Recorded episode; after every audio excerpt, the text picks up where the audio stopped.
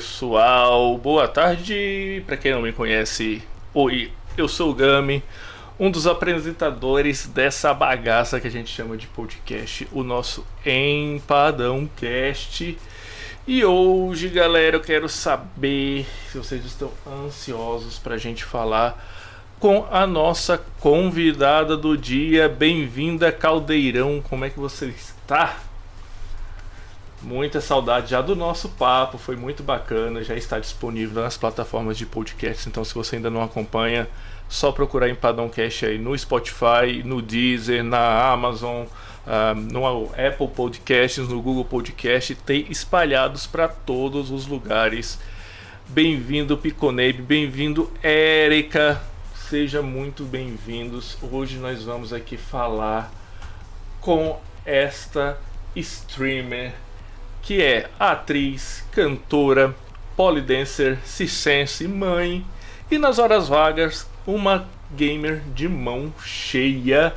É claro que nós estamos falando da nossa Cib Sayuri, que foi uma das mais requisitadas na enquete que a gente fez ali no nosso Instagram. Então, se você não segue ainda, vai lá instagram.com barra segue a gente, que a gente está sempre fazendo alguma interação lá.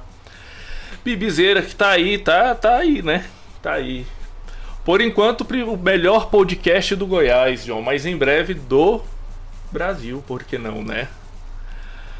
Mas vamos, não, não vamos nos alongar mais. Deixa eu já entrar aqui, voltar para salinha que nós vamos conversar e já trazer a cena dando boas-vindas para quem? Para Bibizeiras e para Cid. E... o Discord não entrou a cena. E... O Discord não entrou a cena, mas a gente é fez muito agora. Bom, né? É não muito bom. Seja bem-vindos, tela preta! Agora sim, oi, gente!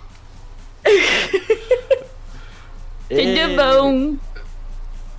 Oi, gente, vocês estão Oi, bem? Tudo bom com vocês? E a galera que já tá aí. Olha, tem muita gente já, Sib. Você já tá traindo Mano, uma galera, hein?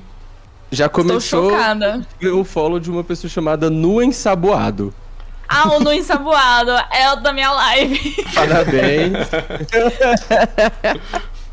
Porra, a gente tem, vai ter que daqui a pouco tem... passar pra, pra aquela tag realmente que o rato sugeriu de pool, hot tubs e tudo é, mais. Pô, exatamente. Acho que vai, a gente vai terminar a live, a gente já vai estar tá na, na categoria de, de, de, de, piscina, banheira, a Cib dando mortal nunca. de costa.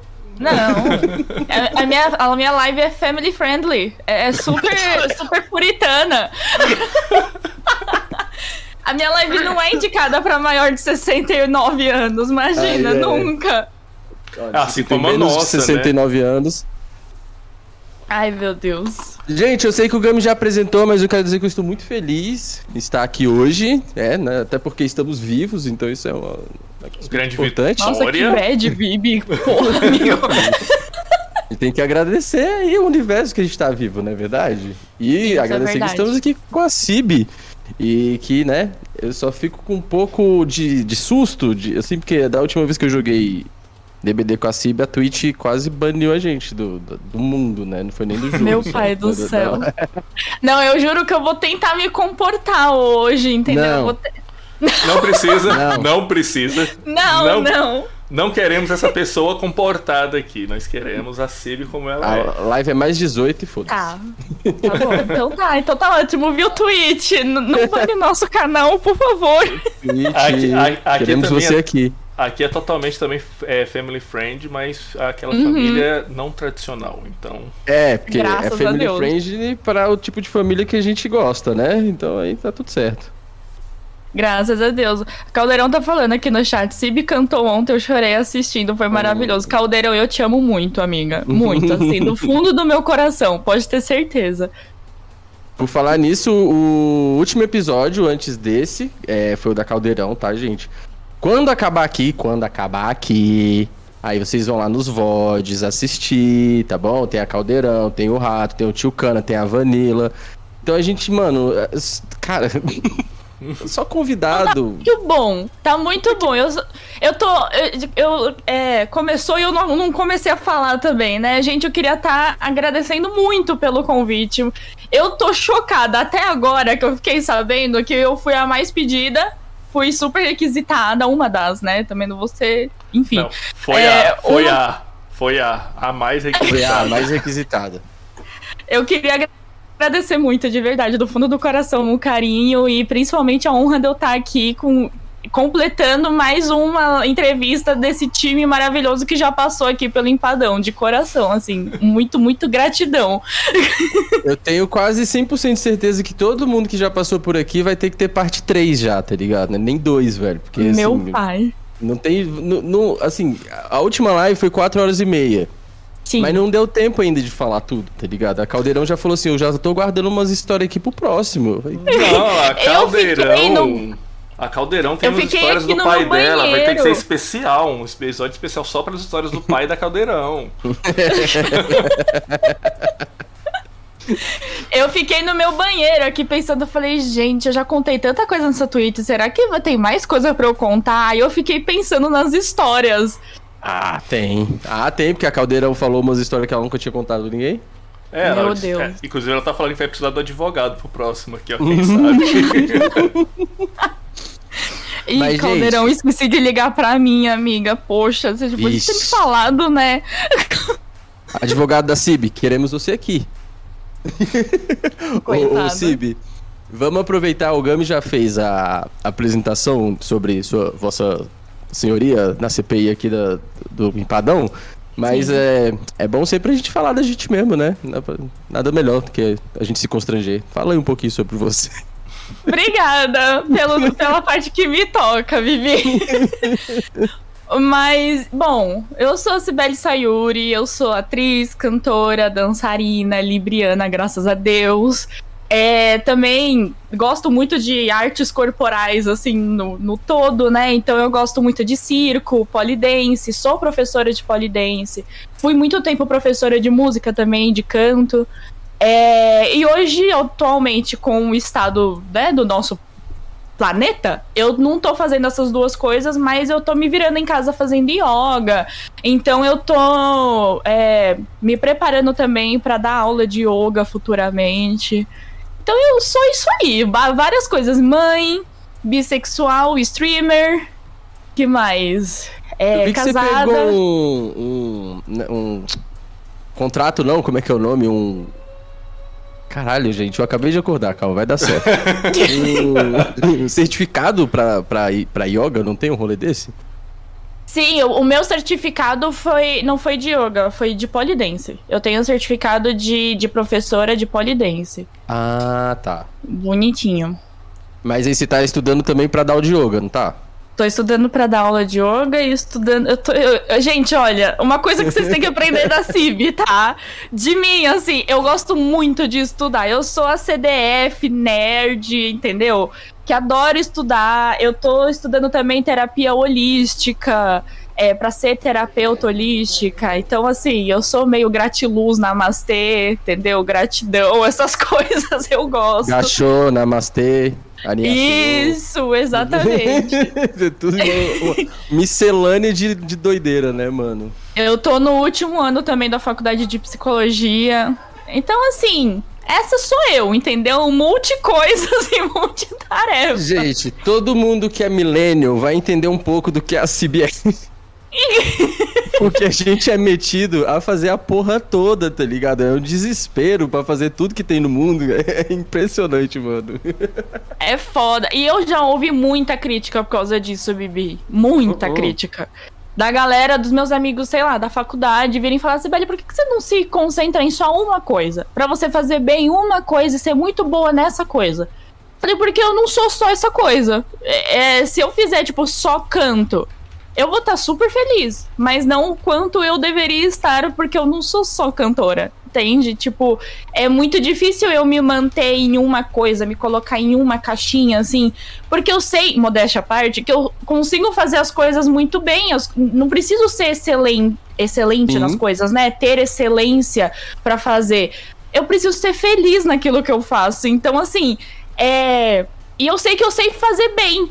Eu sei fazer uhum. bem live, eu sei fazer bem canto, eu sei atuar bem, não sou uma puta de uma atriz, mas eu sei atuar, entendeu? Tipo, sei dançar, me viro, sei polidense, sei circo, sei yoga. Então, por que, que eu tenho que me prender só em uma coisa, sabe?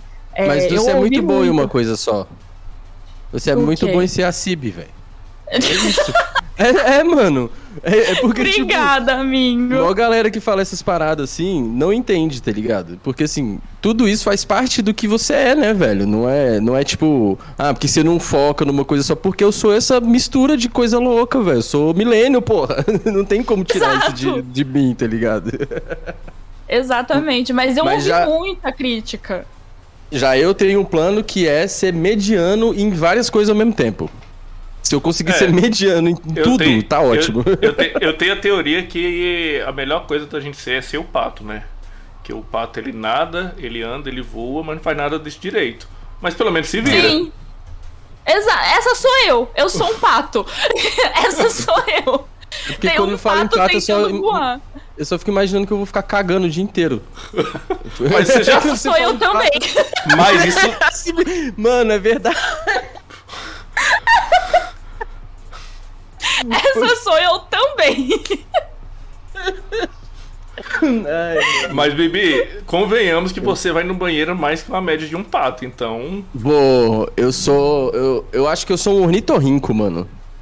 Meu Deus do céu. Chegamos no, no, é um... no, intestino de um ornitorrinco, entendi. É um, é um, é um pato com algo a mais. É um pato com algo é... a mais. O ornitorrinco é ele tem todas as características de quase todos os animais do mundo e ele é ruim tudo, tá ligado? ele é horroroso, mano. É um mamífero que bota ovo e, e, e solta leite pelo pelo. E é venenoso. E é venenoso. Meu pai do céu. Entendeu? É ele tem, é, um, é um pato que tem pelo e, e, e, e bota veneno. ovo e é e mamífero, sim. É, é Exato. E, é, e é venenoso. E, vive na Austrália. Né? Só, só não, tudo de... que vive na Austrália, a gente já sabe que não. Assim, a Austrália é o. Desculpa se tem algum australiano, eu acho que não, espero que não. Mas assim, quem é australiano sabe, pelo amor de Deus, que todos os bichos testes de Deus ele colocou na Austrália. Assim, ah, vamos Austrália... fundir a melhor cobra com a melhor, sei lá, aranha? Vamos. Aí é. fundiu, nasceu alguma coisa muito estranha e foi pra Austrália. Meu Mano. maior medo é ir pra Austrália. A gente tava assistindo uns vídeos sobre a Austrália aqui, acho que foi anteontem. E aí a galera não tava acreditando que tem tubarão no rio e que tem jacaré no mar. É, tem, pois boa. é. É tipo aça, né, mano? tipo, você tá nadando Ei, na praia, tem um. Não, mas, cara, assim. Não, já, já pensou já... você cagando Pode e aparece assim. uma cobra saindo do seu, da sua privada? Eu já vi uhum. foto disso em casa. A, tipo, ou da, saindo do buraco da lâmpada. Eu uhum. fiquei muito chocada. Imagina, você tá lá assistindo seu Netflix de boaça, vendo Elite. Do nada cai uma cobra assim no meio da sua sala. Muito específico, né? Vendo Elite. o quarto episódio da quarta temporada, nos Isso. 15 segundos, onde tem aquelas tetas bonitas. Mas, Mano, cara, tem... é, eu queria te falar, cara, que é muito comum, é porque a galera não conhece, mas no Pará, por exemplo, já encontraram vários tubarões no rio também, porque eles sobem o rio e eles ficam perdidos por causa da, da falta de salinização do rio, né? Então, eles então tem um problema tem um problema. Essa zona é a zona do estuário, que a galera mais jovem aí não sabe o que, que é, mas conhecida também como mangue. Que é a parte onde o rio se encontra com o mar. E aí ali tem uma mistura de água salgada com água doce. E aí às vezes tem uns tubarão dentro do rio. O problema é que os bichos da Austrália, eles já estão começando a morar nos rolês, tá ligado? Tipo, Modificação jacaré, genética. É, os jacaré mora na praia e os tubarão moram nos rios, mano. Meu Deus Ai, do cara, céu. que que tem o jacaré pegar um bronze, bicho? É. Tadinho. Eu acho que. Eu acho que a gente devia desistir e entregar o mundo pros animais. Foda-se. Eu também aí, acho. E aí eu também é. tô, tô dentro. É. Animal muito melhor que, que ser humano. Nossa. Mil vezes. Mas, mano, você acha que animal fica gritando na CPI? Não fica, não. tá ligado? Você acha que animal fica achando que a Terra é plana? Não. Não, mano, não fica, velho. Tá. Eu só quero dizer uma coisa hoje. Seguinte. Diga. Que a gente provavelmente tá num processo bem acelerado aí de, dar, de troca de governo. Vai ser incrível. Tô muito feliz sobre isso. Mas uhum. que a imagem que fica da CPI de ontem é a cabeça roxa do senador bolsonarista, gente. Se vocês puderem assistir isso aí, assistam, porque vale muito a pena, tá ligado? Eu vi. Eu é, vi, mano. É, é porque o nossa cabeça nunca será vermelha. eu vi. O cara tava tão desesperado para defender o Bolsonaro que eu falei, mano, esse cara não vai terminar essa sessão, ele vai infartar antes de terminar. Então, olha, quem quiser, depois daqui, vai lá assistir, tá bom? A sessão da CPI, porque ontem foi assim, cabaré, quengaral, quebra-pau, taca fogo, risca-faca, foi show. Eu tenho uma polêmica para falar dessa CPI. Hum. É, é, quem não sabe, meu, minha mãe e meus pais já faleceram de câncer, né? Uhum. Uh, a médica oncologista da minha mãe, ela participou da CPI e. É a defende... Nilce Yamaguchi? Ih, eu não podia falar, né? É. Pode. Agora pode. Assim. É, foda-se, vai. É eu acho que a única oncologista que teve lá foi ela, né? Pior que foi. É, a minha mãe, ela era amiga da família deles. Tanto é que eu conheço a, a sobrinha dela, que é minha uhum. amiga, e que fugiu pro Canadá da família. Basicamente, Caralho. na época eu não tinha entendido por quê, agora eu acho que eu tô entendendo. Ah. É... Nossa, amigo, você é muito rebelde, hein, meu? Aí depois você fala, é isso aí, amigo, se liberta, quebra Exatamente, exatamente. Mas Caralho, assim. Que doideira, mano. E isso me fez questionar na época que eu tava vendo a CPI, tipo, um monte de gente que sabia que minha mãe já tinha passado por tratamento com ela, né? É, uhum. É, veio falar comigo, disse, Belly, você tá assistindo a CPI? O que, que essa mulher tá fazendo ali? Tipo, ela não era médica da sua mãe? Eu falei, era. É porque era. assim, a galera fala que o currículo dela como oncologista é muito bom, tá ligado? Não, tipo... me surpreendeu muito, Bibi, porque ela era uma pessoa, eu não sei se é ainda, não sei, enfim, eu acho que uma coisa não anula a outra, mas é que eu tenho um pé atrás com todos os bolsominions, né? É, ela era uma pessoa muito espiritualizada, muito evoluída, assim, uhum. entendeu? Ela parecia ser. É, é, ela sempre buscou tratamentos muito humanistas. É, tanto é que ah, o próprio tratamento da minha mãe foi uma coisa assim, preservando toda a imunidade da minha mãe. Não foi um ataque ao câncer, ao tumor logo de cara. Tanto é que regrediu, minha mãe teve vários progressos, foi super legal, assim. Uhum. É, só que no final, tem algumas coisas que ela fez que me fez questionar até que ponto e agora, principalmente depois de tudo isso que eu tô vendo uhum. dela, me fez questionar, assim, até que ponto que realmente o tratamento foi eficaz, até que ponto que ela fez é, escolhas, né, eficientes uhum. no tratamento da minha mãe.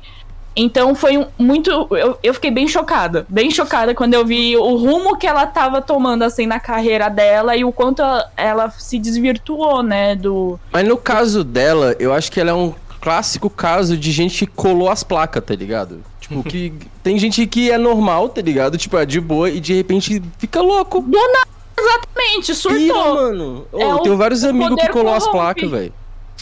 Ela é o simples fato, assim, o poder realmente corrompe as pessoas, uhum. sabe?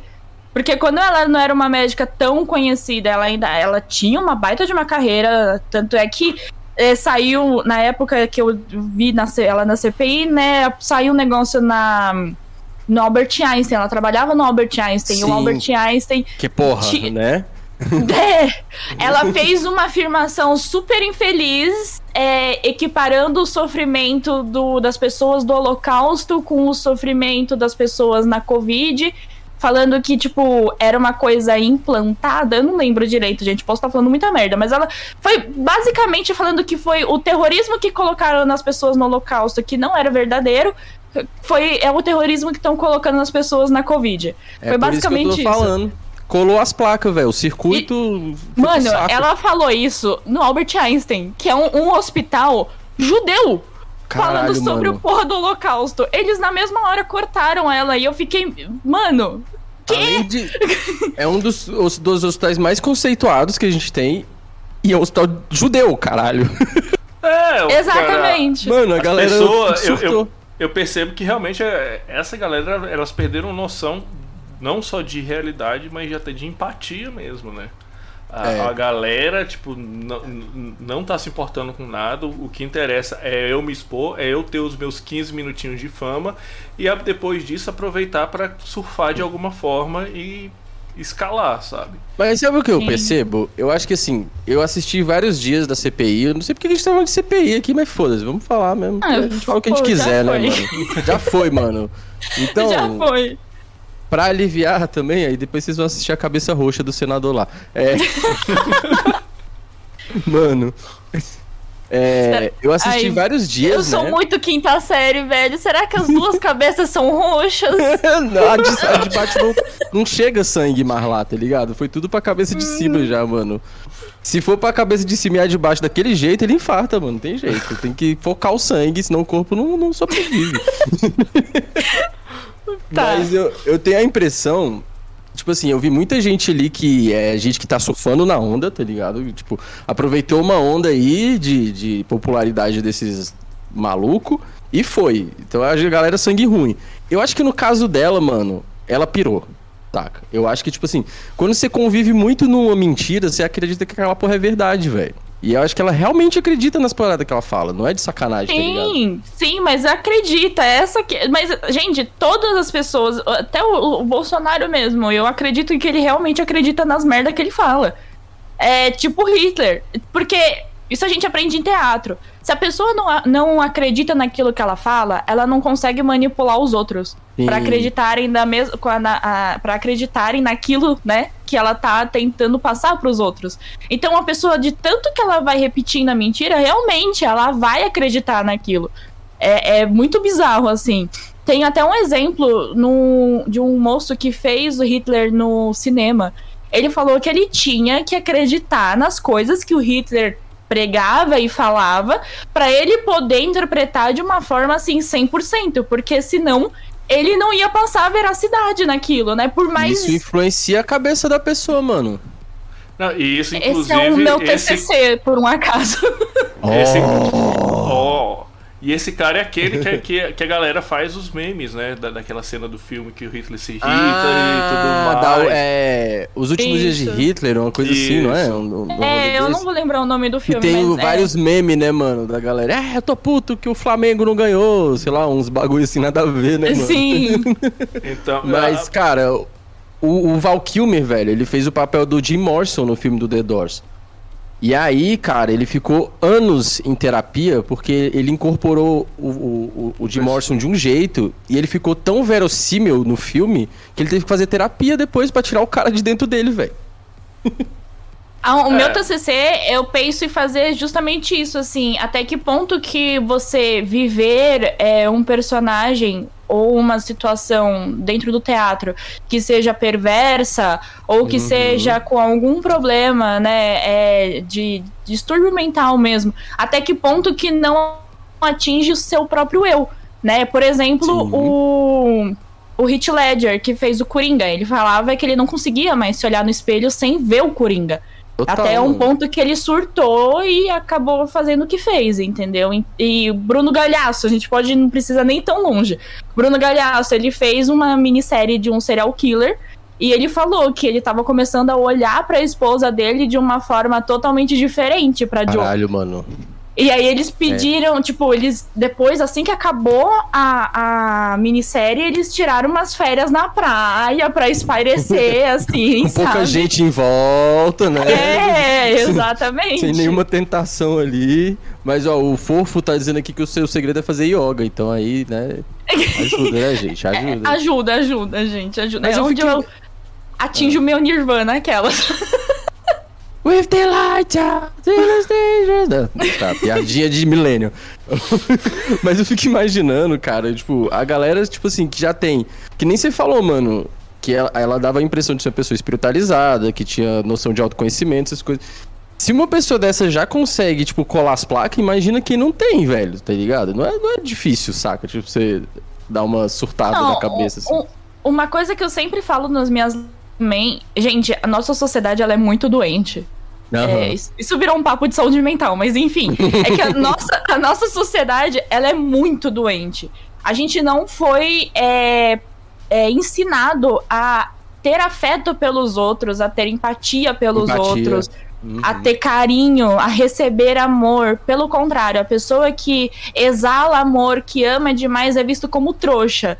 É visto uhum. como aquela pessoa que é besta, que é capacho dos outros, que os, e os outros sempre vão se aproveitar. Então, tipo, a gente não foi ensinado a ter empatia e, e ter amor, enfim. E quando a gente recebe isso, a gente acha, ah, não, Aquela pessoa tá uhum. tá gostando de mim, mas é por alguma coisa. Tem alguma coisa aí. Não é possível isso existir. Não é possível ter uma pessoa muito boa, uma pessoa altruísta. Não, tem alguma coisa errada.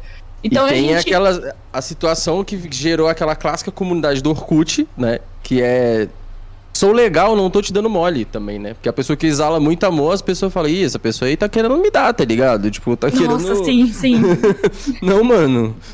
só quero, só quero ser feliz, cara. Sim, sim, sim. Ah, mas... isso, eu ve... isso eu já ouvi bastante de mim, assim. Hum, eu, acho, eu acho interessante que, tipo assim, quase todos os relacionamentos que eu tive, a, a, a pergunta que sempre me fizeram foi: o que que você viu em mim pra, pra, pra tipo assim, o que que te chamou? Eu falei, cara, não precisa. Às vezes simplesmente estar com a pessoa já é um, um motivo bacana pra, pra você gostar dela, velho. É. Sim. E, e, as pessoas ficam procurando, é, é, é ficam com isso encucado. Falam assim, não, o que, que foi? É, foi uma atração muito física? Eu falo, não, não sei, cara, eu só me atraí e é isso. Mano. É, e às vezes o pior é que quando a pessoa não encontra o motivo, né, ou acha que não, não é digna de receber isso, ela vai pelo caminho oposto não, é, eu não sou boa o suficiente, então ele deve estar tá me traindo, ele deve estar tá, é, me enganando, ele deve estar tá com outras pessoas. Não, sempre tenta achar pelo em ovo, sabe? É. Quando na verdade não, tá tudo bem. É tipo, realmente a pessoa gosta de você e é isso, sabe? Nossa, deve estar tá com outra pessoa, a pessoa tá lá jogando Fortnite, velho. Exatamente. Exatamente. Mas é foda. Eu acho que a gente falou sobre isso já nesse. A gente tava conversando um dia jogando DBD.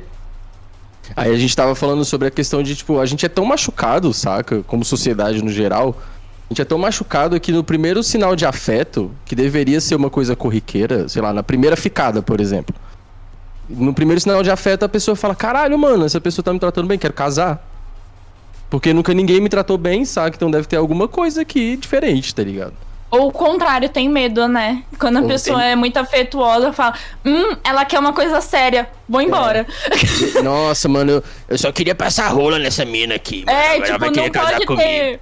Não pode ter uma conversa legal, não pode ter uma química legal que a pessoa já pensa, nossa, é pra casar. Fudeu. É. Quer me prender, né? Uhum. Aquela coisa.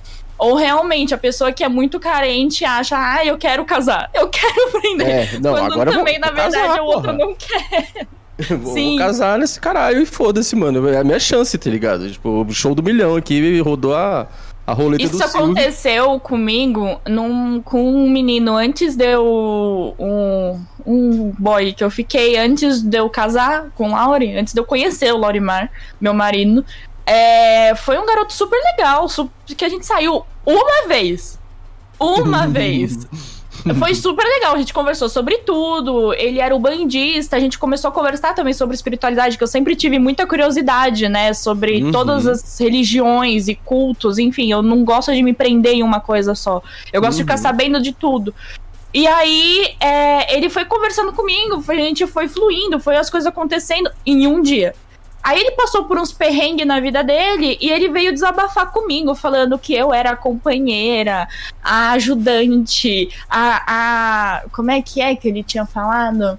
que eu, eu que ele podia confessar as coisas para mim e que ele não via a hora dele conseguir arrumar a vida dele para ele voltar ao meu, pro meu lado. Eu tava tipo, moço, Tá, eu tô aqui, pode Mano, conversar comigo, pode se abrir. Você precisa de uma mãe, tá ligado? Não é, não é de uma. É, de, é então, é que no. No caso, terapia no caso, mesmo, é terapia mesmo. É, terapia. É. Porque no caso ele tava tendo um problema com a mãe dele. A mãe dele tava em leito de morte, assim. Então foi Caralho, bem tenso. Aí ele veio pra mim pra falar: ah, você foi a minha confidente. Foi essa palavra que ele usou comigo.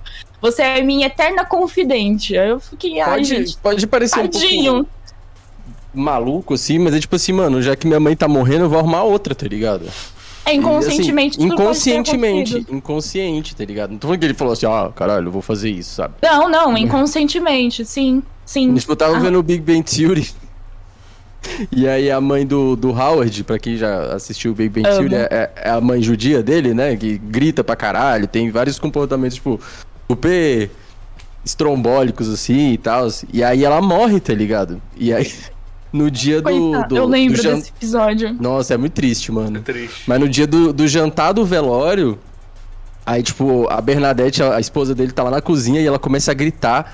E, mano, e aí parabéns pra dubladora brasileira que fez o bagulho, porque ficou muito bom. A voz dela vai mudando e vai começando a aparecer com a voz da mãe dele.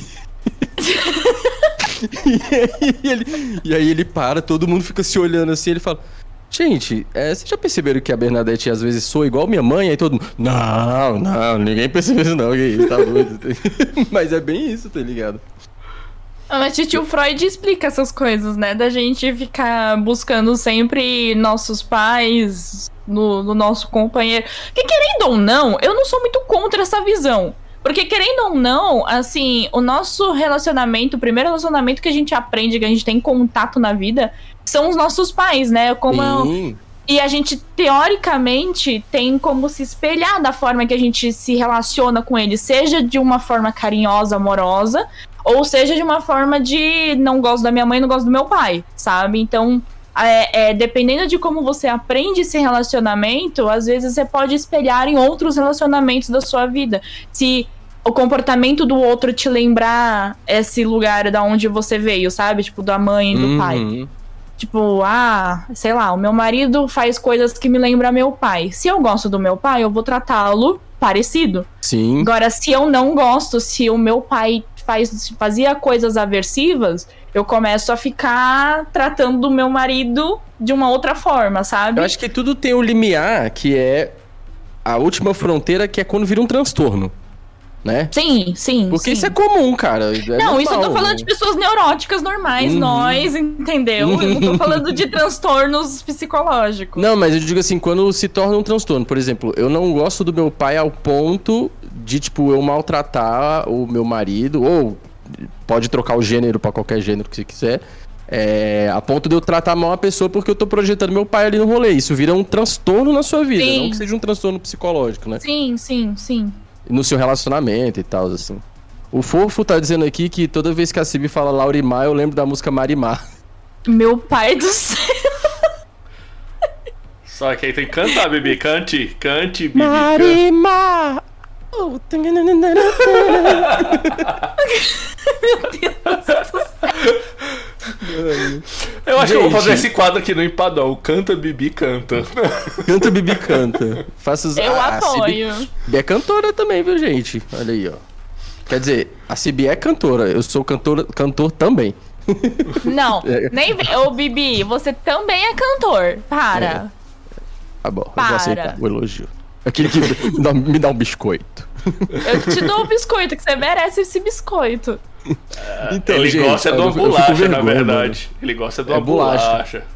bolacha. É. Bolacha na mesa, bolacha na cama. Eu já falei que a bolacha aqui, ó. Aqui,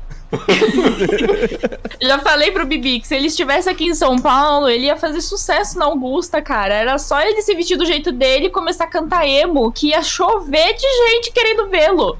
Mano, se tiver uma comunidade onde as pessoas make emo great again, eu tô dentro. Cara, tô dentro, eu, eu sei, eu sei e acompanho essa comunidade em Porto Alegre. Porto Alegre tem uma comunidade muito grande Make Emo Great Again. É, é por causa o... do, do Fresno também. Do Fresno, né, mano? Não só o é. Fresno, muitas das bandas emos do, ali do, dos anos 2000 saíram de lá, né? Tem muita gente que é de lá. É verdade. Sim. Então... Tá, mas calma aí. A gente, esse primeiro bloco, gente, a gente não explicou ainda. Esse primeiro bloco é pra gente conhecer mais a profundo quem é a Cib. O segundo é. bloco é pra gente contar várias merda. O terceiro Eita, bloco. Eu não sabia nem que tinha mais de um bloco, calma. Um meu, brincadeira, bicho. Ah, o terceiro bloco é reservado para perguntas pra das perguntas. pessoas. Inclusive já temos perguntas aqui, viu? Quem quiser. Já anotei mais. As perguntas aqui. O, o, o, a Caldeirão já fez. É, tô anotando aqui. Então, se você quer saber alguma coisa sobre a CIB, manda sua perguntinha aqui, tá bom? Que a gente vai responder no terceiro. A gente não, ela vai responder no terceiro bloco. Não, mas Ô, pode Cib. ser a gente também, porque é. por que não ter curiosidade da gente também? Ah, mas Exatamente. A gente, a gente não importa aqui, mano. Importa convidado. Sacanagem. Sacanagem. É porque que é um, um papo de boteco, né? Então, é, tipo assim, o convidado e a gente é, é, a mesma coisa. A gente tá conversando igual uns besta. o, o, o, o, o que, que eu ia perguntar? Aí a Cibi tava. Eu, veio uma curiosidade aqui, porque eu também tenho curiosidade sobre o Laurimar. Porque esse nome é muito. Assim, né? É, ele é millennial também, pra ter esse nome? É, não é? Ele é 10 anos mais velho que eu. Lorimar nasceu em 86. É milênio ainda. Ele é. E ainda, e é. ainda assim mais novo que eu. Olha só que coisa. E ainda é mais novo que o Gami. Olha só. Caraca, ele tá tem tá velhão, hein, mano? É quase 10 anos mais velho que eu. Dá uns 9 e pouquinho por aí. Que eu tô com 25, ele tá com 35, só que ele faz aniversário em fevereiro. É mais ou menos aí, por aí, por aí.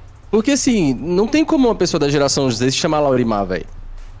É que assim, o meu marido, é, ele é manauara, ele nasceu em Manaus. Uhum. Ele é uhum. ator, a gente se conheceu no teatro, é, a gente se formou junto no teatro, por sinal. É, mas ele é manauara, aí ele viajou de Manaus pra cá, pra, pra São Paulo, morou em um, um tempo da vida dele em Itu, com a família dele. E o pai dele tem o mesmo nome dele, então ele é Laurimar São dois filho. Laurimares. Isso. Ah, mano, que doido. E a família dele tem a tradição dos homens e das mulheres. Ter, a maioria da, da galera lá tem nome com L. Então é Lincoln, Laurimar, Lady. De qual que é? Que assim, eu acho que oh, isso é. Olha só, cultura... o LED já faria sucesso lá, hein? O LED, é mesmo, o LED faria sucesso na família. Exatamente. Lauri, Laurimar e LED, uma dupla sertaneja. Porque o avô dele chamava Lauro, e o pai dele chama Laurimar, ele é Laurimar filho, e tem a tia dele que chama Lady Mar. E o irmão Caralho. Lincoln. É tudo com ele. Mano, eu acho que. Tipo, eu sei que isso é uma coisa, é uma cultura das pessoas mais antigas, é, né? Até porque Hoje em dia, no máximo, você tem um filho, né? Você não tem 14 igual, sei lá, as avós da Sim. gente. E ou vai ser. ah, perdão, antes que eu faça a piada, qual o nome do seu filho? Do meu o filho? meu Davi. Ah, ah tá. tá. Então eu posso fazer... eu falei, caralho, eu tenho um filho. E o seu filho, o seu filho, Bibi, você é. teve um filho, eu não sabia, amigo. Parabéns. Descobriram, cara. É. Eu tava todos esses então, dias. Então, eu, então eu posso fazer a piada, que se você vai ter um filho hoje, ou ele vai se chamar Enzo ou Valentina, né? É. Nossa, eu fugi de Enzo e Valentina. Eu fui todo mundo. Primeiro que queriam colocar Lindomar no meu filho. Pra continuar a saga aí do, do L com, termina, com termi, é, terminação em mar. Eu falei, não, não, não. Não, não, não. A minha mãe, o meu pai conta a história que minha mãe queria botar meu nome de Amilca. Aí meu pai falou: Eu salvei você, meu filho. Não, isso é, então... Cara, você deve a vida pro seu pai, cara. Mano, a Milka, velho. Eu acho que o único, como, o único pessoa que pode chamar a Milka é o comandante. Ah, mas é a Milton, né? A Milka, é a né? Milton ainda. Ah, então ninguém pode é chamar a Milka. Não, esquece. Olha, você deve eu... a vida pro seu pai. Falei, pai, obrigado por você não ter me colocado um nome que eu ia sofrer bullying o resto da minha vida. É, se, eu fosse, se, eu fosse, se, eu fosse, se eu fosse o pai do, do, do Bibi, eu simplesmente chegaria lá no cartório e falava assim, ó, coloca tal nome. Chegava em casa, pô, o, o, o cara não aceitou o Amilca. Eu tive que colocar esse aqui. Porra, teve que ser, tive que botar Gabriel, tá ligado? Não teve a, jeito. A Caldeirão lembrou de um negócio aqui. Realmente, é aquela empresa de chocolate, a Milka. É, tem Puta uma que empresa pariu, de chocolate que chama Milka. Nossa, eu tô aplaudindo com o cu, porque com a mão tá difícil já, viu? A piada foi tipo nível bibi de piada. Foi foda, mano. Nível cringe, nível cringe. Nossa, mano. Mas tem a, a, essa cultura das pessoas mais antigas. E eu não sei, eu tenho a impressão de que do, do Nordeste pro Norte tem mais esse rolê, porque assim, é, a família do, do Laurimar é de é, Manauara, uhum. a minha família é do Nordeste, e por exemplo, é, Edeilma, Enilda, Edna, Eliane, Elma, Tudo eram todos com, com E. E Ézio, que foi o único homem, né? Só que aí quando eu penso. Ah, tem a família do meu pai, que é de Minas. Aí é Marcos, Marcília, Marconi. É. é. Com M. Maria. Eu acho que era que, como tinha tanto filho, mano. Tipo, a, a, a, mulher tinha 14 filhos, ela botava tudo com uma letra só no começo pra, tipo, confundir menos, tá ligado? Deve ser, não é possível. Não, mas o pior é que, assim, por exemplo, é, acontece, né? Tipo, ah, é, quando você vai chamar um, você chama 10 antes pra depois o último era quem uhum. você realmente queria chamar. Olha, olha, chama... sempre olha, isso. Olha o caso da Caldeirão. Minha avó Lindalva, meus tios Lucineide, Luciano, Lurdite, Lúcia e Luciana. Caraca, Meu mano. pai, Desculpa, é, mas realmente... Lurdite não parece nome, não parece nome de, de Dodói, tá ligado? Tipo, tendinite, bursite. Rinite, sinusite. Nossa, é tipo uma, é uma é prima da lordose, eu tô com uma lurdite aqui, tá Mas é, cara, esse bagulho de nome é... Tá, o seu nome é Cibele. Inflamação Sim. na Lourdes, ó, tá certo. Não, é, o meu nome, a minha mãe, é que assim, a minha mãe, ela, o nome da minha mãe era Rúbia, Rúbia Rita, e o da minha tia era Núbia Nídia. Dupla sertaneja, né? É. Núbia então, é, mas, mas nomes a, bonitos, né, mano? Núbia sim, e a minha mãe sempre dupla sertaneja. Dupla sertaneja. A minha mãe sempre teve essa coisa de gostar muito do nome dela ser diferente de todo mundo e ela queria uhum. muito que o meu nome fosse diferente de todo mundo. Só que uhum. o meu pai queria que o meu nome começasse com a letra C, que o nome dele era Carlos. Ele queria que o meu nome tivesse as mesmas iniciais da dele, que era Carlos Shigeru Shinzato, que era CSS, né?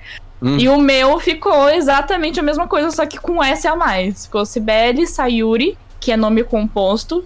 Pra, tem, ah. tem um nome ocidental e um nome oriental, né? Não é sobrenome, é composto. É composto, é como Maria de Fátima, Maria Sibeli Sayuri. É uhum. tipo isso. Porque o Sayuri seria o meu nome lá no Japão. Tipo, Lurdite Lordose. Exato, isso. sim, sim. E, e aí o, o, o, meu sobrenome é Santiana por parte de mãe, que é um, o Santana. Santiana. Santiana, que é tipo Santana mais gringo, uhum. porque é francês. A minha mãe, ah. ela era ruiva, branca, de olho verde. E o meu pai Shinzato, que aí é o meu último nome. Sibeli Sayuri Santiano Shinzato. Tá, o papai era japonês. Sim, o meu pai era a... neto de era filho de japonês, eu sou neta de japonês. Mas ele a... era nascido aqui? Nasceu aqui. Nasceu aqui. E a mamãe? Minha mãe, ela era filha de francês com brasileira. Também nascida aqui? É nascida aqui. Aí não teve, tipo, nenhuma história daquelas, ah, saiu do, do país e se conheceu. Dos meus avós, não. Hum. Mas assim, tem umas histórias bizarras do meu pai e da minha mãe.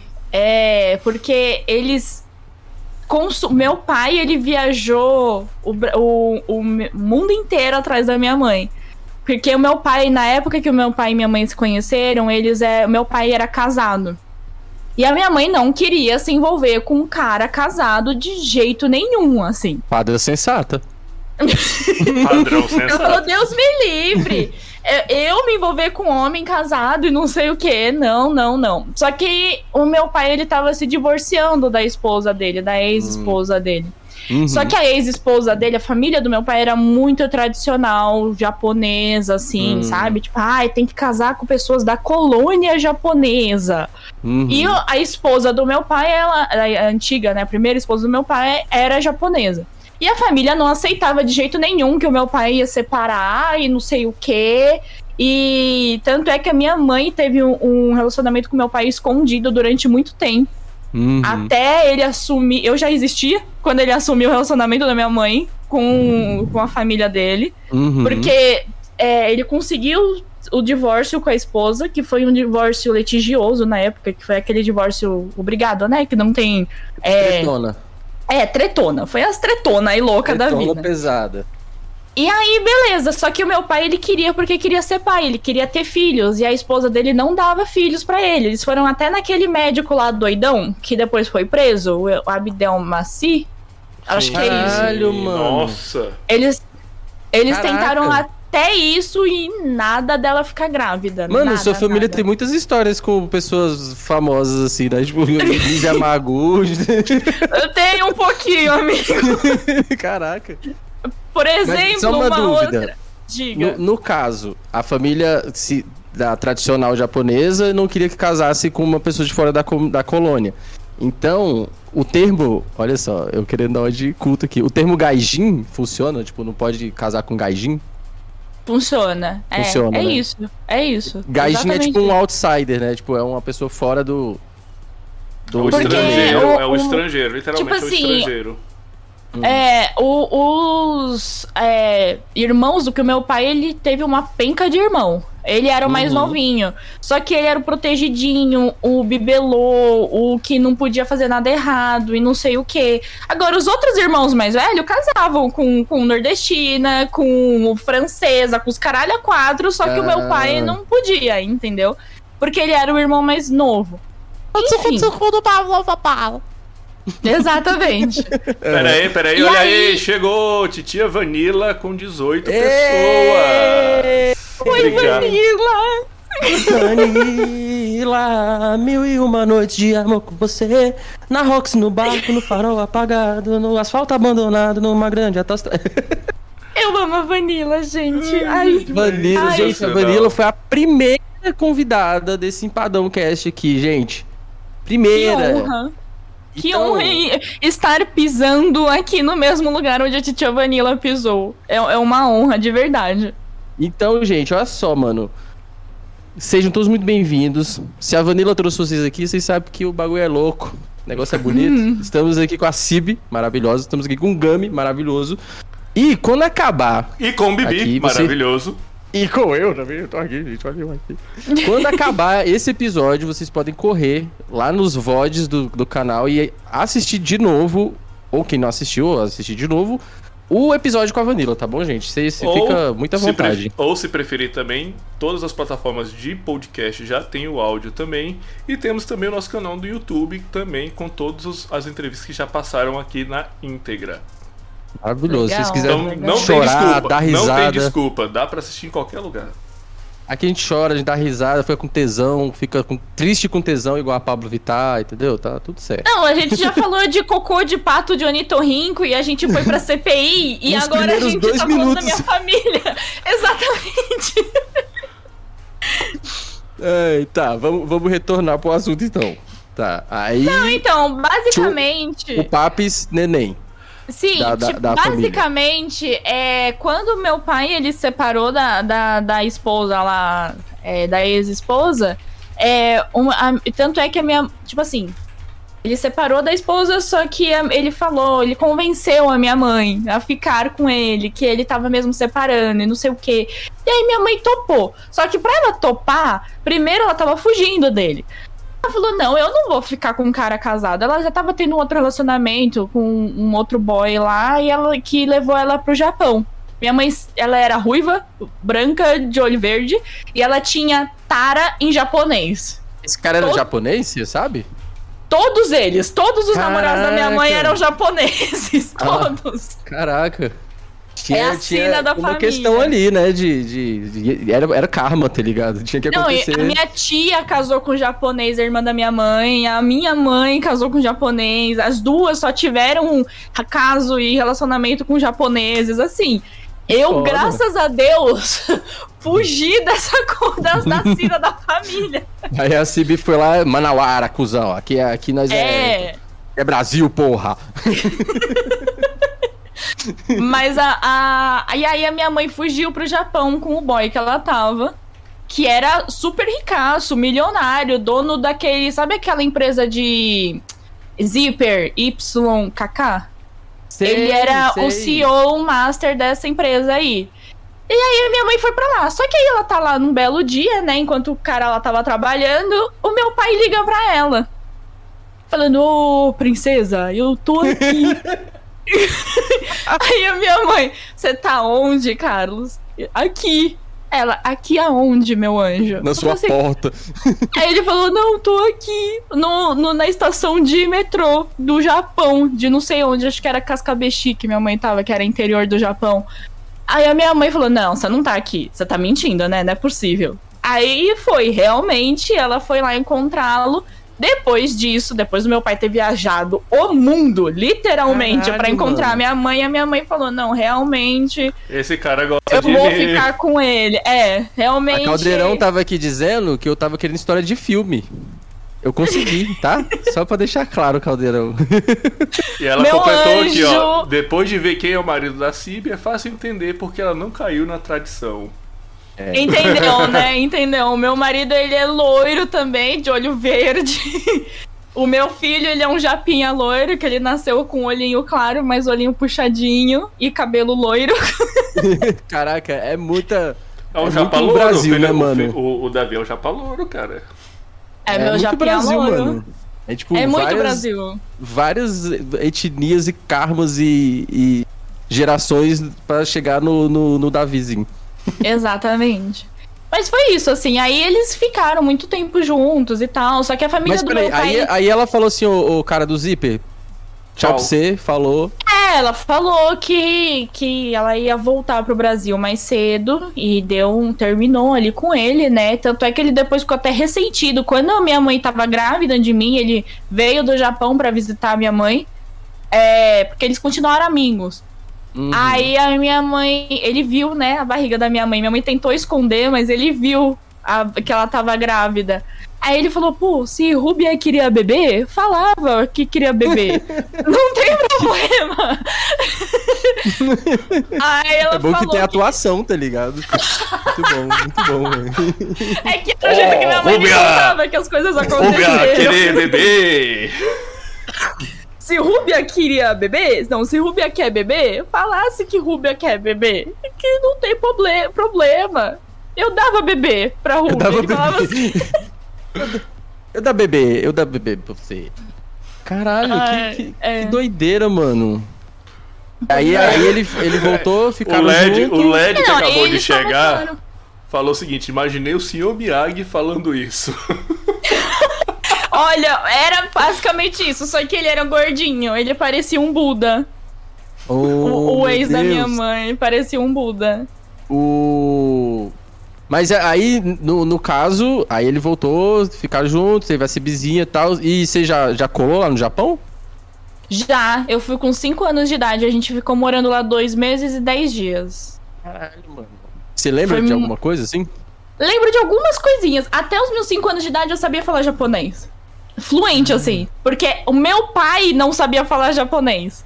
Mas a minha mãe, pela história dela com o Oriente, ela e ela, minha mãe era jornalista internacional, então ela foi também pro Japão, ela aproveitou para fazer umas outras coisas lá de, de, de trampo também jornalístico e tal. E, e ela falava muito bem japonês, ela sabia falar. Então ah, ela. Mas, velho, Olha só, o seu pai tava dentro da comunidade japonesa. Se ele queria ficar com uma japonesa, ele já tava ali, tá ligado? Não precisava falar japonês. Sua mãe tinha que chavecar os caras, né, velho? Ela tinha que aprender o idioma, tá ligado? Sim. Como, como que vai lá, tipo, dar uma, uma ideia no japonês sem saber falar? Pra depois traduzir pra mim. É, é Rubia quer beber, entendeu? Rubia quer beber. Caralho. Mas é, realmente. É que foda, mano. E aí você ficou, tipo, dois meses no Japão. Fiquei oh, dois meses dois, no Japão. Dois meses. Hum. Dois meses. Foi dois meses e pouquinho. Dois meses e dez dias, mais ou menos, que minha mãe tinha falado pra mim. É, e foi muito legal. Eu lembro de muita coisa. Assim, é, a minha história com o Japão, por muito tempo, eu, eu meio que reneguei, assim, a minha parte japonesa por causa das coisas que aconteceram com a minha mãe. Depois que o meu pai faleceu. É, que meu pai faleceu quando eu tinha oito anos e a minha mãe quando eu tinha 16. É, Nossa, mas bem quando... cedo, né, mano? Foi, amigo. Caraca. Foi. Quando a minha mãe, eh, quando meu pai faleceu, a família do meu pai, como eu te falei, que é, ela não é, nunca aceitou o relacionamento direito do, do, meu pai com a minha mãe, por mais que eu fosse a única filha do meu pai, por mais que, enfim, né, eu sou a cara do meu pai, quando eu era pequenininha, eu era a cara do meu pai, eles não aceitavam muito, então eu meio que peguei uma certa repulsa, assim, pelo, hum. pela tradição japonesa. Famosinho porque depois ranço, que meu... né? O famosinho ranço. Foi um rancinho, né? Porque japonês, eu, eu admiro muito a cultura japonesa. Hoje, eu, Sibeli, com 25 anos, entendendo outras coisas, tô me aproximando mais da minha cultura oriental. Eu sei que isso é importante para a representatividade também de nós orientais, sabe? Porque realmente a gente não tem, assim, no mercado, principalmente oriental, não tem tanto lugar assim aqui no Brasil. É muito uhum. complicado. Eu sinto isso na é pele. É só você ver só as novelas, né, mano? Que, tipo, teve uma novela que tinha uma comunidade japonesa e que não tinha ninguém japonês na, na, na representando as pessoas. Pois é. Pois é. Na novela da Globo, com uma comunidade japonesa que tinha, sei lá, era. A, a, a mulher lá, a cara de coruja, como é que é o nome dela? A Suzuki? Ah, não, a, a Mano, aqui. A, caralho, eu tô até gaguejando, mano. fiquei, fiquei nervoso, tá ligado? F. A mina lá que fez agora lá falando no Instagram dizendo que ah, eu não sou nem de esquerda nem de direita lá, e o, o povo vai no, no Insta... A Juliana Paz? Juliana Paz. Ah, nossa, ela falou eu isso. Eu reconheci pela polêmica, falou. E que a Juliana Paz tem de japonês, mano? Que, que coisa, tá ligado? Tipo. Só um olho puxado e mesmo se ela nem tem, ela tem um olhão, um puta olhão, Ela né? tem um olho de coruja, mano. Ela podia é. representar é. os corujos. Mas é foda isso. E aí, agora que eu comecei a, a, meio que me aproximar, assim, da minha, da minha cultura novamente, sabe? Através também do yoga, budismo. Então eu tô me aproximando um pouco mais. Mas eu demorei muito. Eu falava, eu era a pessoa que falava que eu era japonesa do Paraguai, assim, porque eu não. As únicas coisas que eu gostava de comer era comida japonesa e eu. Acabou, assim, sabe? E mesmo anime. assim com cream cheese, né? Exatamente, mesmo assim com cream cheese. Mas, e depois eu entendi que isso era um problema, né? Eu falar essas coisas assim, porque não existe japonesa do Paraguai, e não é porque eu, eu não gosto da minha cultura que eu sou menos japonesa, mas enfim. Uhum. Mas foi porque muitas coisas aconteceram. A família do meu pai, quando o meu pai faleceu, eles entraram com várias ações judiciais para tirar tudo meu e da minha mãe, assim. Cacete, porque, velho. Porque quando meu pai tava. Meu pai teve linfoma não Hodgkins. É que é um tipo diferente lá de linfoma, que é um pouco mais agressivo. Uhum. E, e aí, no leito do hospital do meu pai, a, a, família do meu pai simplesmente fez ele assinar um monte de apólice de seguro, passando os seguros que ele tinha deixado para mim, para minha mãe, é pra família deles. Entendeu? Caraca, tipo, ele já devia estar num estado emocional não muito favorável, né, cara? Que coisa não, a minha mãe, quando ela pegou as apólices assinadas pelo meu pai, ela chorou de ver a assinatura do meu pai capengando, assim, sabe? Porque é, dava pra ver pega... que ele não tava em consciência plena. É, pega chat. a pessoa numa situação muito complexa, né, velho? Tipo assim, seu emocional não, não tá ok, seu, né? Não, Caraca, velho. Então eu tenho muito receio. Eu adoro a cultura japonesa. Eu admiro muito as coisas, assim, a educação que eles têm, sabe? É, eu acho muito legal a, a, a, o senso de comunidade. Mas eu sei também que eles têm essa coisa de proteger muito quem é da comunidade, quem é da colônia japonesa. E como a minha mãe não era, eles tacaram, tacaram-lhe pau na minha mãe, em mim e foda-se, sabe? É. Então eu tenho um pouco de receio, assim, eu ainda sou meio traumatizada com essas coisas. Mas assim, como você estava falando, né? Você tem um pezinho no budismo, também no, na yoga, que, que tem é, princípios parecidos, por exemplo, de karma, né? Uhum. Que eu, eu acho foda isso, que é evolutivo da questão de você estar tá na idade que você está hoje em dia e falar, cara, isso faz parte do que eu sou. Só que, ao mesmo tempo, eu vou quebrar essa linha de, de comportamento, né? Tipo, isso é evolução, né, cara? Sim, sim. E é engraçado porque depois de 10 anos que eles não entraram em contato comigo, nem quiseram saber mais de mim, assim, basicamente, depois que meu pai faleceu, eles precisaram de mim. Olha aí o karma. Oh, tá vendo, mano? Olha a roda girando. Porque um dos meus tios, que não teve filhos, não teve nada, assim, ele era o ermitão da vida. É solteirão, convicto, que eu chamava quando era pequena de bicho papão, porque ele era sempre muito sério e muito bravo, assim. É, ele faleceu e eu era herdeira do meu pai, né? Eu sou herdeira do meu pai. Então Sim. eles precisaram de mim pra, pra ter as coisas lá da herança do meu tio se precisaram. Aí eles vieram com cheio de amor, cheio de ai, Sibeli, saudade, eu não sei o que, os caralho a quatro aí. Oi, então, sumida! É, du... oi sumida, como é que você está? Tem duas perguntas. Uma é, pra gente não perder o ponto, o LED tá perguntando se esse rolê das assinaturas não foi invalidado, porque Sim, na época Vocês entraram minha com mãe. processo, alguma coisa? Sim, gente, eu, eu mexo com parte, tipo assim, eu não, né, minha mãe, mas eu tô envolvida nessas coisas judiciais desde pequenininha por causa disso. É, desde que dos meus 8, 9 anos que a minha mãe impugnou, ela entrou com, com justiça falando que não, que isso foi uma atitude de má fé e a minha advogada foi indo atrás e conseguiram, aí eles fizeram um acordo, né, judicial para ficar 50% para mim, para minha mãe. Uhum. É, e 50% para eles, para isso não postergar, né? Só que eu só consegui pegar com 18 anos. Então, assim. Sim. Né, foi uma coisa que realmente foi bem complicado na época, até outra, hoje. A outra pergunta é: quando eles vieram atrás de você, é. Pra fazer os rolês do seu tio. O que, que você fez? Primeiro eu entrei muito em choque. porque. porque é um fantasma do passado, né? Foi Nossa. uma coisa que, assim, eu nunca quis entrar em contato, eu nunca quis falar, eu nunca quis saber. É, para mim, é, tanto é que hoje eu falo, eu brinco, família mesmo para mim é, são meus amigos, sabe? É, não é a pessoa. Isso a gente também tem que desconstruir muito, sabe? Que a família que é tóxica, a família que, que tá sendo abusiva com você de alguma certa forma, não é só porque é família que a gente tem que engolir. Tem obrigação, né, assim, né, mano? Porra, tem muita gente que fala, ah, é família, Sibeli, você tem que perdoar, é seus tios de sangue. Eu tô tipo, mano, foda-se que são os meus tios de, de sangue. Sabe? Tipo, cara, é, eles tiveram a pachorra de virar na frente do juiz e falar que eles não me conheciam. Sabiam que o meu pai tinha tido uma filha, mas que eles não me conheciam, sendo que eu ia todo final de semana na casa deles, assim, brincando. Mas quando rolou a treta, foi oi sumida. Exatamente. Aí quando hum. precisaram de mim, oi sumida, como é que você tá? Entendeu? Eu só mandava assim, uai, você me conhece? Nossa, e aí você ajudou eles a, a, conseguir o rolê do seu tio? Ah, com, a, ajudei mais ou menos assim. Por exemplo, é, teve muita coisa. Quando eles vieram entrar em contato comigo, eles vieram direto no meu lugar, que era o meu refúgio, né? O teatro. Eles hum. me descobriram por causa da internet é, viram, procuraram minhas coisas na internet, aí eles vieram atrás de mim falando. É, ai, Sibeli, que saudade! Eu fiquei, mano, não, eu tava, tipo, o que, que vocês estão fazendo aqui no meu teatro, Caralho, velho, no meu curso? Tipo, sai daqui!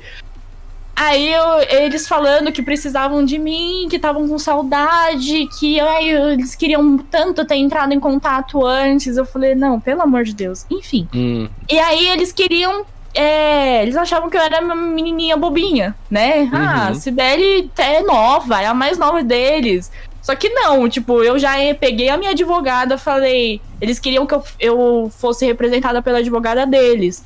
Falei, não, eu vou ter a minha advogada e vocês a de vocês. Não quero saber, vai ser tudo separado. E quem fala por mim é a minha advogada. Então, tudo passa pela minha advogada antes. Uhum. E eu queria saber de tudo antes. Tudo, uhum. assim, tudo. Tanto é que a minha advogada foi muito mais ativa nos processos do que a advogada deles. Deles. Entendeu? Tipo, porque ah, eles se enrolaram, fizeram um monte de bosta lá e eu tomando as minhas próprias atitudes em, no, no decorrer né, do processo. Mas no final das contas, você abriu um canal de comunicação com eles. Eu, eu, eu tô fazendo essas perguntas bem específicas porque eu, eu tenho um ponto aqui que eu tenho certeza ah. que eu quero chegar nele. Eu, não é que eu abri um, um canal, mas eles têm o meu WhatsApp, infelizmente, e de uhum. vez em uhum. quando, quando tem alguma novidade também do processo, enfim, porque é um processo, né? Essas coisas de inventário. Uhum. Cada uhum. vez vai liberando umas coisas a mais, enfim. É, aí eu fico sabendo, mas é assim, daquela coisa de, ah, eu pegar o meu celular, ver que no WhatsApp que é eles, eu falando, dá aquele frio na barriga na mesma uhum. hora, sabe? Mas em nenhum momento você foi, tipo, escrota com eles, assim. Escrota que eu digo assim, você tá no seu direito de ser escroto, é óbvio, tá ligado? Eu não, tô falando isso... isso porque, assim... Diga. Conhecendo a Cib, assim, não conheço pessoalmente, mas acompanhar um tempo e, e entendo um pouco como ela pensa. É essa questão de quebrar o, o karma das coisas, sabe? Tipo assim, você podia ter chegado e falado assim, foda-se, eu quero que vocês morram, tá ligado? Mas só que a gente. Quando a gente tem uma noção de autoconhecimento, a gente fala, mano, eu não vou ser igual essas pessoas, tá ligado? E eu, eu, eu acredito que a CIB seja desse jeito, entendeu? Por isso que eu tô então, fazendo essas perguntas. Sim, mas eu podia ter sido muito filha da puta, porque, por exemplo, é... o meu tio ele tinha deixado uma carta, né? A punho, só que ele não tinha registrado em cartório, ele não tinha feito nada. Falando como que ele queria que a herança dele fosse dividida. Só que pela lei, era uma outra coisa de herança que ia ser dividida, entendeu? Então, tipo, pela uhum. lei, eu ia ter direito a muito mais coisa. Do que eu realmente falei, não. Eu, eu tava tipo, mano, eu só quero sair daqui, eu só quero resolver logo o que vocês precisam de mim para eu ir embora. Porque não é só chegar e falar assim, eu quero que vá tudo pro fulano de tal, tá ligado? Tem, tem a não, lei, né? Tem a lei. E ele não fez tudo direitinho, escrevendo é, e sendo reconhecido em cartório. O que, que aconteceu? O Caldeirão disse que eles. Quando a Cibi teve paz nos processos, eles voltaram, surgir na live pra falar com a Cibi. Nossa, pelo amor de Deus, Caldeirão, bate na madeira, amiga. Não, Desculpa, não. eu ri disso, velho, foi mal. Nossa, não, é meu fantasma, realmente. Esse daí é um fantasma do meu passado, assim. É. Mas enfim, não. a, a, a gente não, não falou fui... de live ainda, mas realmente isso nunca aconteceu. Tipo assim, nem um oi sumida no meio da live, né? Graças a Deus, não. Graças a Deus, né, mano? Graças a Deus, não. Caralho, porque isso não é barra ban na hora, né, velho? Nossa, não, eu vou. É porque, assim, realmente é uma coisa que é um trauma meu, sabe? Uhum. Eu tenho que assumir, assim, realmente é um trauma meu de infância que quando voltou. E sabe o que, que é o pior, Bibi e, uhum. e Gumi? Quando o meu. O, eu fui encontrá-los, né? Depois de tantos anos que eu tive que me encontrar com eles para resolver as coisas do processo, meu primo, que ele é filho do irmão do meu pai, é a cara do meu pai. Não. A, a cara. A cara. Assim, só um pouquinho mais gordinho. Mas é a cara do meu pai. Até o jeito de olhar, porque ele põe o óculos de um jeito que é exatamente o jeito que meu pai olhava pelo óculos. Uhum. Eu tomei Aquele um susto. Meio por baixo, assim. Nossa. Isso, exatamente. Que ele lê assim por baixo e, e, era igualzinho. A cara, a feição, tudo, tudo, tudo. Assim, é bizarro. Você deu e uma bugada fi... no cérebro. Não, né? eu, eu, eu buguei. Eu saía daquela, da, dos encontros, depois eu me segurava pra ficar forte ali, mas depois eu desabava com o Laurimar, com a minha família, com meu com a minha avó materna, né? Eu desabava, eu falava, tipo, cara, é a, a, cara do meu pai. E o pior é que eu não posso abraçar. Eu não posso, sabe, ter aquele carinho, aquela coisa, porque é contra o que eu acredito, é contra as coisas que aconteceram, é principalmente uhum. contra a imagem da minha mãe, sabe? Que foi Sim. super desrespeitada por eles. É foda, porque no final das contas, se não tivesse toda essa, essa questão, é, enfim, de, venha de onde ter vindo, podia ter uma relação amorosa ali, né? De todo mundo, tá ligado? Sim, sim. E aí, é, esse é um ponto que a Caldeirão, por exemplo, falou que a Cib tem uma família de, de comercial de, de margarina, saca? Mas tudo isso que ela tá falando é muito importante, velho, pra gente entender por que, que ela tem uma, uma família de comercial de margarina. Assim, a beleza, a gente né? Não precisa falar porque ela tá ali cuspida na nossa cara, entendeu? A, be a beleza ah. dos três ali é um negócio é que. É espanca, chega... espanca diariamente. Não, assim. espanca, dói, tá ligado? Às vezes até dói, mano. Mas assim.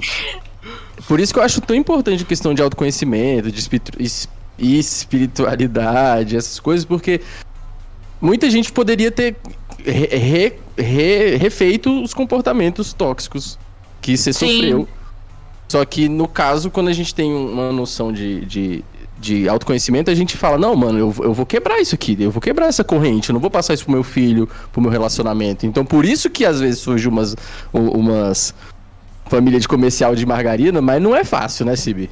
Não, a galera fala, Caldeirão fala, né? Ela tem, as pessoas acham, né? Pelo meu Instagram também, que eu mostro só eu tento mostrar a realidade, eu não gosto, né, de ficar é, nessa coisa plástica, de viver de imagem, né, tudo bonitinho, tudo muito perfeito. Uhum. É, mas, querendo ou não, o Instagram, ele é uma plataforma e uma rede social que vende muito isso, né? É, as pessoas não querem ver as outras chorando, as outras pessoas é. não querem ver as outras mal. É, e quando vem, Ah, vem com um monte de, ah, fica bem, vai passar, vai ficar tudo bem, calma. Nossa, agora que você falou isso, eu não tinha pensado em ficar bem. Ah, não, agora que você falou, não, puta merda. Exata, putz, Agora caraca. eu tô bem pra caralho. Lógico que o apoio é muito legal, você se mostrar que você está ali, mas, cara, às vezes é, você só quer desabafar, sabe? Você só quer uhum. falar, tipo, porra, acordei num dia merda, tô num dia merda e vou fazer um monte de coisa merda hoje, sabe? É, e vou acabar o, o, meu dia merda estando uma merda. Mas, uhum. é, é, e eu vejo muito isso, né? Pelo Insta eu vivo de imagem. Enfim, a gente tem que passar um pouco isso, querendo ou não.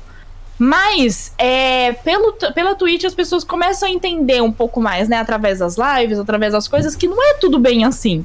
E eu gosto de falar, tipo, cara, não é tudo bem assim é, teve muito, pô, eu, o começo do meu relacionamento com o Laure, teve muita coisa aí no meio que, que foi uma construção, e é uma construção dia a dia. Eu brinco, né? Falo que é, relacionamento e maternidade são duas coisas que você não nasce sabendo. Você vai uhum. construindo de pouquinho em pouquinho todos os dias. Você vai aprendendo a se relacionar com o outro. É, eu já tive um relacionamento abusivo a gente vai pra uma novela 2. Caralho, mano. Então, a Caldeirão falou que já te conhecia antes da Twitch, porque um dia ela comprou um porta-retrato e viu uma foto sua. E da sua família. Mentira. Ai, ai, ai tipo aquela, aqueles de banco de imagem, tá ligado? Meu Deus. Mas, mano, Mas... esse rolê da, da Twitch é foda porque as pessoas entram mais dentro da sua casa, né? Sim, e eu gosto disso, sabe? Porque é, eu comecei a querer fazer lives justamente porque no em meu Instagram eu fazia exercício físico, mostrava as coisas de atriz, né? Meus trabalhos artísticos, as coisas que eu sempre fiz de circo, pole. É, só que eu não tinha contato com as pessoas. E quando eu fiquei grávida, foi uma chavinha que virou na minha cabeça.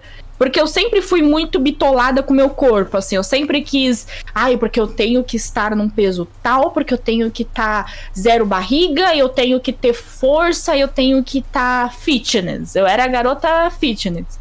Não que hoje eu não seja, mas esse não é minha prioridade da vida, sabe? Tipo, Sim. eu quero ter uma vida saudável, eu quero é, comer bem, eu quero fazer exercício, mas não é para eu ter um corpo X é para eu conseguir fazer com o meu corpo as coisas que eu gosto.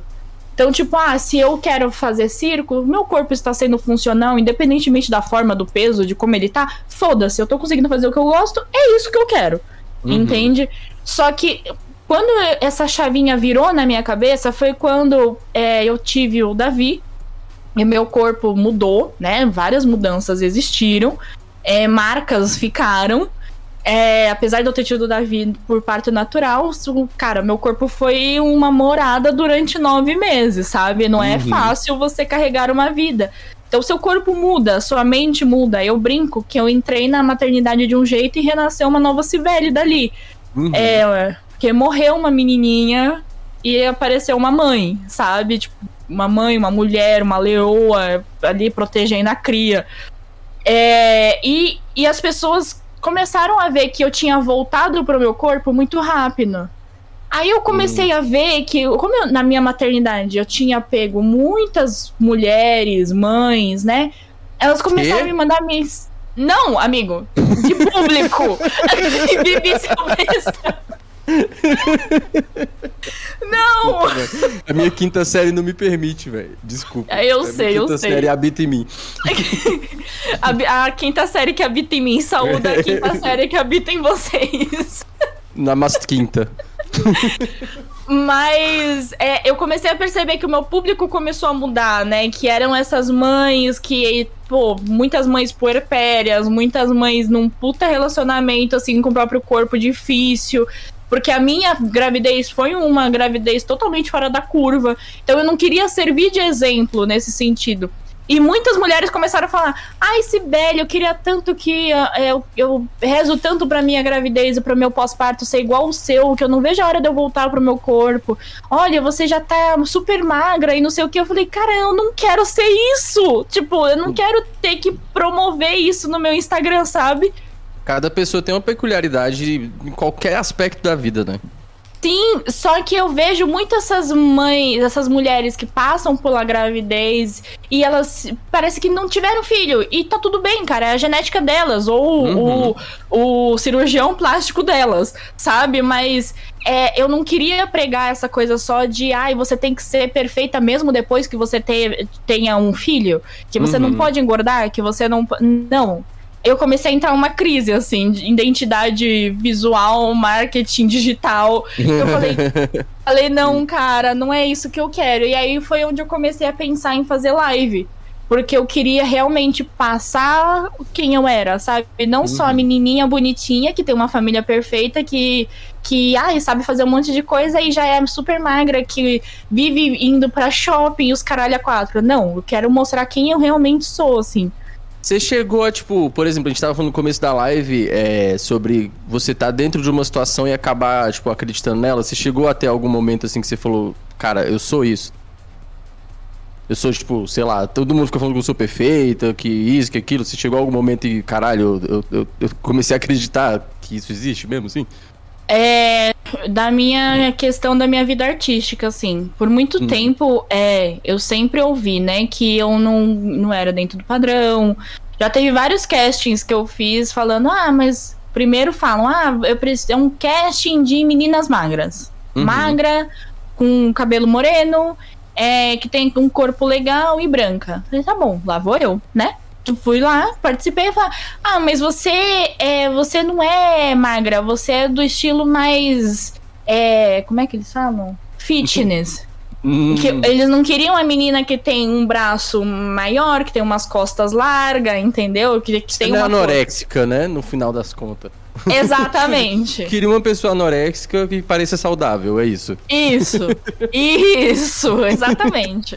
Hum. Aí eu falei, não, tá bom, então beleza. Aí eu comecei a entender, esse não é meu perfil. Uhum. Aí eu falei, bom, então eu vou na outra, né? Que é uma das meninas mais fitness, mais encorpadas e tal, né? Ah, mas você tem um perfil magra, você não serve para ser fitness. Eu falei, ué. Aí okay. deu um, um bug. Aí sabe? você fala assim, ó, oh, pera, peraí, senta vocês dois aqui, ó. Eu não sou magra. eu não sou fitness. Aqui, os dois castings.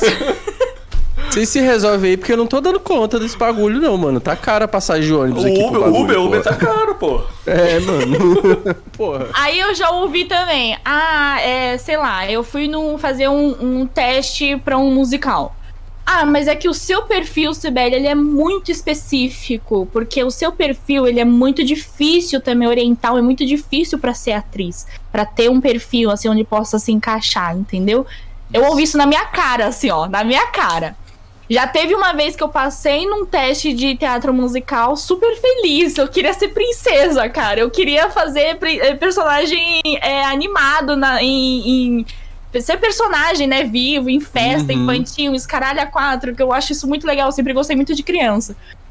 E aí, é, o cara virou para mim: Não, você é ótima, você canta muito bem, você atua muito bem, mas o seu perfil não é de princesa. Nem para ser. Tipo, teve uma outra empresa que eu participei como Moana. Aí eu falei, então, uhum. mas teve uma empresa que eu fiz a Moana. Assim, ele falou assim: não, mas é que nem pra Moana dá. É, você quer, você topa ser da produção? Porque, tipo, Caralho, mano. mano e tem esse rolê de colocar tudo na mesma caixa, por exemplo? Porque assim, é. Sei lá. Tem muito ator coreano que faz papel de chinês, muito chinês que faz papel de japonês, muito japonês faz não sei o quê. Por exemplo, você fez a Moana. Só que a Moana é, a Moana, Moana é do Havaí, não é? Sim, é do Havaí. É, e aí coloca tudo na mesma caixa, né? E a então, Moana é negra. Então, porque aí já, Lembrando já tem uma dificuldade disso. de você conseguir um lugar. E aí quando você consegue, que te coloca num lugar que não é o seu, né? Sim, eu, eu fiz a Moana porque é, a minha família, eu, eu sou uma garota, meu biotipo não é realmente de princesinha. Eu não sou uma menina delicada, eu não tenho um corpo delicado, eu tenho um corpo que é mais parrudo mesmo, né? De uhum. guerreira, assim, que é tipo a Moana. Porque a minha família japonesa não é do centro do, do Japão, de Tóquio, ali, onde tem aquelas japonesas geishas, né? Todas bem uhum. delicadinha. Não, eu sou de Okinawa. Okinawa é uma ilha do Japão. Que a galera é mais diferentona mesmo. Tem Ou um seja, rosto mais. Terra do Sr. Miyagi. A galera não tava errada. Mas é um perfil mais é, camponês, né? É, exatamente. É um perfil mais camponês, mais nativo. E quando uhum. eu fiz é, o, o teste, eu tava bronzeada do sol, que eu tinha. Eu, eu bronzeio muito rápido. Justamente, uhum. japonês é muito branquinho, né? A uhum. gente é muito branco. Só que a minha família não. Porque vem desse lugar da ilha e tal, que a galera é realmente mais bronzeado. Eu bronzeio uhum. muito rápido no sol. Só que pra eu fazer Moana, eu tinha que ficar fazendo é, bronzeamento artificial pra manter, pra manter minha cor no inverno. Caralho. Eu falei, cara, eu não sou negra. Eu não devia estar tá fazendo isso daqui. Sabe? Tipo, eu, eu sei lá, devia estar tá fazendo outra coisa. Isso daqui não é pra mim. É porque a galera do, do, do Havaí, a galera Inuit também, e os nossos índios aqui da, da América Central e Latina, eles são descendentes da, do pessoal que há muitos milhares de anos atrás veio da Mongólia. Né? Uhum. Então Anitta, eles têm. É você, Caldeirão, meu Deus do céu. Os único, as únicas coisas assim que são que lembram é porque tem um olho mais puxadinho, assim, que eu não sei se, como se disse, amendoado, né? Tem um olhinho mais Isso. amendoado. Mas assim, que, não tem nada a ver com o japonês, por exemplo, né, velho? Sim, ver, mas a galera, ela, eles põem a gente realmente, assim, num, numa caixinha, sabe? Ah, uhum. e o perfil japonês é o perfil bonitinho, todo delicadinho, com o olhinho bem, bem fechadinho, uhum. aquele rosto bem fino ou redondo, né? Aquela coisa bem redonda. É, e que fala baixinho, que fala tudo uhum. assim. não, tipo, eu, eu, minha família japonesa não era assim, sabe? Uhum. Tipo, então não é, ah, é japonês, tá bom, mas existem vários tipos de japoneses, existem vários tipos de orientais, existem orient... Pô, o Oriente é enorme. Nossa. Cara, eu Apre acompanho, aprendi com a Eu, eu acompanho uhum. muito, por exemplo, eu gosto muito de culinária oriental como um todo, não só japonesa, mas eu gosto de culinária oriental como um todo. E eu acompanho muito aquela galera do Gohango, não sei se vocês conhecem, que é uma galera que... Ah, você me mostrou. Justamente. E, e eles tiveram, tiveram esse, esse cuidado, tipo assim, a gente, beleza, a gente. E todos eles são orientais tudo mais. Uh, e, e, eles falam, galera, a gente é oriental, mas nós não somos só japoneses, nós não fazemos só comida japonesa. A gente faz comida uhum. de outros lugares também. Inclusive tem Por gente. Favor, do, né? Tem gente do casting de, de, de apresentação deles que é originário da China, por exemplo. Legal. Tá, mas nesse, nessa né? questão, nessa questão da comida, eu tenho, eu tenho um disclaimer aqui para fazer. Hum. Quando você pega aquela a culinária ali do Japão, da China, da Coreia, é tudo chinês. é tudo comida chinesa, porque veio tudo do, do, da China, mano, tá ligado? Sushi é chinês, não sei o que, é tudo chinês, gente. Vamos pra essa porra. Tá, não, mas aí eles... disclaimer Mas é, eu, eu, vou fazer, tem... eu, vou fazer, o code disclaimer agora. Pra, o, o, o, o, code disclaimer, dis... réplica, réplica. É, o disclaimer do disclaimer. que eles fazem muito receita de doce, por exemplo, que é realmente tradicional japonês, né? Sim, sim, sim. Então, não, eu digo assim, as comidas. Com feijão. Isso. Essas comidas mais clássicas, é, elas é, vêm da China por, é por o que conta a gente de... conhece de japonês, né? O que a gente conhece de comida japonesa. É, por conta de, de, de idade mesmo, de invasão, de colonização e da idade da comida, né? Tipo, sim, sim. Que é, o Japão basicamente foi invadido pela China umas mil vezes, tá ligado? A, a Coreia também. E três. Então, mil vezes e é, três. Mil vezes e Não, três, é, exatamente. É que a gente só sabe as versões das histórias da geografia da parte eurocêntrica, né? A gente não Exato. sabe, a gente só sabe da parte do colonizador, não do colonizado. Do então colonizado. É, muito, é muito difícil a gente entender qual que é a nossa cultura, da onde que vem as coisas, principalmente a gente que é imigrante, né? Que vem de uma família imigrante. Meus avós japoneses, eles vieram lá no. Naviozão, né? No navio lá que uhum. veio nos anos.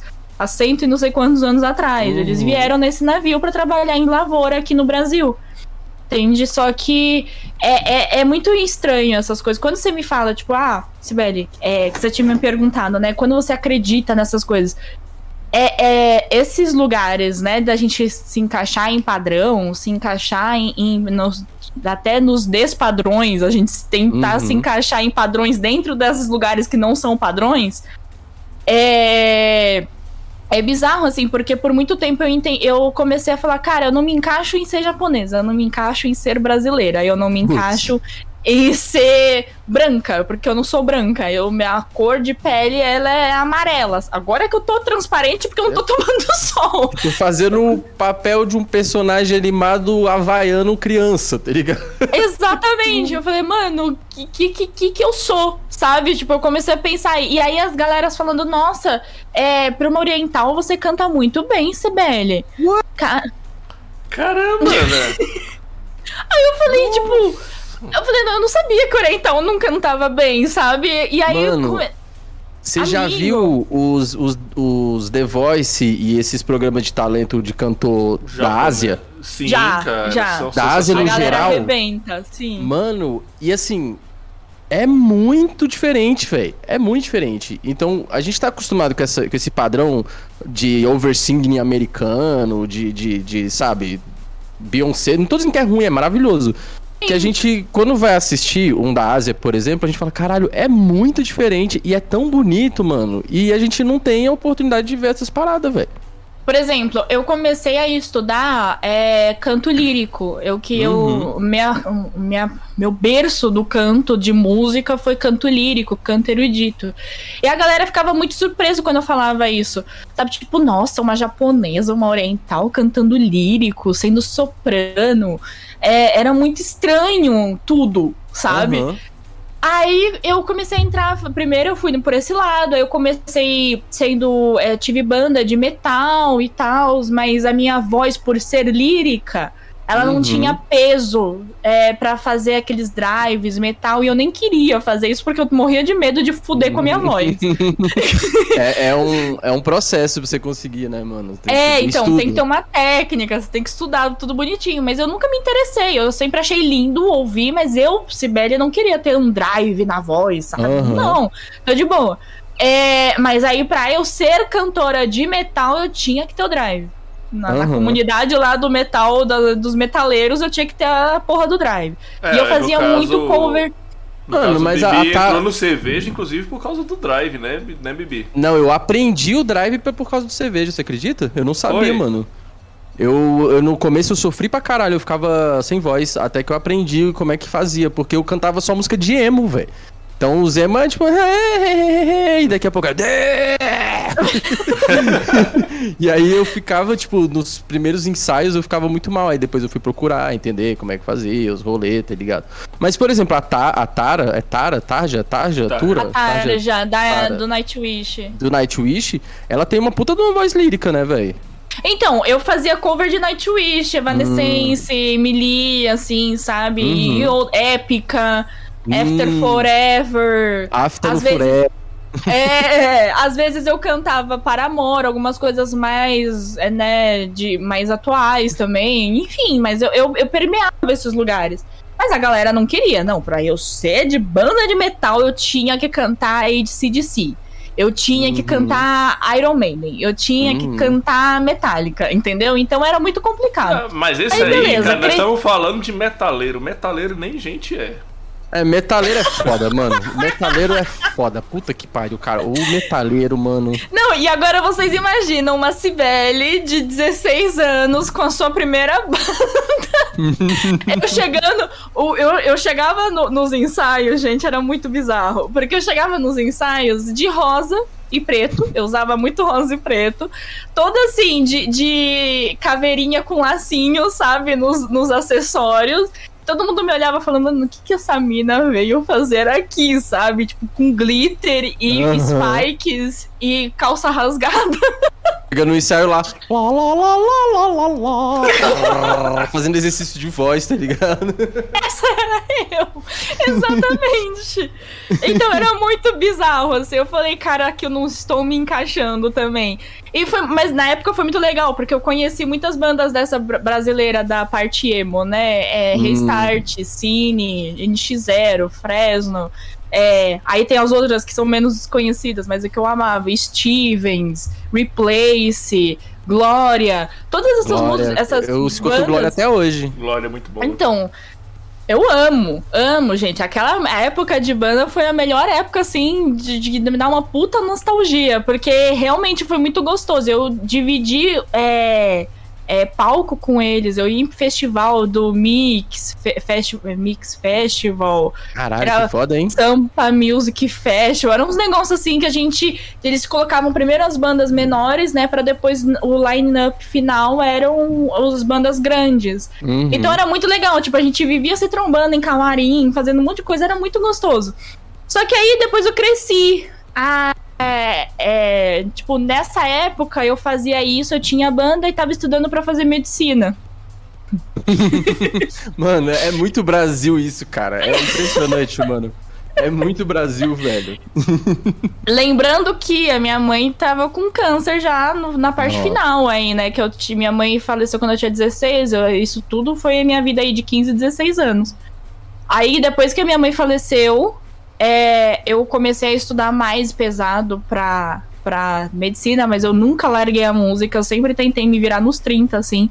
Tanto é que com 18 anos, 17 para 18 anos, eu me apresentei no Via Funchal, no falecido Via Funchal. Hum. No, com a minha banda, é, e que a gente ganhou o prêmio de música autoral.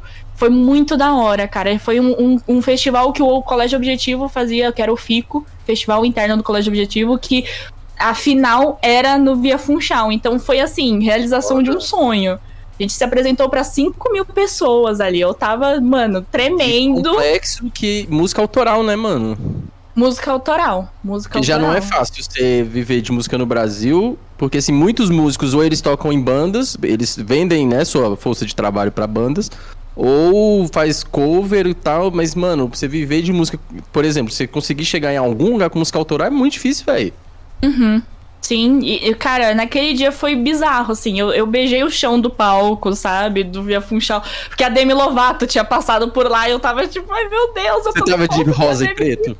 De glitter? Não, nesse dia eu estava com um vestido de um ombro só, todo glitter prata, assim. Era um ombro só, glitter prata e um puta saltão. Caralho, mano. Cantando metal. Assim, eu quero imaginar a cena, velho. Isso cantando assim, metal. É meio Baby Metal, velho. Você já viu essa banda, Baby Metal? Nossa, sensacional, cara. Eu acho. Você já viu? Eu já. Não. Eu, eu, não, eu, não quero, eu, não, eu não quero entrar no mérito delas serem orientais também. Mas não é isso. É, é, pelo, é, é pela atitude, tá ligado? Elas, tipo, é uma banda de metal uhum. japonesa que elas misturam a música pop japonesa com metal, velho. Pesado pra caralho. Então, caralho. Então, a banda das meninas tem 50 e 60 anos de idade. O baixista, eu acho que ele já tá com 60 anos de idade. Só que, mano, é um som muito pesado. E uhum. aí tem coreografia. E as minas, desse jeito que você falou, vestido de um ombro, glitter e saltão, destruindo.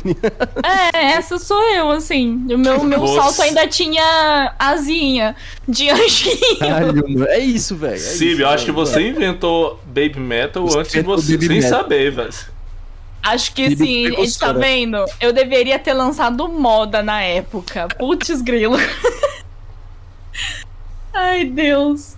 Mas eu lembrei, velho, que nesse rolê do, do dos The Voice asiático, eu, eu peguei um episódio que era tipo uma banda de canto é, tradicional da Mongólia, que é o Trophy Singing, que é um, aquele canto.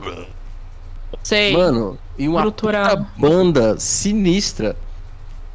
E a galera na plateia pirando, velho. Tipo assim, super comum. Não era tipo um negócio, sabe, diferente. Era tipo assim, caralho, a gente é. ama isso aqui. E eu fiquei tipo assim, porque eu sou. Eu tenho uma paixão extrema pela história da Mongólia e eu ficava assim, tipo, caralho, mano, eu queria muito assistir um negócio desse ao vivo, sabe? Tipo. Uhum. E é, assim. E é um universo que a gente desconhece aqui, pra cá. Não, a gente total desconhece. Total. Conhece, mano. E aí eu só sei que depois disso eu comecei a. Eu não passei na FUVEST é, pra ser médica na segunda fase da FUVEST por causa de um ponto. Hum. E eu fazia já cursinho desde o segundo ano do colegial, acordando cedo, fazendo um monte de coisa. Eu enlouqueci nessa, nessa época, assim. Eu falei, mano, o que, que eu vou fazer da minha vida, sabe? É, eu só eu queria medicina, fudeu, porque eu, eu não sei o que, que eu vou fazer, o que, que eu vou prestar.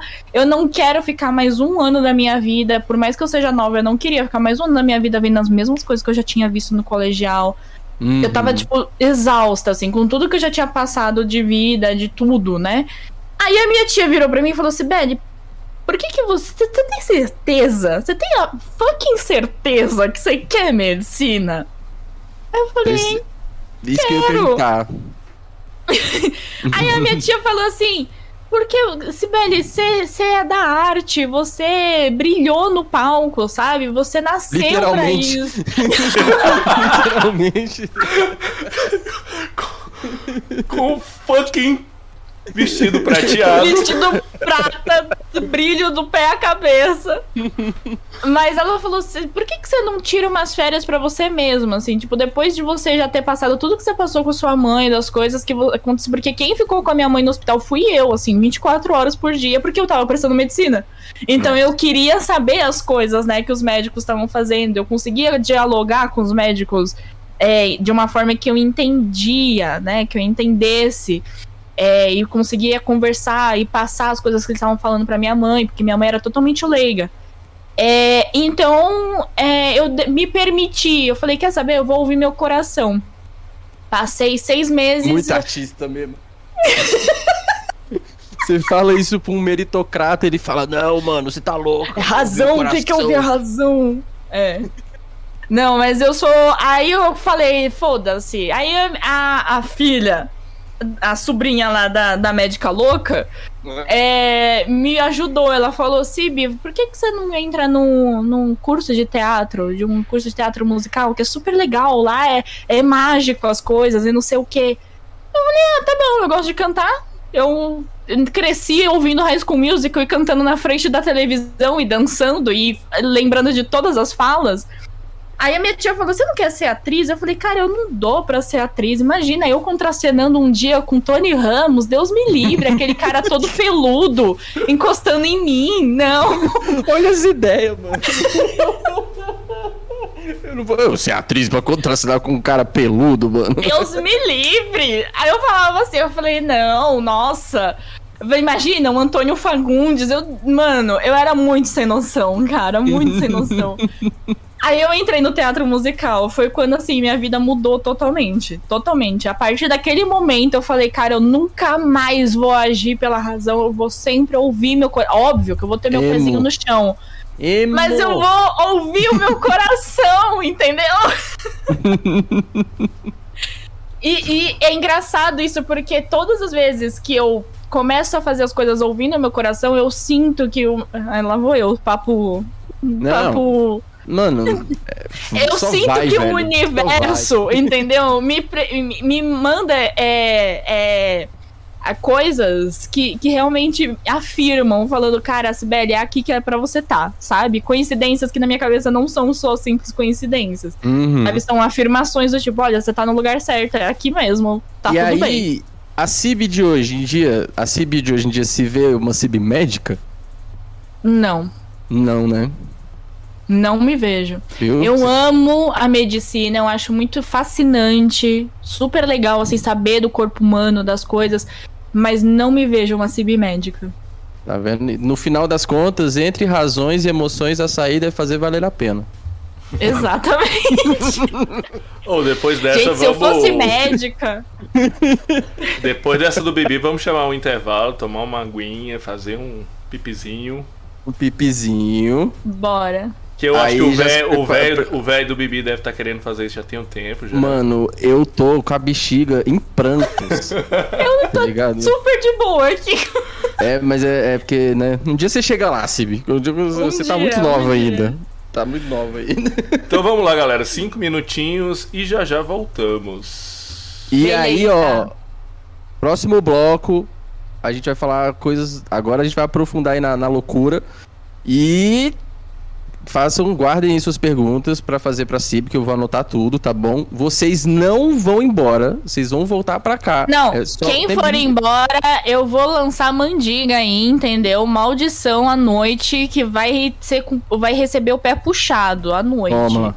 Então, chupa essa. Então vocês Olha que maldição cá. da CIB pega. Eita. Vamos já!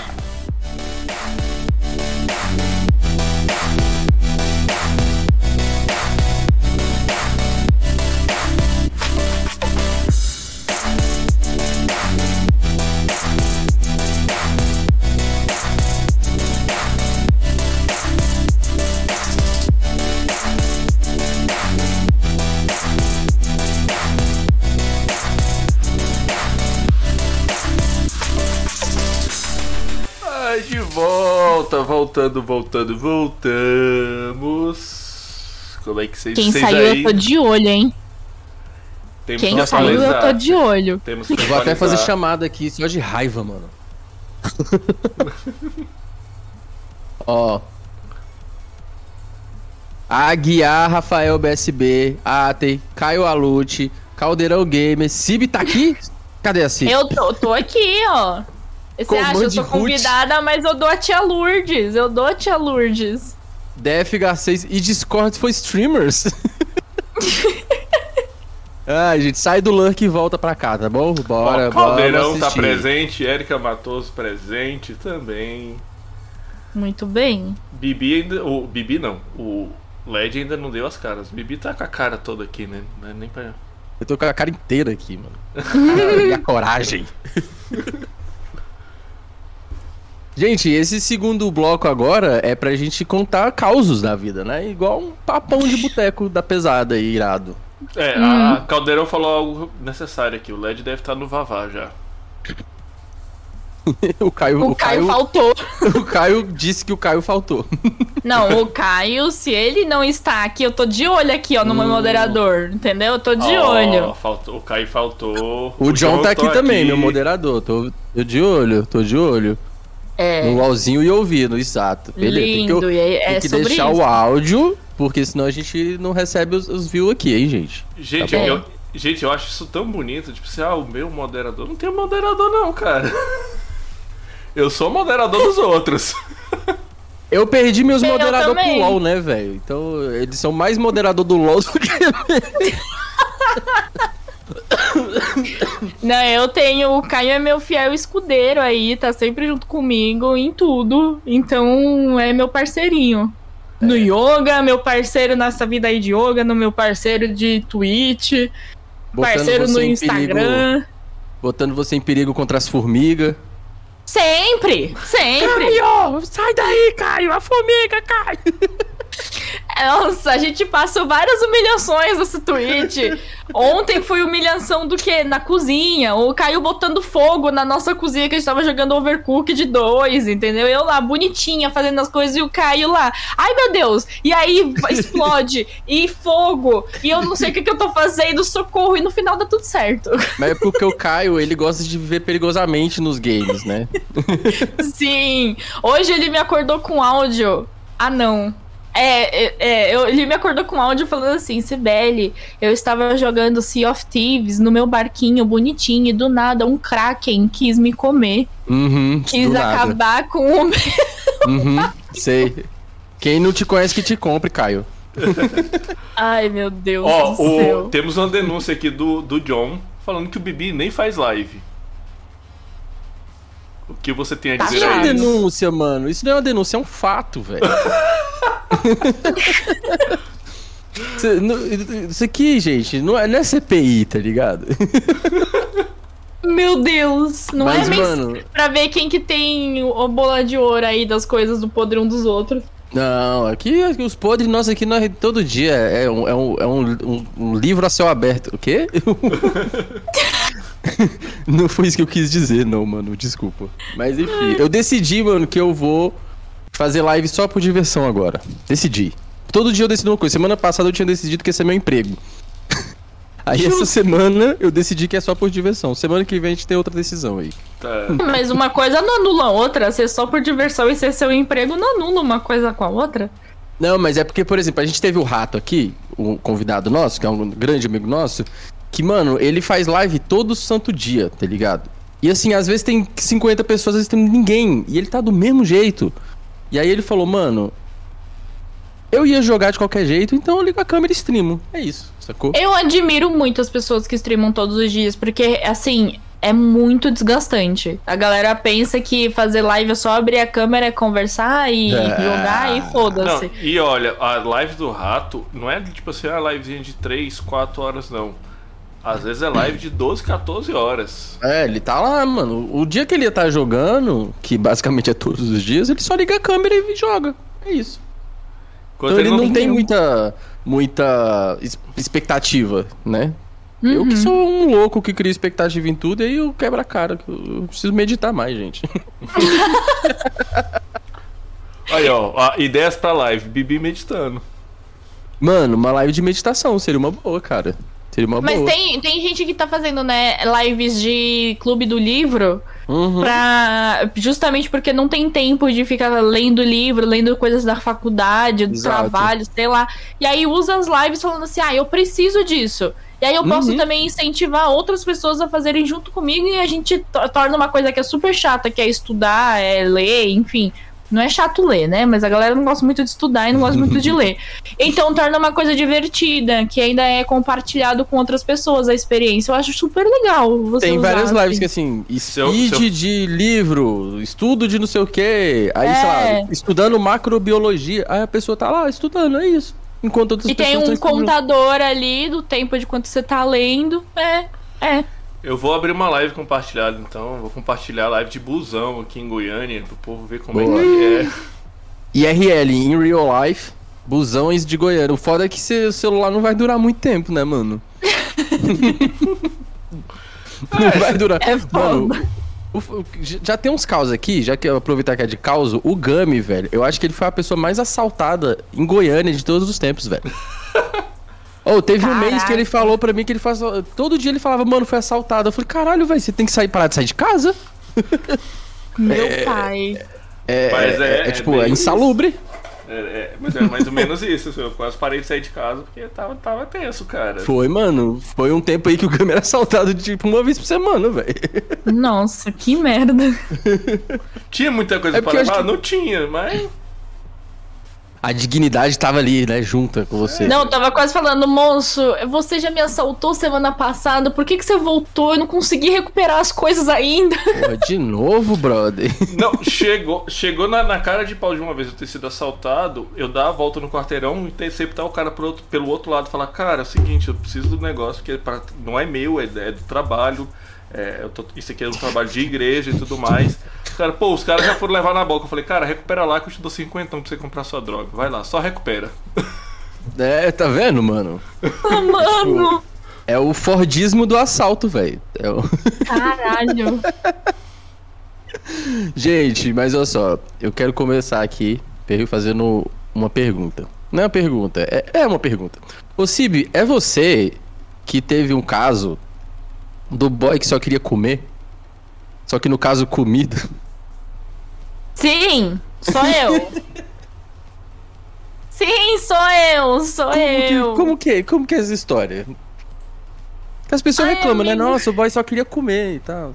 Só queria me comer, não queria nada. Só que aí no caso queria só a comida mesmo. é, não, é que assim, gente, eu se, eu, eu, se eu for contar a minha história amorosa antes do meu marido, é um é só ladeira abaixo. É só boi lixo. Assim, eu sou amiga de todos os meus exes, exes. Se vocês estiverem ouvindo, eu amo muito vocês, entendeu? Do fundo do meu coração, vocês são muito fofos, meus amigos, mas vocês não servem para serem meus namorados, meus ficantes, enfim. Eles sabem disso. A maioria dos meus amigos aí, que já Ainda ficaram bem, né? sabe. Eles sabem disso. E hoje a gente tira sarro disso. Mas já teve, teve o caso que eu fui. É, meu pai, a gente foi, eu combinei com um garoto de ir para um rodízio. Só que como que foi o rolê, né? Ele me convidou pra, pra eu ir num rodízio japonês. É, só que ele é, tava rolando um, um querer que, que entre nós dois, entendeu? Tava rolando um, um xerevo levos ali, uma coisa a mais. Ninguém convida outra é pessoa pra um, pra um restaurante japonês, né, mano? Xerevo levos, eu vou, eu vou anotar essa, cara. Vou anotar o Zerelo levos. Mas ninguém convida uma pessoa pra um restaurante japonês que não é um negócio barato se, né, não é um sem intenção, né?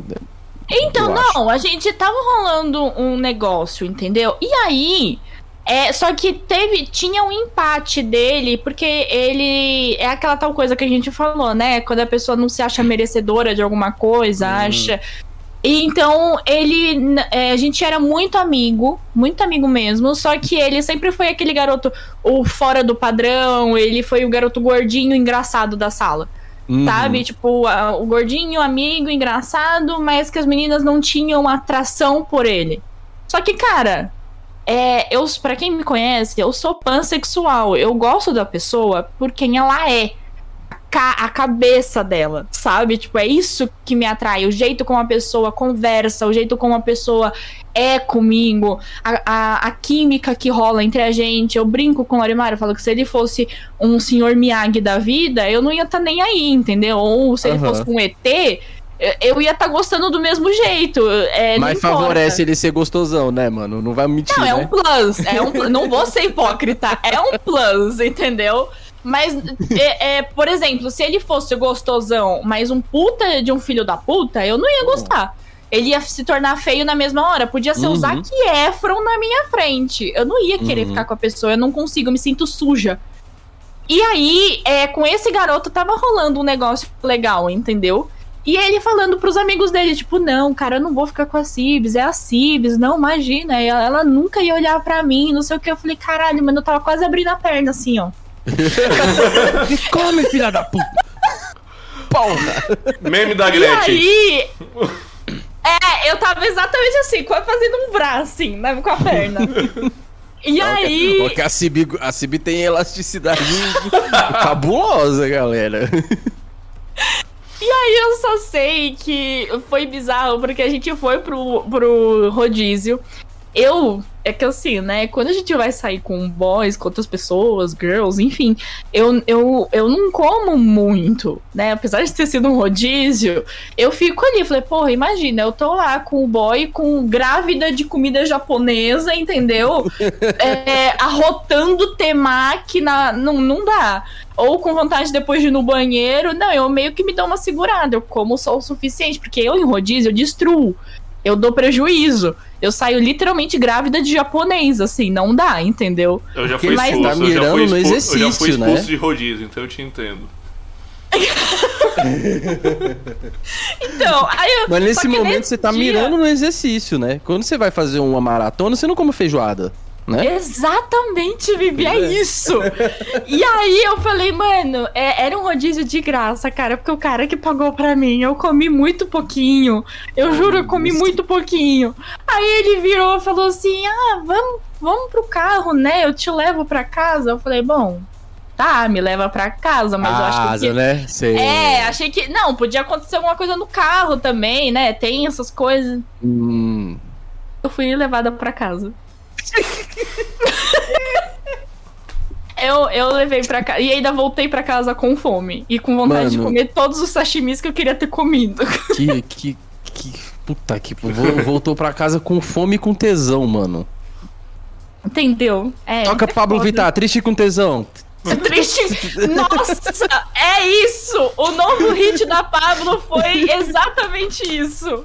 Não, gente, foi muito bizarro. O Caio chegou num ponto aqui e é pra não, não pode comer muito pra não estragar a chuca também, né? Exatamente. Pra, pra quem, Exatamente. Quem, quem, vai fazer chuca, não pode, né, mano? Você não vai comer um barril de. de, de, de, de ah, não sei o que, que. Eu não sabia o que, que ia acontecer na hora ali. Eu falei, mano, eu não, eu não vou comer um sashimi, sushi, temaki, essas coisas, nem fudendo, entendeu? Vou comer pouquinho. Eu, eu, acho que naquele dia eu comi o quê? Meia dúzia de sashimi, um temaki e acabou. E fiquei só no feel good. Foi basicamente Nossa, isso. Que puta desperdício, né? De, de tempo, dinheiro e. Bibi! Mas pelo, mas pelo menos rolou um. tá, eu sei que isso não, não, não, não, não deixa a pessoa mais tranquila. Mas pelo menos foi agradável o jantar. Foi, não, ele era meu amigo, né? É assim, eu, eu tenho a mania de sair com pessoas que eu conheço, que eu tenho alguma coisa, né? Seja uhum. uma amizade, uma amizade colorida qualquer coisa. Eu não gosto de sair com pessoas que eu não conheço ou que eu conheci no dia, assim. Eu posso conhecer no dia, mas que tem alguma troca, entendeu? Então, uhum. se eu não estivesse gostando de estar lá, eu não ficaria lá. Já saí, já teve várias uhum. vezes que eu uhum. saí no meio, falei, tipo, mano, não quero, tchau, beijo, entendeu? Virei as costas e fui embora, você tá muito chato, e fui embora. Mas é, se eu não estivesse gostando, eu não teria ficado. Só que, né? É foda. Imaginando a Cibi. Ah, vou te levar para casa. Aí ela pensando, ah, é agora, vai me levar pra você ir pra casa, né? E tá, corta a cena assim, Bibi, entrando dentro de casa ai. com fome. Gente, já teve tantos casos, já teve dois casos de que eu já fui pro motel ou hotel com garoto e não aconteceu nada. Nada. Gente, tá. Teve Mas... um. Teve um que a gente combinou, a gente tava lá, né? Que eu, eu adoro flertar por mensagem, essas coisas, WhatsApp, eu adoro deixar a galera com vontade, eu adoro fazer hum. essas coisas. E é só que eu pago as coisas que eu falo, não é tipo, ah, ca cachorro que ladra não morde. Eu ladro Ixi. pra caralho, mas eu mordo também, Ixi, entendeu? e aí, é... beleza, quando chegou lá no Vamos Ver, era um amigo meu de muito tempo, assim, vai. Enfim, não vou expor muita pessoa. Mas. E ela, essa pessoa, ela tinha um probleminha de. É, nas costas. Só que a pessoa é mais nova que eu. Bem mais nova que eu, por um hum. acaso. E aí. É, a gente foi. A gente pagou a porra de um hotel três horas daquele é, day use, né? Que você só paga as horas, é, um, hum. você não paga uma diária inteira, você paga as horas que você vai ficar. Então, Entendi. é o mínimo era de três horas. A gente pegou e falei, mo, três horas dá tempo, né? Tipo, vamos pegar o um mínimo aí e fechou o rolê. Pra Pô, quem aí, ó, dá dica. Pra, dá, dá pra até assistir um filme depois, hein? Use, day use. Aquele, né? no Ibis, tá? E dica. Hum, fica a dica aí, Fica ó, a galera. dica. Não agora na pandemia, depois, mas fica a dica. Porra, mas o Ibis é meio foda, porque, tipo, é muito pequenininho os quartos, né, velho? Amigo, mas a gente só precisava de uma cama. Foda-se. É. Era eu, eu só acho... a cama. É, eu, eu, fico meio desconfortável de ser pequeno, não, não pela questão de não ser voluptuoso, mas pela questão de você dar duas gemidas e todo mundo do outro, do outro quarto tá ouvindo, ah, sacou? Ah, mas é... Isso daí Cara... nunca foi problema pra mim. É, tipo, eu, eu sou... Entendeu? Eu sou... Ah, não, meu... Hum. Eu sou Mas... mamão. Ai, gente. Não, mas, mas aí, aí, nesse cê, dia. Cê... Ah. Não, nesse dia eu fui e eu, o, o cara, ele queria que eu fizesse todas as coisas e não ele, porque ele estava com dor nas costas. É, enfim porque ele não Mas conseguia fazer as coisas. isso era um papinho, mano? Não, eu, eu sabia que ele tinha operado, isso é real. Ah, assim, ele tá. teve aquele nódulo de ficar muito tempo sentado. Hum. No, no final ali do Cox. Do Cox. Sei. É, e aí ele teve esse negócio aí, ele operou tal, mas já fazia tempo que ele tinha operado, e aí ele não conseguia fazer as coisas. Eu falei, ah, amigo, assim, pra mim tem que ser meio a meio, entendeu? Eu faço, você faz, eu faço, você faz, e aí vai indo. Só eu fazer as coisas não tem graça. Eu faço, você faz, nós fazemos e é isso. Exatamente. É porque, é porque, às vezes, a pessoa tá dando esse papinho pra ele ficar lá de boa, só recebendo, entendeu? Pois é. Não, é, não era o caso. Não, não é. Não hum. sei se era o caso ou não. Eu, eu acho que não. É, eu, eu, espero que não. Mas eu fiquei ali três horas pela dona do lado do cara conversando com ele durante três horas. Caralho! não, mas tá, peraí. Peraí. Tudo, mano, tudo tem que ter um contexto. Porque, assim, assim, se fosse no hotel da Caldeirão, que a Caldeirão falou semana passada, isso Nossa, não teria mano. acontecido. É. De, o pau já tava na bunda lá, você não tinha nem visto. Deus do céu! pra quem não sabe, a Caldeirão contou a história da sauna lá, gente. Quem quiser, ó, depois eu ouvi, vai assistir. Vai assistir eu o ouvi. episódio da Caldeirão. Minha, tudo, minha... tudo tem um contexto. Cê, cara, tá, beleza, eu tenho as costas fodidas, eu tô zoado. Então a gente vai pra um, pra um rolê de transar e eu não vou transar. A pessoa já sabia, mano amigo, mas assim, não tentou nem o de ladinho, entendeu? Não tentou nem um, um papai e mamãe simplesão. Não foi, amigo. Não foi. Era, Caraca. E eu, é, foi, foi foda. Foi foda. Eu falei, nem ah, um, um, um, uns hand job, assim, nada? Não! Ah, não. ah puta não, que pariu, mano. Não, ah, não, mano. Eu ah. ainda tentei, só que aí é, a gente achou melhor. Não. Ô, Cib, eu tô achando, mano, que você ladrou demais e o cachorro ficou com medo. Não sei, amigo. Eu não sei. Será que você não botou uma pressão e o cara, tipo. Não Caralho, sei. mano. Não, fudido, eu não sei mano. porque eu já passei por essa situação também, do, da pessoa ficar muito, muito tensa comigo e broxar, assim. Já Às vezes ele, ele falou, mano, eu tô com as costas fodidas. E pelos bagulho que ela me falou que ia fazer comigo, eu não vou nem começar a brincar, mano. Porque eu vou parar na UTI daqui. ele ficou com medo, será? Não sei, amigo. Eu, eu, eu, eu, acho que é, é, muita pretensão minha, sabe? Falar hum. que ficou com medo e tal. Eu não. Eu, apesar de muitas amigas minhas falarem isso para mim, eu tento não acreditar nisso, porque eu não é quero colocar minha bola A gente tá tentando fazer um CSI aqui, entendeu? O CSI do Ibis. é... CSI Ibis. Meu Deus, é, foi muito bizarro, gente, foi muito bizarro, aí, muito e, bizarro. E aí, tá, agora vamos oh, ver pela ótica Na verdade, feminina. CSI Cibis. Cibis. Se é Cibis. Mano, mas vamos ver pela lógica feminina aí. Depois de uma situação dessa, como é que você fica? Depois, assim. Que psicologicamente. Não tinha nada a ver comigo. Não, porque, tipo, eu sabia que não tinha nada a ver comigo, entendeu? Nessa questão da minha vida sexual, eu sempre fui muito segura de mim mesma. Não, não, mas de... não, não é isso. Eu tô dizendo assim, é frustrante. É, você fica, tipo assim, como que você fica depois? Você fala assim, nossa, mano, eu vou fuder pra caralho e, e não rola. Você vai pra casa, como é que você fica, assim? Ah, em casa a gente volta e tem consolo, né? Ah, entendi. Porque assim, mano, eu já tive, eu já passei por umas situações dessa e é muito chato, mano, porque você sabe, aquela quebra de expectativa. Porque... Não, é bizarro, é bizarro. Eu, assim, eu fiquei chateada, óbvio. Mas é. Não sei, tipo, eu falei, porra, se era pra gente conversar, pelo menos a gente não pagava 70 reais aqui no negócio, uhum. entendeu? Não, vamos mandar um e-mail, né, velho? Não, vamos sentar ali no Starbucks, a gente conversa, entendeu? Não, Discord, mais fácil, mano. Entra no Discord. Discord é, hoje em dia Discord, era bem mais fácil. Mas assim, pra mim, é, é, ele era meu amigo, né? Então eu meio que deu pra. Tipo psicológico ali, né? Você, você travou. Ah, tá, voltou. eu travei?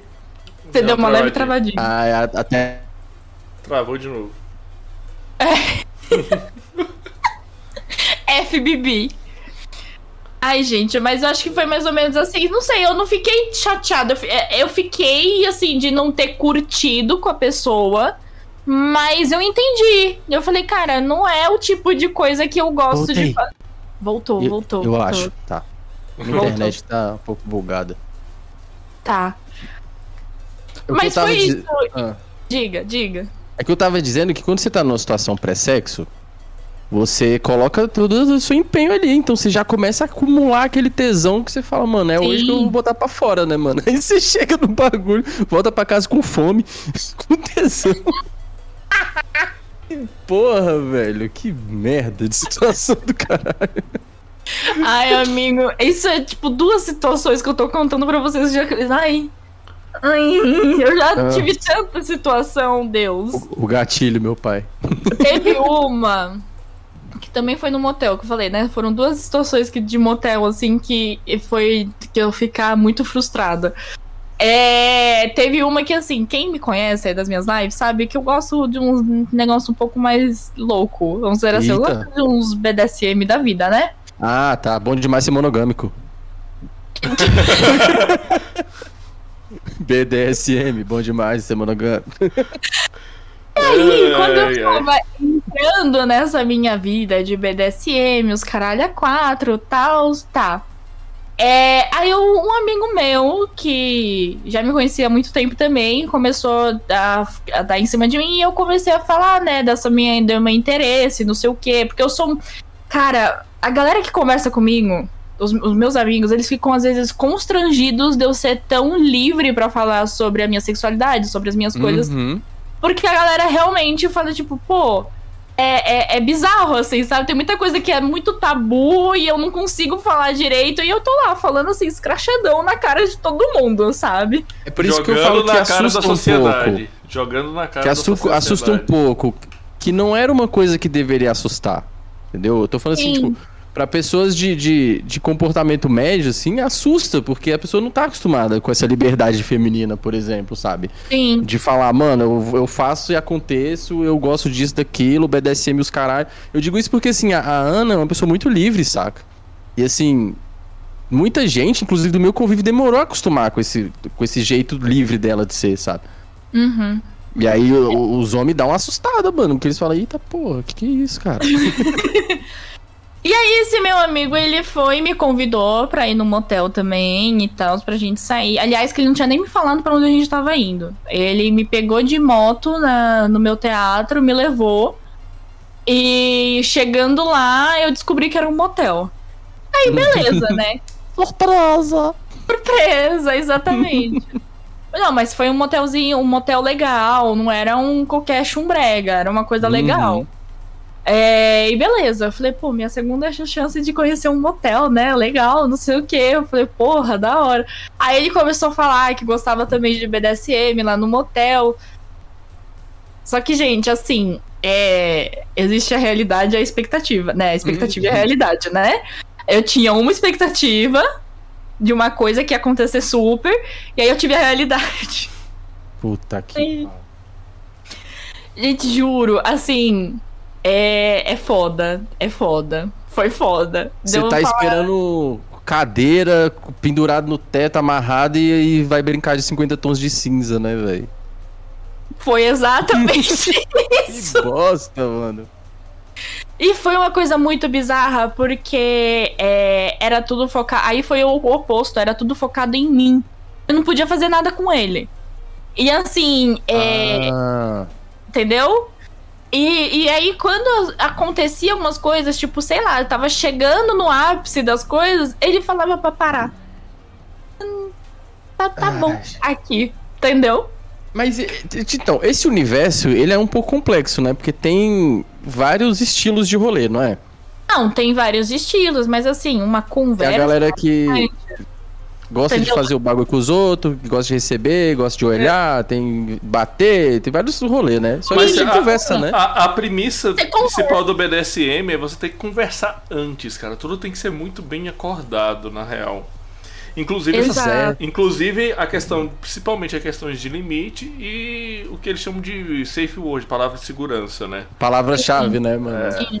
Então, assim. Tu não é pode o... ser come meu cu, né? Palavra-chave. Nem ia meter com o Dasai. Nem ia meter com o Dasai. Ia meter com o Dasai. Mas aí não, tipo, não teve esse, essa conversa prévia no rolê. Não, não teve, porque eu não sabia também que ele era do rolê, entendeu? De gostar hum. dessas coisas que nem eu. E aí eu fui descobrindo no, na hora ali no dia, só que não tinha conversa, foi uma coisa muito bizarra, muito estranha. Eu saí assim, mais bugada do que eu entrei, entendeu? Caralho. Eu fiquei tipo, que que aconteceu aqui? Por que que eu vim aqui, sabe? Tipo, mano, eu queria ter visto meu Netflix em vez de vindo. Porra, era melhor ver o filme do Pelé, mano. Que droga. Mas, tipo, eu imagino que para esse tipo de rolê tem que ter umas. Pelo menos uma sintonia ali para criar um ambiente que seja favorável pra parada, né? Porque senão fica constrangedor, é... né? Não, e sabe o que é o pior? Depois eu descobri que ele adorou. Que foi maravilhoso. Que foi ah, porque ele fez o que ele queria, sem conversar porra nenhuma, e pra ele é, show, né? Então, aí eu fiquei tipo, mano, mas não, não foi tudo isso. E eu acho que não foi nem tudo isso pra ele, sabe? Eu fiquei tipo, caralho, mano, que mundo que você vive? Oi, bom dia. aí ele saiu de lá falando, caraca, mandei bem pra caralho, mano. Assim, é... Assim, todo dia esse bagulho aqui. Porra, assim, não, que eu não vê Netflix. Sabe que é o pior? Eu, é, ele namorava na época. eu, eu tô expondo muito, mas ele namorava na época. E eu, é, depois eu descobri que ele namorava. Depois que eu descobri que ele namorava. E eu descobri que a namorada dele me queria também como parceira. Ah! Queria porque... que eu fosse uma das, das subs, entendeu? Junto com ela. Então eles eram um casal de dominatrix. Isso. Isso. Caraca, cara. Entendeu? Mas é bem comum. Seja, isso é bem comum no meio do BDSM, a galera. Não, inclusive, é inclu, inclusive galera casada que é liberada. Não, isso ter, eu tô ligado. Ter, ter, relações BDSM separadas, e eles separam lá a vida vanilla, que eles chamam, e a vida BDSM.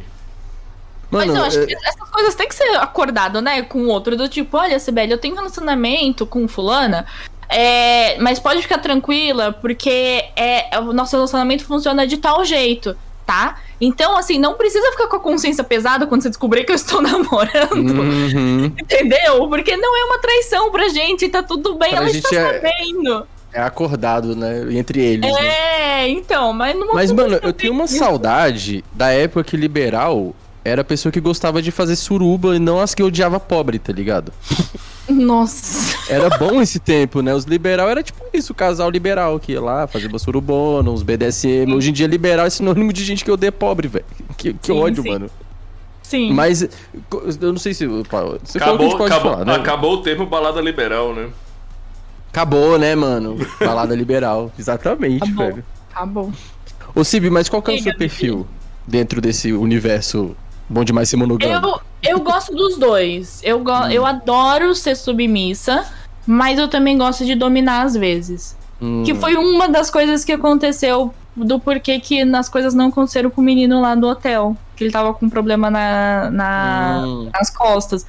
Eu gosto desse lugar de submissão, entendeu? De, uhum. é, muito mais do que dominar. Só que tem, eu tenho meus dias aí de dominadora, entendeu? Que eu também gosto. Mas daí tem a diferença entre gostar disso e de, de, transar com um corpo inerte, né? Que seria o caso do menino lá, coitado. É diferente, né, mano? Aí já é parte pra outra loucura.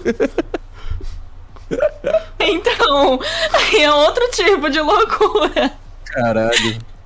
Exatamente. E, e tá, aí você. Eu tô fazendo suposições aqui, tá? Você é atriz, né? Também. Sim. Você curte uns bagulho de roleplay, assim, por exemplo? De, de fazer personagem e tal? Então, eu descobri esse mundo aí de roleplay agora. Tô começando a me interessar por isso daí. É o Caio que veio falar para mim que teve muita gente aí fazendo roleplay de, de GTA, dos caralho a 4. Eu falei, porra, não sabia que isso existia. Tipo, porque assim, eu sou não, meio. Peraí. Quê? Não, eu tô falando de na cama mesmo, no, do, ah! BDSM. Por um segundo eu achei que tinha uma galera fazendo roleplay de sexo de GTA, tá ligado? De que que é isso, mano? Tá certo que GTA é pra mais 18, mas eu, esse aí eu não conheço, não, cara. Caralho, mano. Não, esquece, tá? Então. Do nada. ah, eu gosto de roleplay de GTA, da live e tá?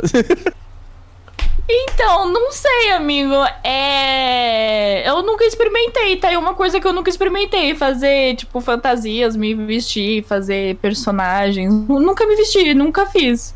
Tem uma galera que é profissa nisso, né? Porque assim, Tem. na nossa cabeça de, né, pelo menos na minha, que sou mais velho, para mim fantasiar é aquelas botar essas fantasias ridículas de enfermeira, sabe, de bombeiro e os bagulho Sim. zoado. Aqui não, mano, eu vi que tem uma galera profissa do bagulho mesmo. Tem, tipo, vive o personagem, entra no personagem, tem uma comunidade, é uma do... muito doido assim, mano. Então, eu nunca não sei, assim, é, eu acho que é porque eu, também, né, eu vivo interpretando um monte de personagem no, no, nas coisas. Eu gosto de ser eu mesma, principalmente na hora, assim, do em quatro paredes. É legal eu ser eu mesma. É, é tanto personagem que o personagem norm, normal seria ser você mesma, né? É, exatamente, eu gosto. É... Assim, porque é, sexo para mim é uma coisa muito li de liberdade, né? De você com você mesmo e de você com o outro. É por isso que eu falo que eu gosto de ficar com pessoas, eu gostava de ficar com pessoas que eu conhecia, que eu tenho, eu tinha alguma coisa, para eu me sentir à vontade. Eu não conseguia sair por tipo, ah, ah, ele é bonitinho, vou pegar. Ah, é que nem camarão, sabe? Foda-se a cabeça, o que importa é o corpo. eu não consigo, cara, não consigo. Já fiz isso uma vez, mas eu me sinto suja. Literalmente, assim, eu chego em casa, parece que eu tô suja parece que eu não sei, fui contaminada por alguma coisa. É Mas, é estranho. Assim, o sexo literalmente é sujo. Literalmente, mano. É troca de fluido, de, de suor, de. Então, de amigo, mas. Se você aí... entra num rolê com uma pessoa que você não tem, né, um. Você fica sujo de uma pessoa que você não, né? Então, mas eu me senti a minha energia suja. Uhum. Entende? Tipo, uhum. é, é, porque eu não acho sexo sujo. Pelo contrário, eu acho que é o, o, máximo da intimidade que você pode ter com uma pessoa e o máximo de troca que você pode ter com alguma sim. pessoa. Eu digo e, que é sujo e... literal, assim. É sujo sim, que, né? Sim, sim. A gente lida com secreções, sim. Uhum. Só que eu acho também que é tipo, cara, é secreções do nosso corpo, sabe? A gente tem que normalizar, normalizar, as secreções, sabe? Por exemplo, a galera fala: ai, nossa, Deus me livre um dia passar cheque. Eu já passei vários cheques. Mano, é, é, é, isso é foda, mano. Assim, eu não tenho lugar de fala? Não tenho, porque assim, eu não dou o cu. Mas. Deveria. É, vamos, vou, vou pensar sobre isso. Aí, a Ana, já, a Ana já. Amiga, é um dedinho assim, ó. A Ana perde muito. é um é, é, chega a ser irritante, tá ligado? fazer um negócio aquelas. Eu faço isso com o Lorimar também. Eu fico, amor, é um negocinho assim só. Pois é, mano. É. É um, é um caso a se pensar. Eu, eu, eu confesso que eu penso nisso bastante, mas é porque eu tenho cosquinha, mano. Ou quando chega perto ali, eu começo a ficar. Mas é essa a parte tipo... legal, Bibi. Então, deixa eu te contar. Essa é a parte ah. legal, entendeu? Porque o cu é um lugar super irrigado de sensações. É umas sensações muito legais que você vai ter ali, porque ele é muito sensível. E agora você pensa na estimulação na próstata. É muito Sim, maior. Né? Entendeu? Eu concordo, eu concordo. O problema é que eu acho que, tipo, o, o cristianismo fudeu minha cabeça, mano. Mesmo eu não sendo cristão mais, tá ligado? É, não é foda. Eu sei que é um é uma merda pros homens. É uma Ou merda. Pra... Enfim, é. Eu até perdi. Ah, tá. A Xuca. eu até me desconcentrei, mano. Fiquei lembrando da hora pedindo pra enfiar do meu cu. Ó, o Caio tá aí, ó, cuticute pra você, Bibi. Cuticute. É, cuticute, só um negocinho ali, poxa. Eu vou colocar o meu todo no seu pompom. Mas, tipo, o rolê da Xuca, por exemplo, eu acho que, tipo, deve... tem, na verdade, um movimento já para isso, né? Para normalizar a questão do cheque, por exemplo. Não que você vai destruir a pessoa de cocô, não é isso, mas. Fazer mas, um brown assim, shower. Mano, você vai brincar no, no, no, no parquinho, você vai sair sujo, mano. Não tem jeito. Você vai. É que né? nem os caras que vão é, ficar com pessoas que menstruam, né? Uhum. É, eles têm medo de uma pessoa que tem pepeca, do nada menstruar. Gente, isso pode acontecer? Sim. Pessoas que menstruam, do nada, o ciclo menstrual pode mudar e do nada pode vir um sangue. Do nada, entendeu? Não. Sem aviso. E não é só do nada, isso não é só um sangue. Às vezes vem uma, uma, uma tromba d'água. De... Exatamente. Não, já aconteceu, já aconteceu comigo. Eu, eu, eu, eu, acho que eu encarei muito melhor do que a pessoa que, que, que menstruou, sabe? Eu, a menina que eu, menstruou. eu sinto isso porque já rolou com pessoas comigo que não eram namoradas ou pessoas com intimidade e a pessoa foi extremamente, tipo, chateada, desconfortável, sabe? E aí eu acho que é, tipo, bem uma coisa de pressão social mesmo em cima das mulheres, não é? É, eu, eu acho, acho, amiga, do, das mulheres e dos LGBTs, né? De, uhum. de quem gosta de dar o cu. Eu uhum. acho bizarro, assim, porque, cara, é, beleza, você vai fazer um preparo e tal. Eu não gosto muito de fazer chuca. Eu prefiro. Uhum. Ah, beleza, hoje eu vou sair com boy. Meu, meu intestino, ele é, é reguladinho, bonitinho, né? Eu faço uhum. vários totô durante o dia, mas em horários bonitinho, marcadinho. e aí eu sei. Eu fiquei tipo, ah, sabendo que não é vários totô, não, mano. Não, é que vários... é vários, vários totôzão, mano. Porque eu vi lá na sua live o povo falando, o Caio tá de prova aí. É que ainda não chegou na parte do formato dele, mas deixa eu ficar Ai, quieto. meu Deus. Tá, a gente vai chegar lá. Aí eu só sei que, tipo, é, por exemplo, ah, hoje eu vou, vou sair e talvez aconteça. Eu sei que eu tenho que dar uma preparada no, no uhum. meu organismo, sabe? Eu sei uhum. que, ah, se eu tomar uma xícara de café, eu vou no banheiro e dou aquela limpada no meu intestino, entendeu? Sim. E tá tudo bem. De uma forma natural, que também não vai afetar a minha flora intestinal, as coisas lá de baixo, porque fazer muitas chucas é ruim, entendeu? O Caio tá dizendo que a sadia chora com patrocínio. Ai, que ódio, Caio. Ai, Caio, muito obrigado, mano. Obrigado. Você é de grande contribuição aqui pro nosso. Que ódio! Entendeu? Mas assim, é, se acontecer, aconteceu. Cara, limpa, vai no banheiro, toma um banho, limpa lá e pronto, continua, tá tudo bem. E eu confesso que sim. na real. Eu... E volta, e volta pro bagulho, mano. É isso. Exatamente. Assim, Já eu confesso várias que... vezes comigo com meu marido, tipo, na época que a gente tava namorando, ele, ai amor, sai um pouquinho aqui, peraí. Ele ia lá no banheiro, limpava, passava um, um negócio lá é, um sabonete, uma água, voltava, pronto. Acabou. É, velho, e vambora, mano. Eu, eu, eu, confesso que assim, eu tenho um pouco de problema com a questão do oral se a mulher estiver menstruada. Não, aí eu também acho nojento. É, eu porque acho... assim, envolve a questão do, do gosto, né? Do, do, do, do cheiro, do gosto Sim. e tal. É meio complexo. Mas assim, tem gente que não tem problema com isso e maravilhoso. Por exemplo, Mas, assim, é, é, tem é... coisas. É, na época comigo, né? Eu uso muito coletor menstrual. Uhum. Pra quem não conhece, é um copinho de silicone que você enfia na portinha da pepeca e aí ele forma um vácuo e ali vai sendo depositado todo o seu fluxo menstrual, né? É, em épocas que eu, eu tô desse jeito, que eu menstruo e tal, dá pra fazer um oral ali. Entendeu? Porque não tem tá sangue. coletor, né? Entendeu? Uhum. E hoje em dia também tem um, um, coletor menstrual que você põe no colo do útero, que aí que é um pouco bem mais profundo, né? Lá no fundo, que você consegue ter a penetração. Então, assim, é muitos tabus que são quebrados. Uhum. E, e, a própria é, menstruação ajuda também na lubrificação muitas vezes. De... Sim, cara. Eu uhum. já fiz sexo menstruada e assim, depois limpa, eu já tenho. Eu eu e meu marido, a gente colocava toalha na cama. Uhum. na bordinha, eu sentava na bordinha, punha a toalha ali na cama, entendeu? Ele em pé, eu deitada e fechou o rolê. Se, se pingasse no chão, a gente limpava, se pegava um pouquinho ali no, na toalha, era só toalha, lavava e é isso. Gente, fica a dica, comprem toalhas vermelhas. Ou tá pretas também, Ou pretas, porque já, já né, dá, dá uma, uma disfarçada ali na hora de lavar também. Exatamente. Mas tem, mas tem um rolê, é, é, verdade ou é mito? Que, tipo assim, tem uma questão aí do, do tesão maior na época da, da menstruations.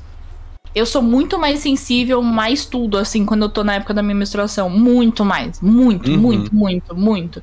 Tem vezes que eu não quero nem que me encoste, porque depende. Se eu tô com muita cólica, se eu tô ah, muito. Tá acabada, beleza. Mas no final, no, normalmente é nos primeiros dias. Depois, pro final, que já tá só vindo o fluxo, já tá quase acabando, tá no finalzinho, né? E não.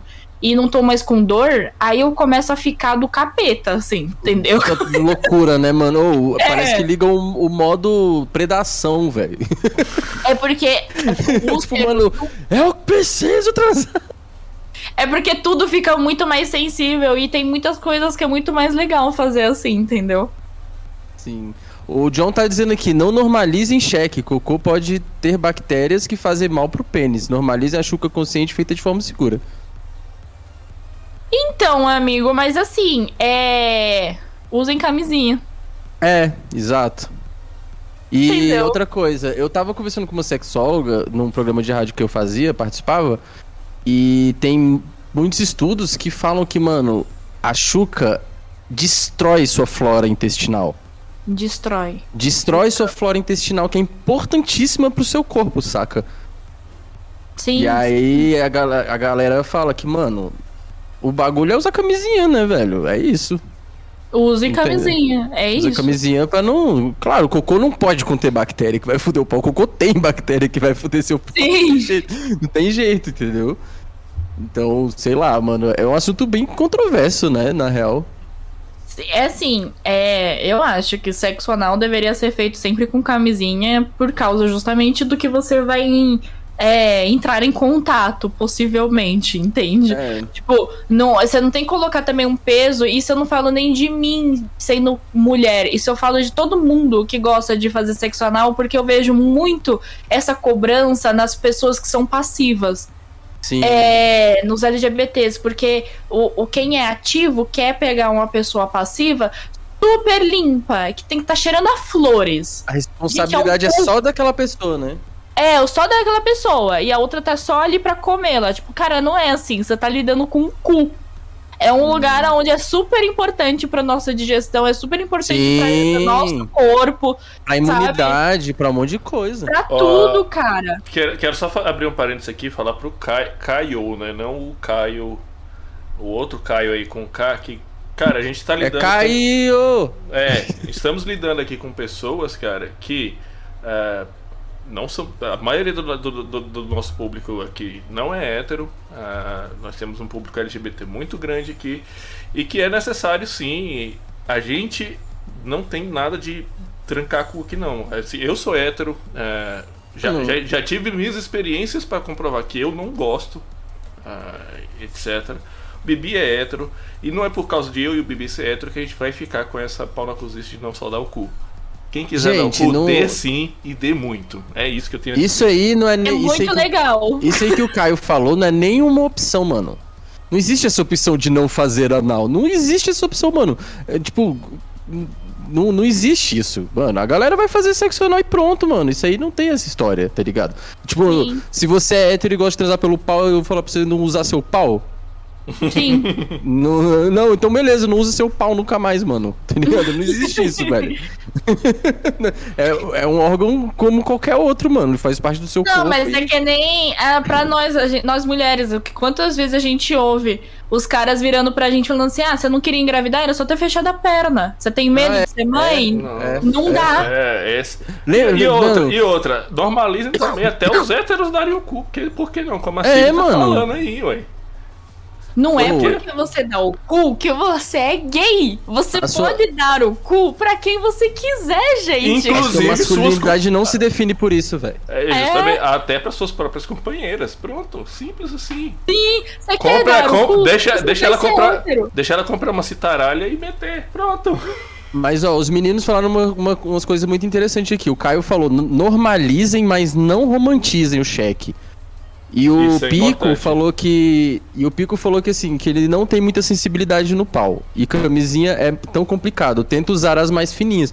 Então tem também esse sub. Hoje em dia, mano, tem muita camisinha aí, cara, que é bizarra. Tecnologia. Sim, é hoje cabuloso. a gente tem muita tecnologia. Pra essa galera virar e falar assim, ah, eu não gosto de usar camisinha.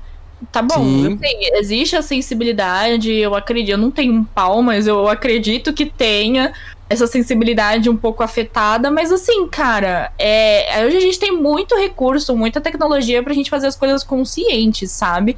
E não é só porque é no cu que você não corre risco de pegar a bactéria, que você não corre. Exato. Não é só porque a pessoa fez chuca que todas as bactérias vão embora, Não, gente. você teria que fazer uma sepsia, né? É diferente, velho. Sim, é. Ah, tá bom. Na, fazer na... a limpeza com álcool em gel lá dentro. É. anti-Covid, né?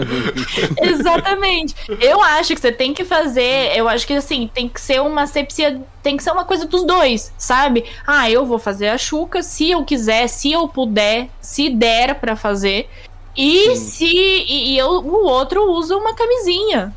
Sim. Também se cuide, sabe? Se acontecer de ter um cheque ali passado sem querer, porra, tem vezes que você. É que, gente, dar o cu, você começa a não. Para dar o cu, primeira coisa, você não pode ter contração no cu.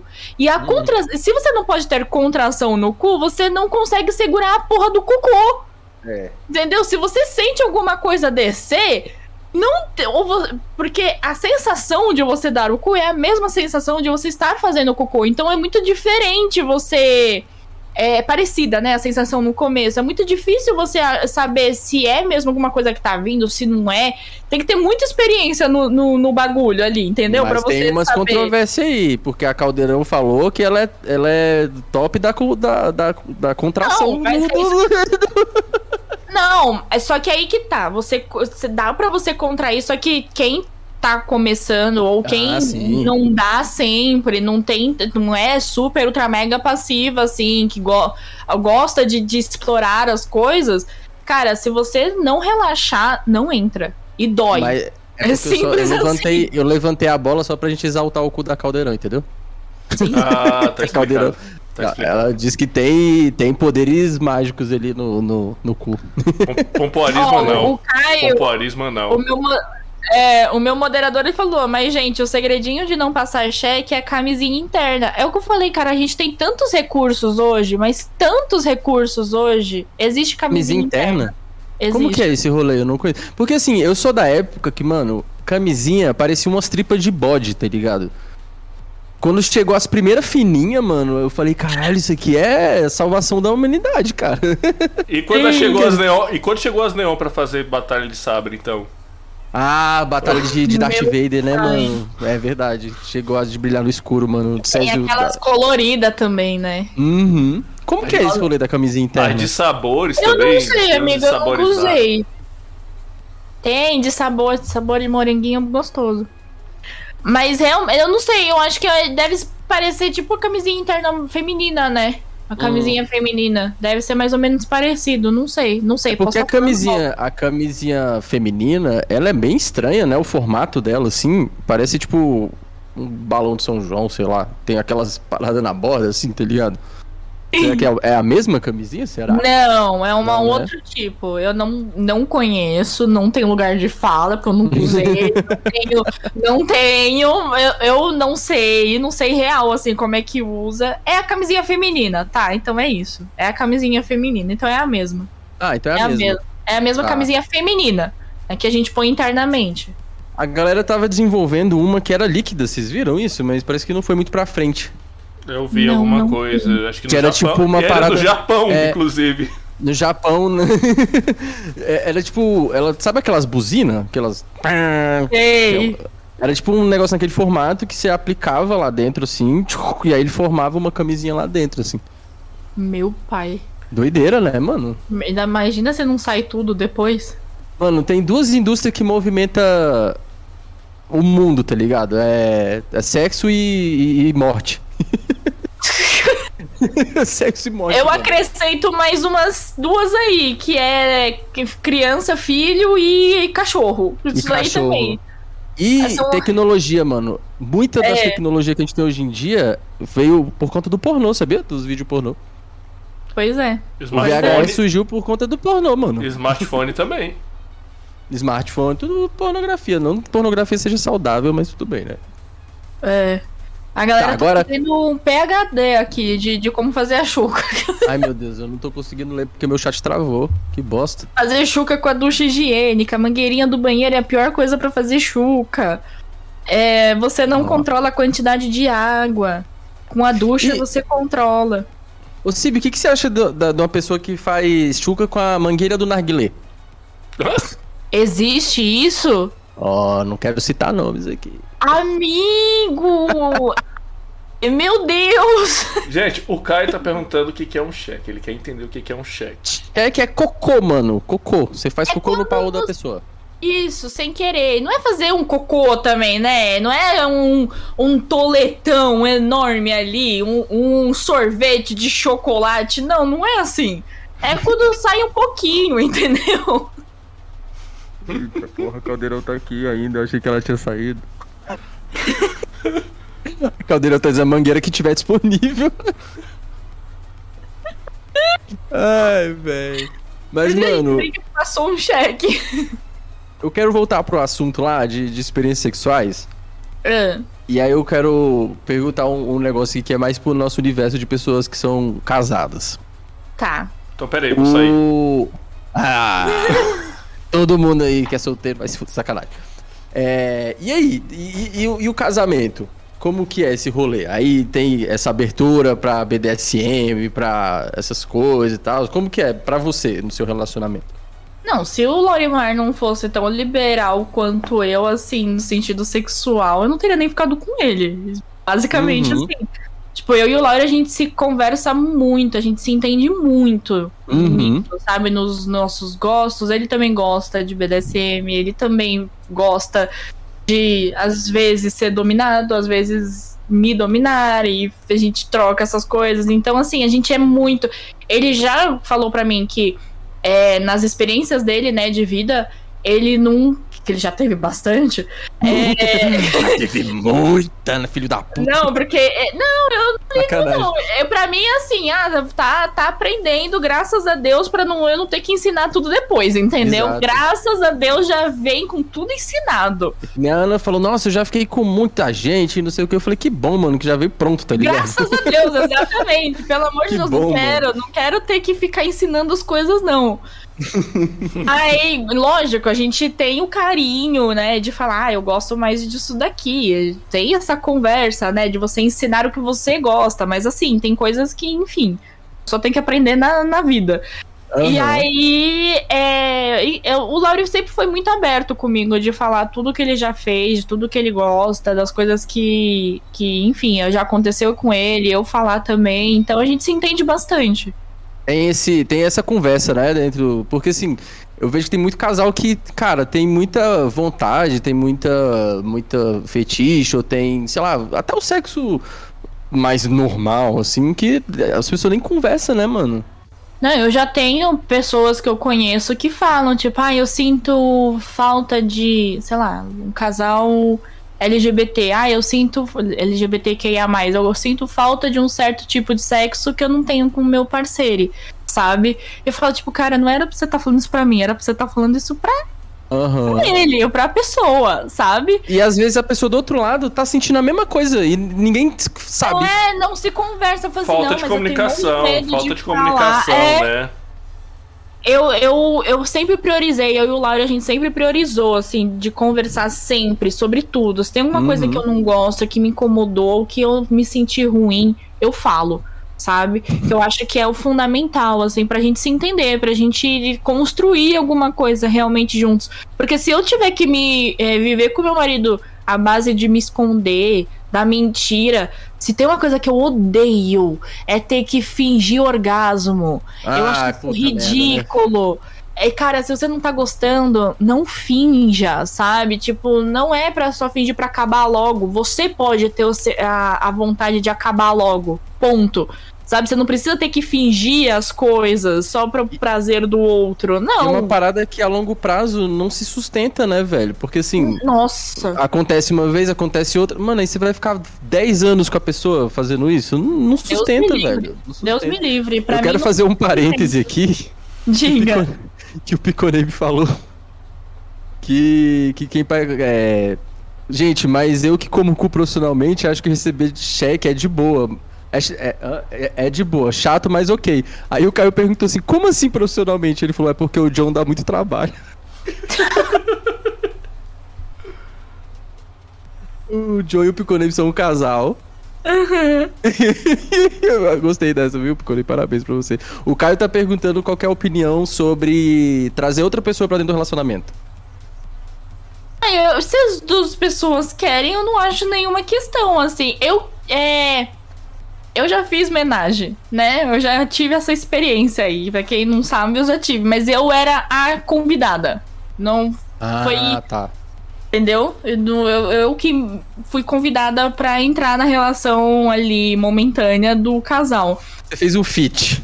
Isso! Isso! Fit Sib. Exatamente. Mas você, mas você já era casada ou não? Não, não. Nessa época eu tava solteira. Você é ciumenta? É... Aí que tá, amigo. Eu não sou ciumenta, tá? Antes que a galera me. Não, eu não sou ciumenta. Só que é, eu sou muito insegura comigo mesma para algumas coisas que eu já vivi. Porque eu já tive um relacionamento abusivo antes do Lauri. É, com uma pessoa que hoje ela é famosa, eu não posso falar o nome. Ixi, é, famosinha. Caralho, vai... Olha, tá, só famosinha. tem gente famosa em torno da Cib, mano. Eu não, não quero nem saber que a pessoa tá. Ela não pode falar porque a pessoa tá na CPI, tá ligado? Não, não, não.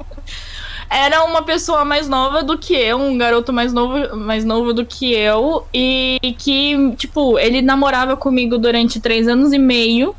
E eu descobri no final de tudo que ele tava é, namorando junto comigo mais quatro meninas, além de mim. Assim, ah, e, e ele contava mentiras quatro? pra mim. Quatro, amigo. E não era ficar, não foi de uma trairagem assim, ah, traí, peguei uma aqui, acabou. Não, era ele tava vivendo realmente quatro vidas diferentes, entendeu? Por quatro namoros padrãozinho assim, com quatro pessoas diferentes. Pedindo todas elas em namoro, entendeu? Eu era a oficial porque eu conhecia a família, eu viajava com a família. É. Caralho, Não. que psicopata, mano. Muito psicopata. Muito Caralho, psicopata. Caralho, véi. E, e, ele era muito mitônomo. Ele gostava hum. muito de mentir. Sabe? Tipo, pra mim ele falava que ele era é, ateu e pra outra menina falava que ele ia pra igreja. Caralho, véi. Entendeu? Caralho, Caramba, velho. É, isso Cara... aí é. Isso, isso aí, aí, é isso aí é o verdadeiro. Esse é o verdadeiro roleplay. É. Caralho, mano. É, é, você falou mitônomo. É a mesma coisa de mitomaníaco ou mitomaníaco é um. É, mitomaníaco, de a galera que é viciada em mentira. Uhum, é que vive Nossa. mesmo a mentira, né, também. Vive a mentira, não consegue viver sem mentir. Macho escroto, exatamente. É, macho escroto. Caralho, velho. O LED foi... tem quatro. O LED tem quatro namoros, um já dá trabalho, dá nem tempo para jogar, mano. não, pois não é. Não dá XP, né, velho? Eu não sei, Caio. Eu tô falando aqui, vai ver, ele tinha múltiplas personalidades. Eu acho que não. Eu acho que eram. É... eu analisando depois, né? Porque depois eu entrei pra psicologia para tentar entender hum. as coisas. Mas é, eu acho que é realmente uma afirmação, uma autoafirmação para ele, sabe? Do tipo, ah, não, eu tenho que ser o pegador, eu tenho que conseguir as meninas. E aí, quando ele conseguia, ele não sabia o que, que ele fazia com tantas. E aí ele no... se perdia nesse momento e, e, ia sendo filho da puta um cada uma, entendeu? No caso de ser um transtorno de dissociativo de personalidade, é, é esse o termo certo, eu acho? Não Sim. sei. Eu me lembro que era uma coisa assim. Não teria que ser uma coisa mais descontrolada, porque, para o que me parece, ele tinha muito controle de ser a pessoa que ele era com cada pessoa no momento certo, né? Sim, sim, sim. Que a pessoa que Porque... tem um transtorno de personalidade, às vezes, ela não tem controle sobre as personalidades. Não, né? quem tem múltiplas personalidades, tipo fragmentado, é que fragmentado tem muita. Uhum. Filme, né? Tem muito. Rom... Ele, a Hollywood romantizou muito. É. Né? A pessoa. o, o exagero pra, pra comparação também, né? Sim, sim. Mas é, você não tem controle. É porque, assim, por exemplo, as personalidades elas surgem quando você. A sua personalidade central não consegue lidar com aquilo. Então você uhum. cria uma outra personalidade que não é você. Uma outra pessoa dentro de você mesmo, para poder essa outra pessoa ter as características necessárias para lidar com aquela situação que você, seu próprio eu, sua personalidade central não tem. E aí, é tipo um mecanismo de sobrevivência do cérebro, né? Isso. E aí, cada vez que você passa por algum trauma novo, a pessoa pode ou não desenvolver essa outra personalidade, entendeu? No caso do fragmentado, vocês podem ver, tipo, ele tinha várias personalidades dependendo do trauma que ele sofria. Trauma. Uhum. Entendeu? É, mas no caso do, do, do ex-boy lixo lá, não, ele era só perverso mesmo, doido, mitônomo, entendeu? Idiota, era isso. Mas daí, tipo, isso te trouxe um trauma pra, pra essa questão, então, assim. Porque, além dele ter feito isso, ele me falava muitas coisas tipo: ah, você é. Ah, você tem pouco peito, Sibeli, pelo amor de Deus. Você... Eu gosto de menina que tem muito peito, você tem pouco peito. É, isso não é legal. Ou ele falava. Caralho, é, que é, lixo, velho. Ele falava. Ele falava, ah, você. Ai, que nojo essa celulite nova que apareceu em você. Nem eu tinha descoberto a minha celulite ah, nova. Ah, mano, esse cara tava fazendo um puta esforço para falar que gosta de mulher. Vai tomar no cu, velho. Tá. Isso porque ele tinha nojo de buceta, tá? Ah, não, não, ah, não, não. Ah, ele não gostava de fazer sexo oral e, e se eu fizesse nele e ia dar um beijo nele depois, ele falava: Não, nossa, não me vem com esse nossa, cheiro de que... pau pra cima de mim. Que pessoa pe perturbada, velho. Meu Deus. Nossa, velho. É. Cara, é. eu falo assim, mano. Tipo, eu sempre tento ver as coisas por, por, por outras óticas também, assim. Eu fico pensando, cara, é, um, é uma pessoa, é um lixo pra outra pessoa. É óbvio. Mas, mano, eu não queria nem de longe estar perto de ser uma pessoa desse jeito, sabe? Porque uhum. deve ser também é, também é um sofrimento muito grande pra pessoa. E, né? e ele sabia que ele. Porque, tá, vamos lá, né? Vamos pra temporada 2. vamos pra temporada 2. Porque essa história é boa. É... O que que aconteceu? Eu comecei, eu, eu fiquei com ele no teatro musical. Muitos dos meus amigos falavam para mim, eles tentavam me alertar, falando: Sibeli, não fica com ele, não. Ele é pegador, não acredita nas coisas Teatro. que ele fala. Era esquerdomacho. Era, era. Ah, cara, era. Uhum. E aí ele falava, todo mundo me, me alertava, me falava as coisas, não sei o que tá, mas aí eu falei, não, mas comigo ele tá sendo diferente. Anta. Comigo ele tá sendo diferente. Sempre, sempre é isso, Mulher né? De sempre Sempre é isso. Não, é. ou, ou, ou, ele tá sendo diferente ou eu vou mudar. É, as duas táticas.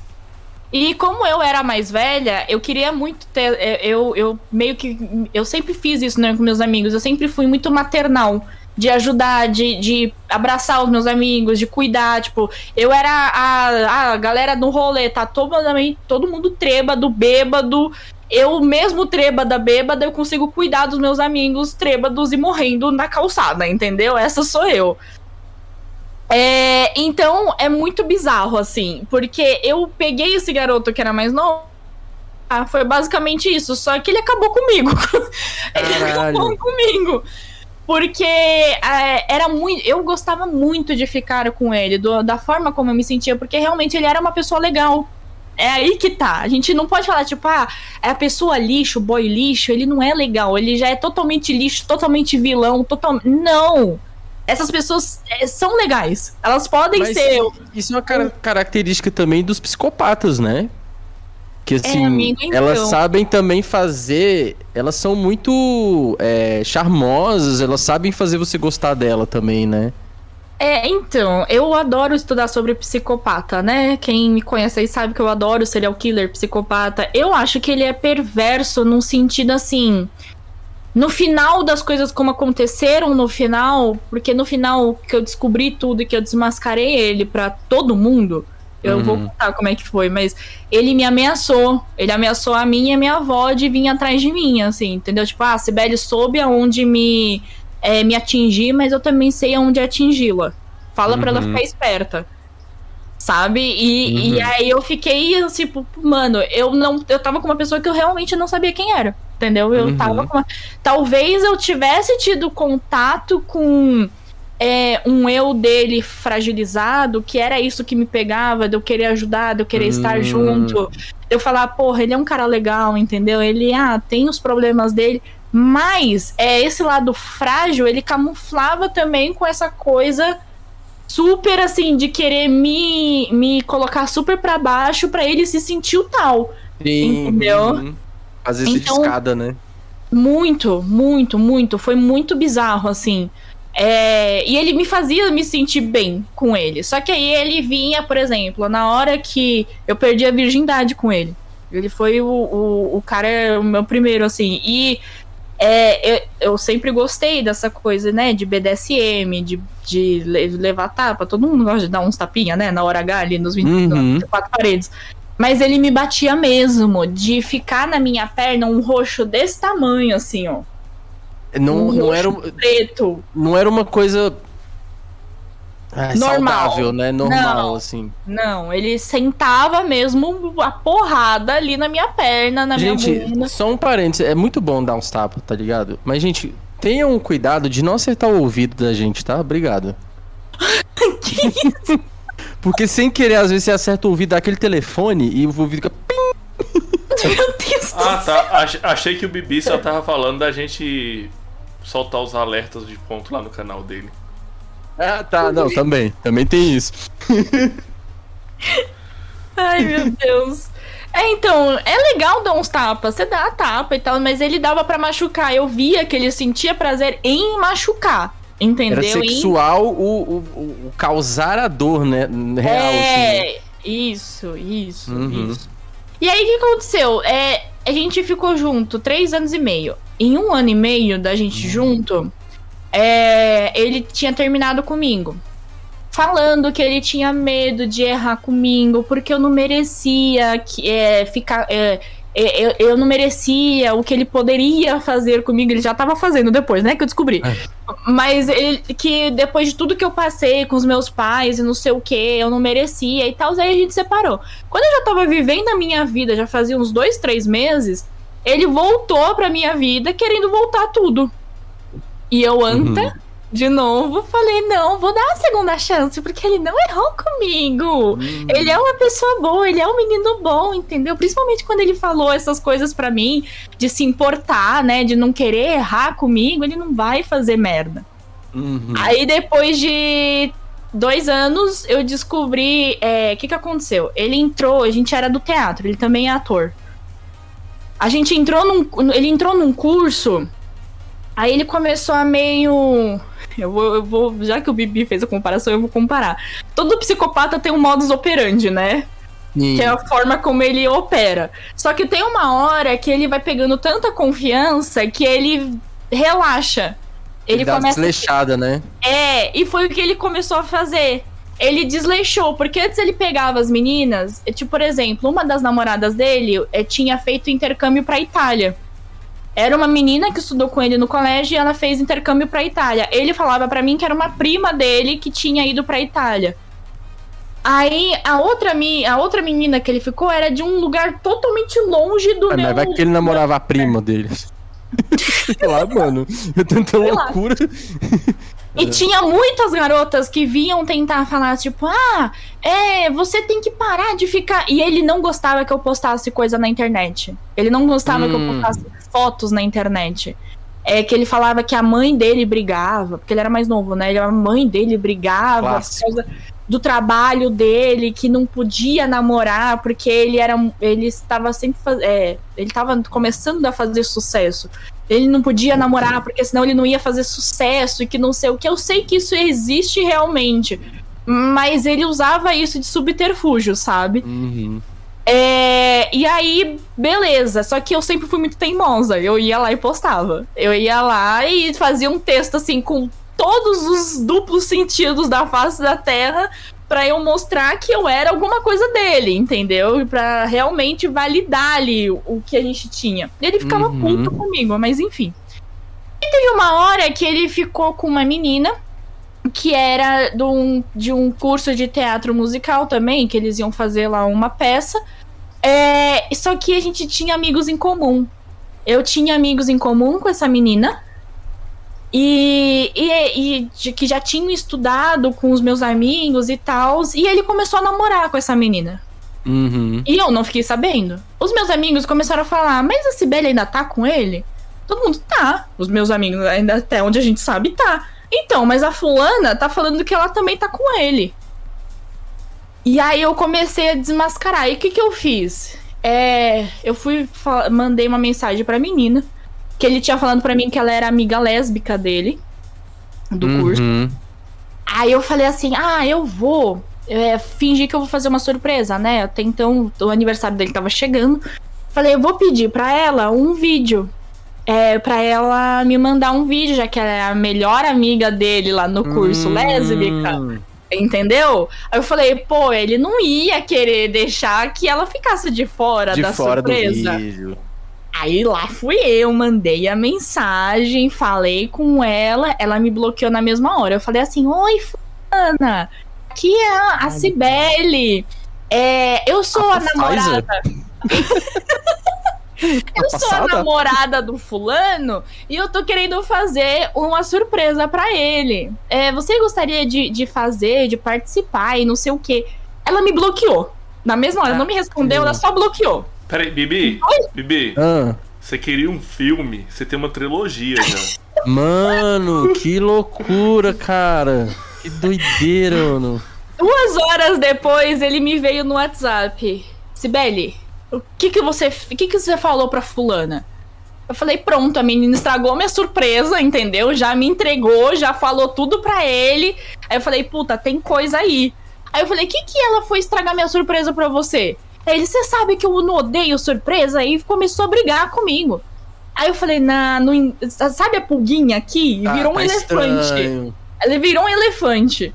A pulga atrás da orelha já era um elefante aqui. Aí ah, ele foi mano.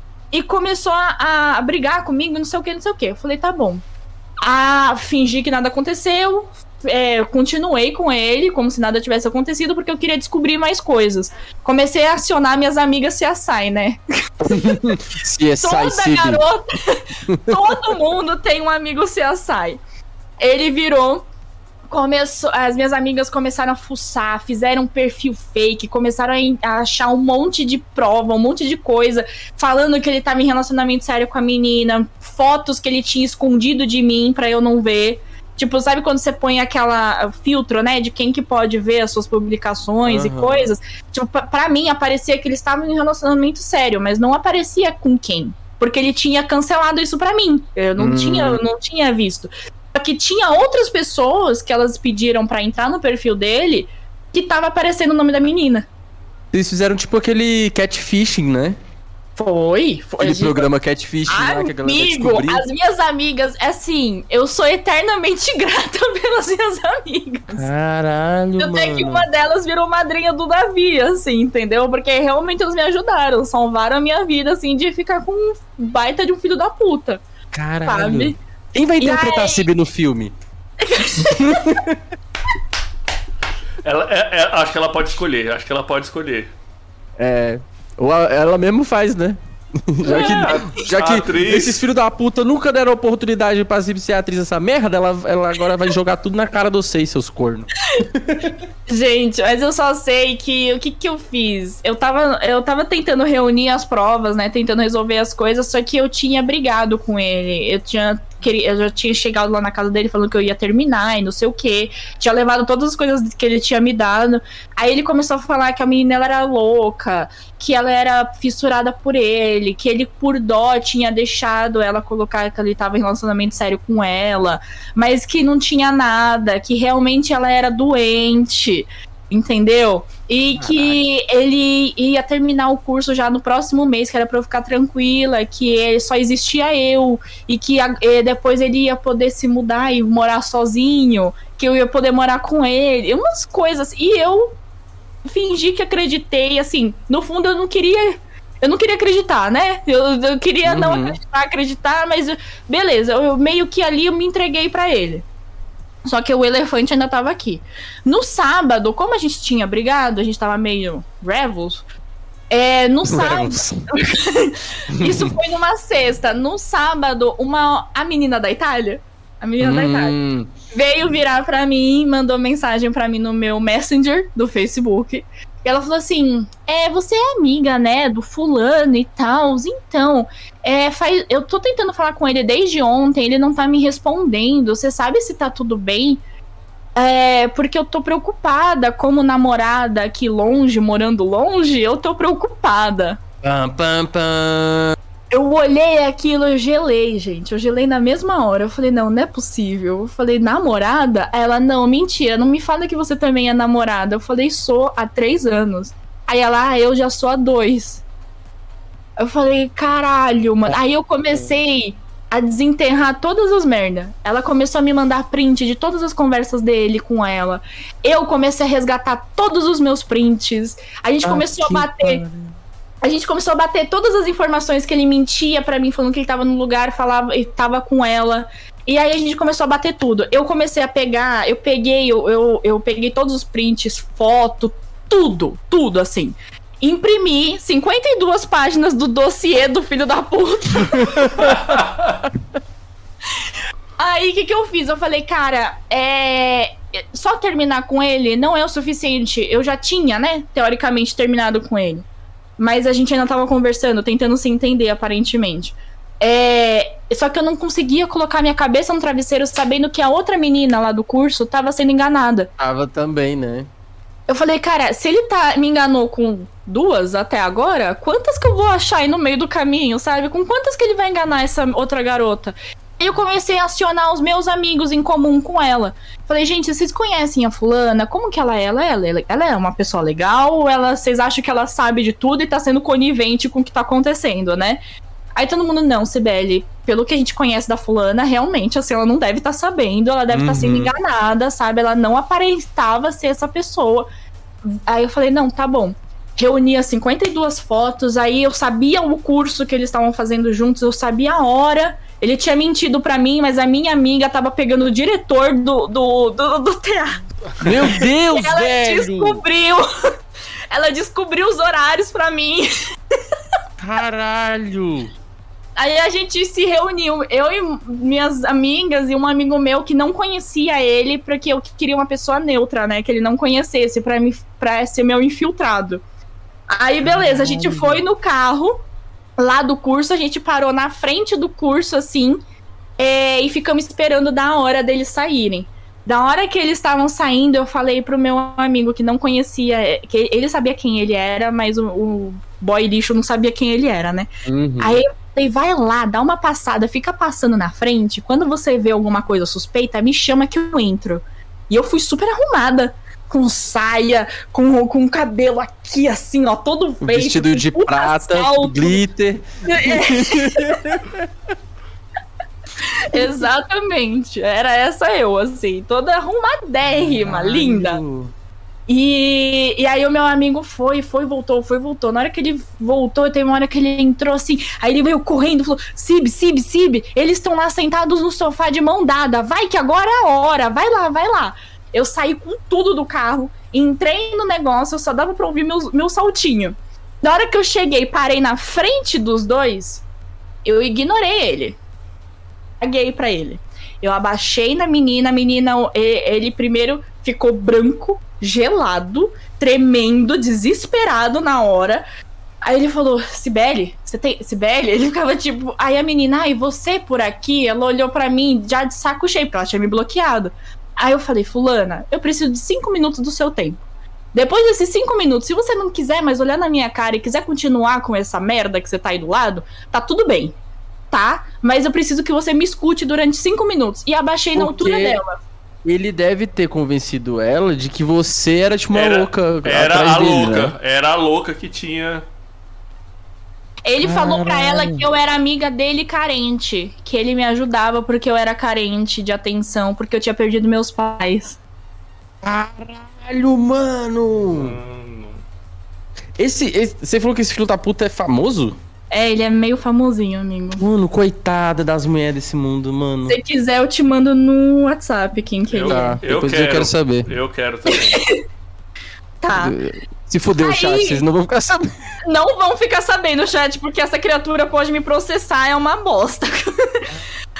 Aí, o que, que aconteceu? Mas assim, mas eu vou infernizar a vida dele. Vou, eu, eu, eu sou o CSI da galera. Eu vou infernizar a vida dele. as mulheres que ele estiver enganando, eu quero. Se você tivesse. Você não vai Hoje ter mais. Hoje ele tá né? namorando uma menina. Hoje ele tá Coitado, namorando. Uma? Será que é uma? Não, é assim, né? Oficial é uma no Brasil, tá, né? É uma. Mas é, eu, eu, de coração, assim, do fundo do meu coração, espero muito que ele tenha evoluído, que ele tenha amadurecido, que ele tenha mudado para ele não continuar fazendo isso com outras mulheres, sabe? Porque é, é muita filha da putagem. Aí eu mostrei pra menina todos os prints. Eu coloquei de primeira foto, assim, ele falando dela que ela era amiga lésbica dele. Foi a primeira coisa. Eu falei, aqui, ó. Ele falando de você, falando que você era amiga lésbica dele. Eu perguntando o seu nome, ele afirmando que era você e tem data, tem tudo. Eu pus tudo. Com data, com foto, com tudo. Eu fiz o, o trabalho só, completinho. Só, pode, só respondendo o LED, não é o Felipe Neto, porque, ó, ó, ó como eu sou CSI. Não é. Não ó, é CSI... Felipe, Quem me dera ter pego o Felipe Neto, Mas o Felipe Neto é mais velho que a Cib, gente. Justamente, é. o Felipe é Neto mais é mais velho, o menino é mais é. novo. Quem me dera ter pego o Felipe Neto. Mas enfim, eu sou coruja, entendeu? Queria, mas não dá. Aí, é, beleza, aí eu conversei com ela, eu, é, ela só olhava pros papéis, olhava para mim e olhava para ele. Quando eu mostrei é, todas as fotos, até a foto da minha primeira vez com ele, falei, foi aqui que ele me tirou a virgindade. Mostrei tudo, gente. Eu tirei foto de tudo. Vocês não estão entendendo. Eu peguei tudo, eu fiz a rapa. Aí, na hora que aconteceu isso, aí é, ela virou para ele e ele falou assim, não, ele falou assim, Sibeli, você tem certeza que você quer fazer isso? Sibeli, pelo amor de Deus, Sibeli. Até então eu, eu estava falando tranquila, linda, maravilhosa, no, dentro do meu aqui, entendeu? Concentrada, não saí do salto. Teve uma hora que ele falou assim, eu fui seu amigo durante todo esse tempo. Aí eu virei no Jiraya. Aí eu falei, ah. amigo é o caralho! Gritei para todo mundo ouvir. E ainda usei minha potência vocal todinha. Ih! Tava todo mundo conversando pegou, ali na pegou saída. Pegou o timbre de vocalista de metal. Tava todo mundo ali. Adicionou o drive coisa. que todo mundo queria. Chegou, velho, um olheiro falou assim, velho, preciso de você na minha banda agora. É tipo, foi, tipo isso. de black Mas metal. A galera que tinha saído do teatro, tava todo mundo aquele zum zum zum conversando, todo mundo ficou quieto. Você não ouvia um mosquito lá no, naquele lugar depois disso. Ah, Aí eu falei, você foi meu amigo, é o caralho! Você foi meu namorado durante três anos e meio. Você não fala comigo, eu vim falar com ela. E aí eu continuei falando com ela. Aí ela foi, ele teve uma hora que ela olhou para ele, ele falou: "Tá bom, fiz merda". Aí ela pegou a aliança que ele hum? tinha dado pra ela e jogou e ela foi embora. No momento em que ela foi embora, meu trabalho ali tinha acabado, eu levantei e fui embora. Ele ficou me puxando meu braço, querendo me peitar, querendo me bater. Aí você deu um soco nele, não deu? Não, amigo, você sabe que eu não desço do salto, Bibi. Aí ele ficou me puxando, ficou me puxando até uma hora que eu virei com tudo, peitei ele e falei: "O que que você quer?" Que você quer? Fala, o que, que você quer? Falei, você não é o ser humano, você não é humano, você é um monstro, você não tem que dirigir a palavra a mim mais, você morreu pra mim. E o diretor dele segurando ele para ele não avançar em cima de mim. Tava o diretor dele e o meu amigo, que ele não conhecia, segurando. Aí eu virei as costas e fui embora. Só dava ouvir meu saltinho assim, indo embora, tudo ficou silencioso. Entrei no carro das minhas amigas, na mesma hora eu peguei o celular, eu tinha, ele tava com o meu iPhone, que ele tinha perdido o celular dele, eu tinha dado o meu iPhone para ele, eu tinha e-mail do celular dele, eu tinha a, a, a, conta do Xbox dele, eu tinha acesso, que eu tinha dado o Game Pass para ele. É, o meu computador notebook eu tinha emprestado para ele, o pequenininho, porque eu, ele tava sem computador para trabalho, para fazer as coisas dele, eu tinha emprestado tudo eu travei. Eu liguei para Vivo, travei o e-mail, travei o Xbox, travei o, o, o computador. Mano, o moleque tava farmando namorada, velho. Tava, e ele de mim, ele ganhou é, é, figure action, ele ganhou um monte de coisa. Pop, Caralho. ele era do mundo geek, ele ganhou moletom de Marvel, moletom dos caralho 4, entendeu? Um monte de coisa, gente, um monte de coisa cara, um monte de coisa cara. E aí uhum. eu fui e, e, liguei pra mãe dele, é, que a gente tava. A gente tava combinado da gente ir num, num, num casamento da prima dele que ia casar e, e, as primas dele pequenininhas me adoravam, o irmãozinho dele me adorava e estavam querendo que eu fosse também. Aí eu liguei pra mãe dele. Falei, oi tia, chorando, fingindo que tava chorando, eu não tava chorando. Eu falei, tia, aconteceu uma coisa muito absurda, que eu não vou poder ir no casamento, não sei o quê. Ela falou, por que, Sibeli? O que aconteceu? Eu falei, não, seu filho fez uma coisa muito horrível. Ela, ai, não ele aprontou? Eu falei, aprontou. Aí eu descasquei, falei tudo, tudo, tudo, tudo. Aí eu falei que as festas que ele ia lá do teatro, que ela era da igreja, a mãe dele era da igreja. Eu falei, hum. tia, as festas eu fiquei sabendo que rola droga, rola sexo, rola muita coisa. Eu entreguei o garoto de todos os jeitos possíveis dessa terra, gente. Vocês não estão entendendo. Ele chupou o Wolf Maia. É tipo isso, tipo isso. Não duvido, não, tá? Não duvido, não. E aí eu só sei que, assim, é, depois a menina me desbloqueou, me agradeceu para um caralho, assim. Hoje ela tá super feliz com um cara que ama ela, sabe? As, ah, a menina da Itália, a gente já se conheceu também pessoalmente. Ela voltou pro Brasil, a gente se viu. Então, assim, a gente virou amiga hoje, né? Caralho, deu power, velho. Pois é. Que pois é. foda. É. Esse Caralho. é o banheiro. E assim, a, a, é, só por curiosidade básica, quem que era a quarta que vocês descobriram? Teve uma quarta que descobriu que ela tinha tentado me alertar é, no meio do caminho, quando eu tinha voltado com ele. E que ela falou que a, uma menina veio falar que a amiga dela tinha namorado com ele por um tempo, depois ela descobriu que ele estava traindo ela e veio me alertar. Só que eu não, não acreditei, porque eu mostrei a mensagem que ela tinha me mandado. Ele falou assim: ah, esse, isso daí é coisa é, sempre de fã, de menina tá querendo é, que você separe de mim, sabe? Não acredita nessas coisas, você sabe que você não pode ligar para essas coisas, que isso tudo é mentira. Entendeu? Ou seja, usou os artifícios que ele tinha, o mesmo artifício que ele usou, de tipo assim, essa menina é doida, ele usou basicamente para todas. E na época eu tinha ignorado. Eu falei, tipo, ai, mano, menina louca, sabe? Só querendo atrapalhar meu relacionamento com ele. Sendo que não, ela tava querendo me alertar, me, me ajudar a justamente fazer o que eu fiz com as outras duas depois. Cara, é, é como o Led colocou aqui agora, é doentio isso, cara. Não tem outra palavra. É doentio. Não, não tem outra palavra para definir, saca? É doentio, foi uma experiência assim. E aí, hoje, tipo, e eu falei na época pros meus amigos, falei, cara, se ele quisesse ter um relacionamento aberto, eu podia ter. Eu, eu gostava dele. Eu gostava de ficar com ele, de estar com ele, sabe? Da companhia dele. Foda-se que ele estava com outras meninas. Que ele tem a necessidade de estar com outras pessoas. Foda-se. Ele podia ter falado isso pra mim e a gente ia entrar em um acordo, sabe?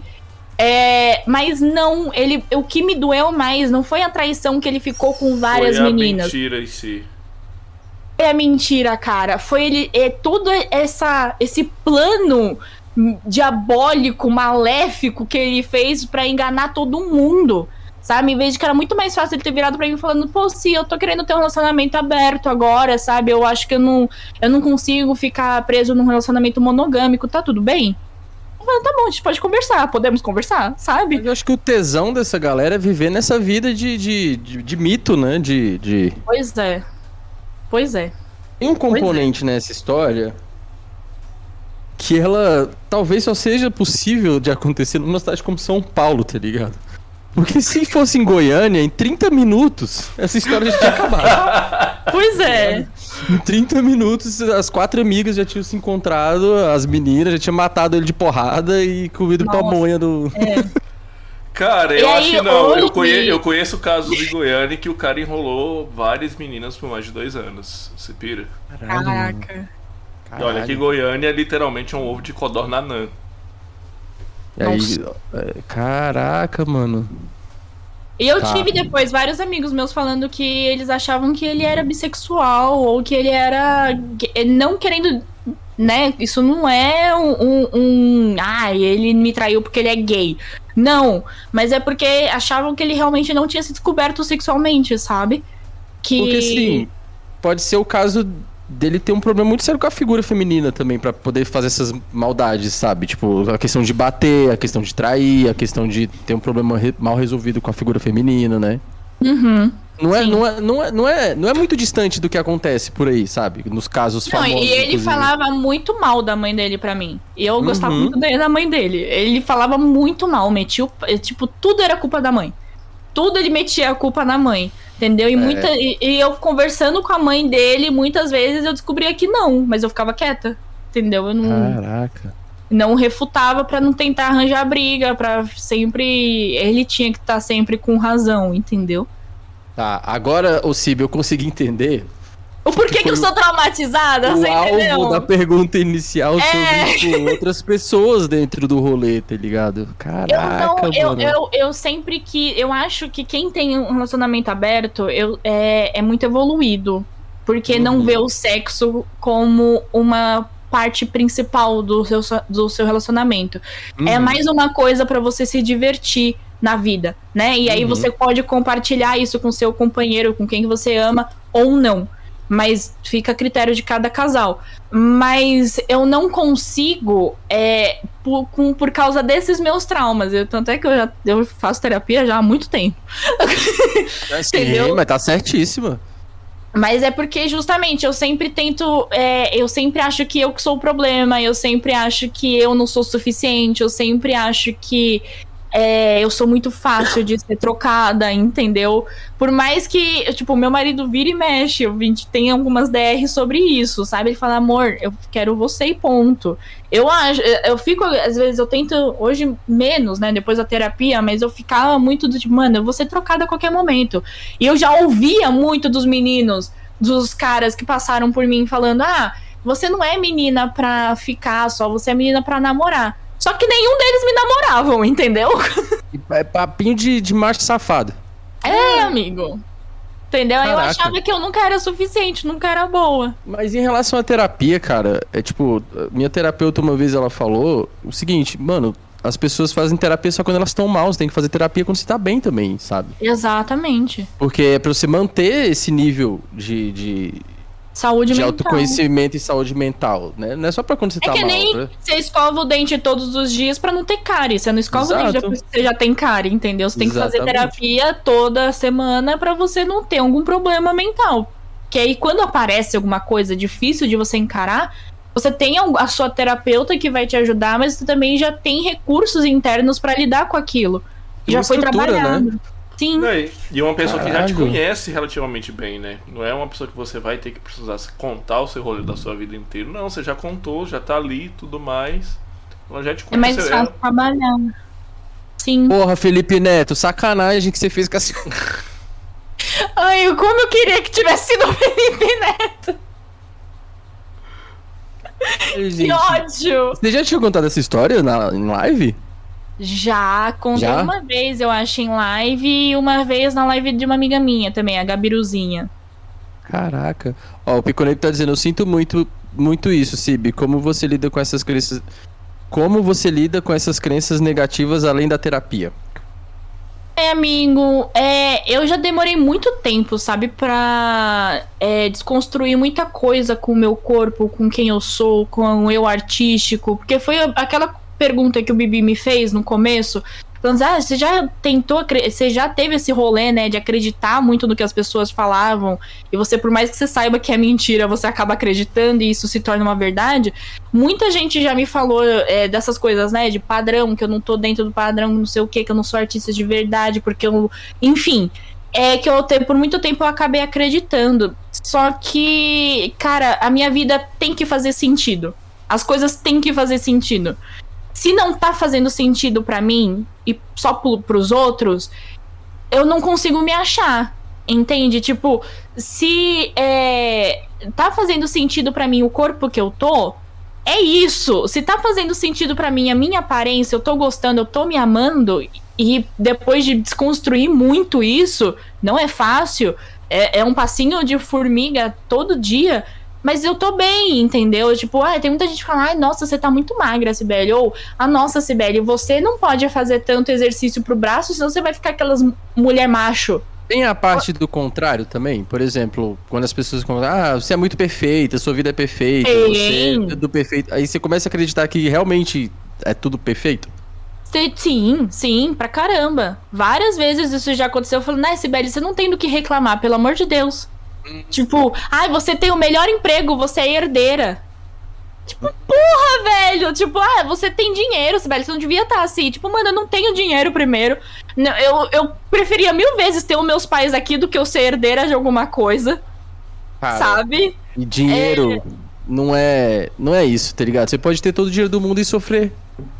Exatamente. Né? Só que né? as pessoas não entendem, amigo. As pessoas associam muito dinheiro com felicidade, ponto sabe? É amigos meus que eu já cortei relações, mas amigo meu virou para mim e falou assim: "Ah, Sibeli pode. Ela consegue tudo que ela tem, que, que, que ela quer porque ela, ela tem grana, ela consegue, a Sibeli uhum. consegue". Mas falando de um jeito de com uma inveja, uhum. um, um, uma, um tom, sabe, super pejorativo na voz. Que eu fico tipo, cara, não é assim, não é assim, sabe? Tipo, minha vida, nenhuma vida são totalmente flores, tudo lindo. Aquele que negócio, só sabe o que sofre quem tá sofrendo, né, velho? Cada um tem, né?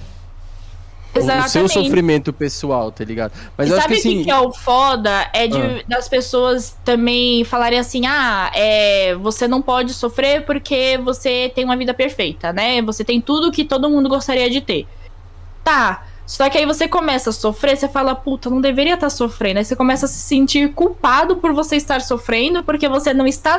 Você não deveria estar sofrendo porque você está num lugar de privilégio. Uhum. Entende? E aí você fala, tipo, mano, não é por aí. Todo mundo sofre, todo mundo tem coisas, tem questões, tem traumas, tem. Enfim. Inúmeras outra coisa, coisas. não é o que todo mundo quer que você quer também, né? Ah, Exatamente. você tem o que todo mundo quer, mas e aí? Quem disse que eu quero isso também, né? Sim. Mas em relação ao que o Piconeib falo, perguntou, é, tem, além da terapia, tem essa questão do autoconhecimento, né? E o que, que mais você faz? Tipo, eu sei que o yoga ajuda muito, meditação. É porque quando a gente fala dessas coisas, as pessoas acham que é tipo assim, coisas que não. Balela, não, né? Não ajudam em nada, sabe? Balela foi muito cringe. Não, foi não tô. Muito... Balela. Muito Nossa! Não, mas realmente, é uma das coisas que me ajudou na época, né, que eu sou, que eu, aconteceu isso, a primeira coisa que eu fiz foi ir pra terapia. Porque eu comecei a não sentir nada. Eu saí desse relacionamento super abusivo e tóxico. Eu senti um elefante que tinha saído das minhas costas. Mas eu comecei, eu não sentia raiva, eu não sentia amor, eu não sentia felicidade, eu não sentia ódio, eu não sentia tristeza, eu não sentia nada, eu tava apática. Uhum. E isso me incomodou. Porque eu não sou assim, eu sou super emoção. Aí eu falei, cara, se isso tá acontecendo comigo, eu preciso procurar ajuda, sabe? Aí eu fui atrás de ajuda. Eu fui atrás de, um, do, de terapia e comecei a falar. É, todo o amor que eu tinha pela criatura, eu comecei a voltar para mim. Falei, cara, é o momento hum. de eu querer me amar. Então eu comecei aí, foi aí que eu entrei no circo, foi aí que eu entrei no polidense, uma coisa que eu sempre amei desde pequena, achava lindo polidense. Falei, vou lá fazer. E aí eu vou me amar por eu estar fazendo uma coisa que eu sempre quis fazer. Entendeu? Uhum. Por mais que seja difícil no começo, que eu sei que é uma batalha fazer polidense, é, mas eu vou lá, entendeu? Eu tô fazendo uma coisa que eu amo, eu tô fazendo uma coisa que eu gosto, que me dá vontade de estar tá aqui, de estar tá fazendo, sabe? E, e aí meus amigos também, foi principal, assim, para me, me ajudarem, me dar suporte, falarem que tá aqui, para me levar para teatro, para me levar para cinema, para estar tá uhum. tá sempre me, me, ajudando, né? Então foi basicamente isso. Que e pra contextualizar também que tem um corte temporal, né? Porque às vezes fica parecendo que você saiu de uma relação traumática dessa e já passou para essa ótima que você tem hoje em dia. E é um Não. processo até chegar lá, né? Puta, o Laurimar sofreu pra caralho no começo uhum. da nossa uhum. relação. Porque eu vim de um lugar, o, o, o, o boy lixo, ele me tratava num desprezo. Então era assim, é, Sibeli, não vem atrás de mim, não me manda mensagem, eu mando mensagem quando eu quiser. E se você me mandar mensagem e demorar para responder, eu não tenho que dar satisfação, entendeu? Uhum. Eu não uhum. tenho que falar o que eu tenho, eu, eu não tenho, eu não tenho nada. É basicamente uhum. assim, entendeu? E, e aí eu come, eu quem vem de um relacionamento abusivo, tóxico, carrega marcas, né? É, é, é bizarro, porque é assim que eu me relacionei por muito tempo com ele. Então, quando Bagagem, eu comecei, né?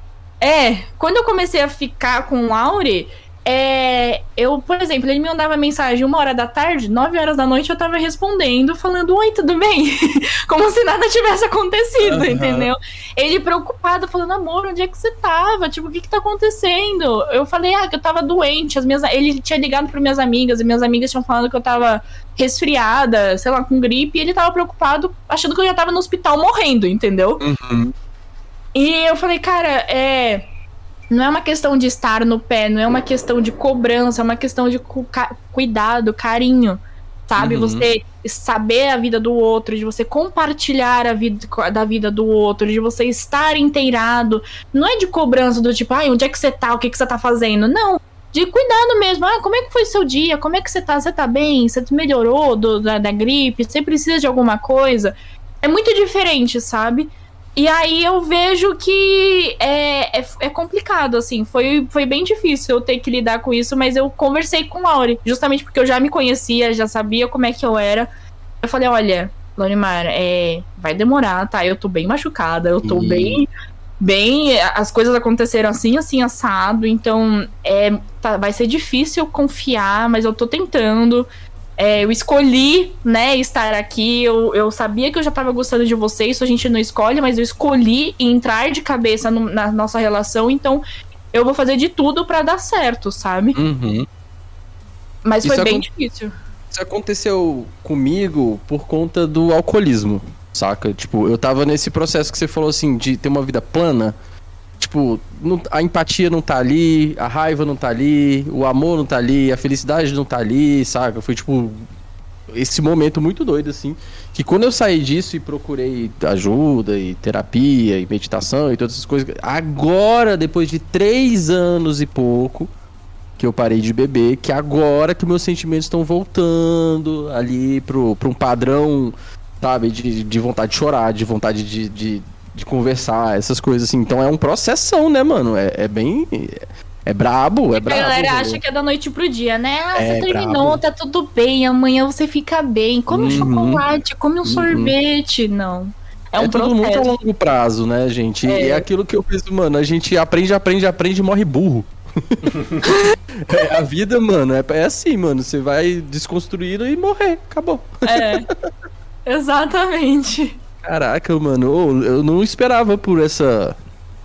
Por, por essa trilogia do Senhor dos Anéis, mano. Ai, gente, desculpa se foi não, muito longo. Não, não, eu tô dizendo que eu não esperava que, que a gente fosse ter uma história assim, mano. Que foda. Que, é. que foda que eu digo assim, né? Triste, mas assim, porra. Mas Caralho. foi muito bacana, cara. É, é uma história realmente que eu fico feliz de ouvir. Eu não tinha ouvido a, a, no canal, no seu canal quando você falou em live nem nada. E eu fico feliz de, você se sentir à vontade até de compartilhar isso com a gente também, com, com a nossa audiência. Isso é muito bacana. Sim. Acho importante porque é, eu vejo muitas mulheres e pessoas, né, homens também em relações heterossexuais ou homossexuais, tendo é, essa coisa, né, estando nesse lugar de relacionamento abusivo e, e achando, normalizando. Ah, não, mas ele faz isso porque ele ele não ele é assim mesmo uhum. sabe tipo ah não ele gosta mesmo de mim ou não eu posso amar pelos dois cara uhum. se ame primeiro sabe isso foi uma lição assim de vida que eu tomei eu, eu pus na minha cabeça depois que eu nunca mais ia ficar com uma pessoa que não me amasse tanto quanto eu me amo sabe? A pessoa tinha que me amar tanto quanto eu me amasse. Senão, eu não ia ficar. Eu não ia ser a segunda opção mais. Eu não ia ser mais a, a, a menina que ia ser deixada de lado, que ia num rodízio e não ia ser comida, entendeu? Pô, ninguém fez sashimi de Cib, mano. Queria ficar tipo aquelas mulheres do Faustão lá, tá ligado? Que tipo, a galera comia sushi em cima das mulheres assim. É isso, lembro. Mas tem um processo também que é foda, que é tipo, a pessoa. A gente achar que a gente consegue mudar a outra pessoa também, né? Ah, ela é assim, mas eu vou conseguir mudar a pessoa. E aí, aí você bota uma carga pesadíssima nas suas costas pra uma coisa que você não vai conseguir fazer e que não tá do seu controle. Sim, não, zero é? meu controle, sim, uhum. sim, total. E tá tudo bem, tipo, a outra pessoa ser desse jeito, só que não é para mim, sabe? Sim. Acho que a gente tem que saber também esses limites. Ah, a pessoa é assim, fala que é assim, não tem problema você ser assim, só fala que a outra pessoa tem a opção de aceitar ou não e tá tudo bem. Porque Entende? se você se conhece, você já entende naquele momento que aquilo não é para você e você vai cair fora. Sim, exatamente, né? exatamente. É o que eu falei, se o menino tivesse virado para mim e falado, pô, se é, eu tô gostando pra caramba de você, só que eu não consigo ficar num relacionamento fechado, não é assim que funciona para mim, eu preciso, eu adoro flertar com outras pessoas, eu preciso disso para mim, para eu ficar bem. Porra, beleza, vamos conversar, vamos sentar aqui, ou não, não quero, pô, isso não faz sentido para mim, não é o tipo de relacionamento que eu busco hoje. Talvez futuramente, talvez, mas hoje não. Acabou. Entendeu? ia ter cortado metade do sofrimento aí. Uhum. Eu ia ter. Não ia ter perdido três anos da minha vida. Mas tem, tem uma outra coisa. Quantos anos você tinha quando começou essa história? 18. Ah, né? Então, assim, Gente, a gente acha que quando a gente tem 18 anos a gente é adulto e que tem emocional. A gente é só uma criança com, com poder de ser preso. tá Exatamente. Né? A gente acha que 18 anos é uma idade de adulto. Mano, você é uma criança com responsabilidades. Ponto. Né? Então, por exemplo, depois de passar tudo isso, tem certeza que, por exemplo, hoje em dia você já não passaria mais pela, por essa situação do mesmo jeito que você passou quando tinha 18 anos, né? Não, nossa, não mesmo. Não me... Eu não ia permitir muitas coisas. Que, que na época eu fui super permissiva, sabe? Uhum. Eu não e... ia ter aceitado metade das coisas. E é uma época que você tá. Você tá com ocitocina lá no alto, você tá com os hormônios à flor da pele você não tem tanta aquela responsabilidade do peso da vida e você acha que as coisas são pro resto da vida, né? Eu lembro que tipo, eu tinha 17 anos, eu namorei uma menina e eu achava que, que, que eu ia casar com ela, tá ligado? tipo, e, e aí quando a gente terminou, eu achei que ia morrer. Porque minha vida tinha o acabado. Pior é que eu, eu não achava que eu ia ficar com ele o resto da minha vida. Porque eu só queria ficar com ele, entendeu? Naquele uhum. momento eu queria estar com ele. Uhum. Eu não achava que eu ia casar, pelo amor de Deus, não, não queria nem sonhava em querer casar com ele. Tanto é que depois que eu terminei com ele, eu falei, cara, eu só quero namorar se for para casar. Sim. É, de uma forma muito arcaica de pensar, mas é porque assim, cara, eu não quero ter que me envolver com outra pessoa de novo. Aí eu uhum. fico toda aquela coisa de flerte, aí tem todas as inseguranças para depois terminar. Eu falei, não, preguiça! Preguiça! Resumiu minha era. vida, resumiu minha vida.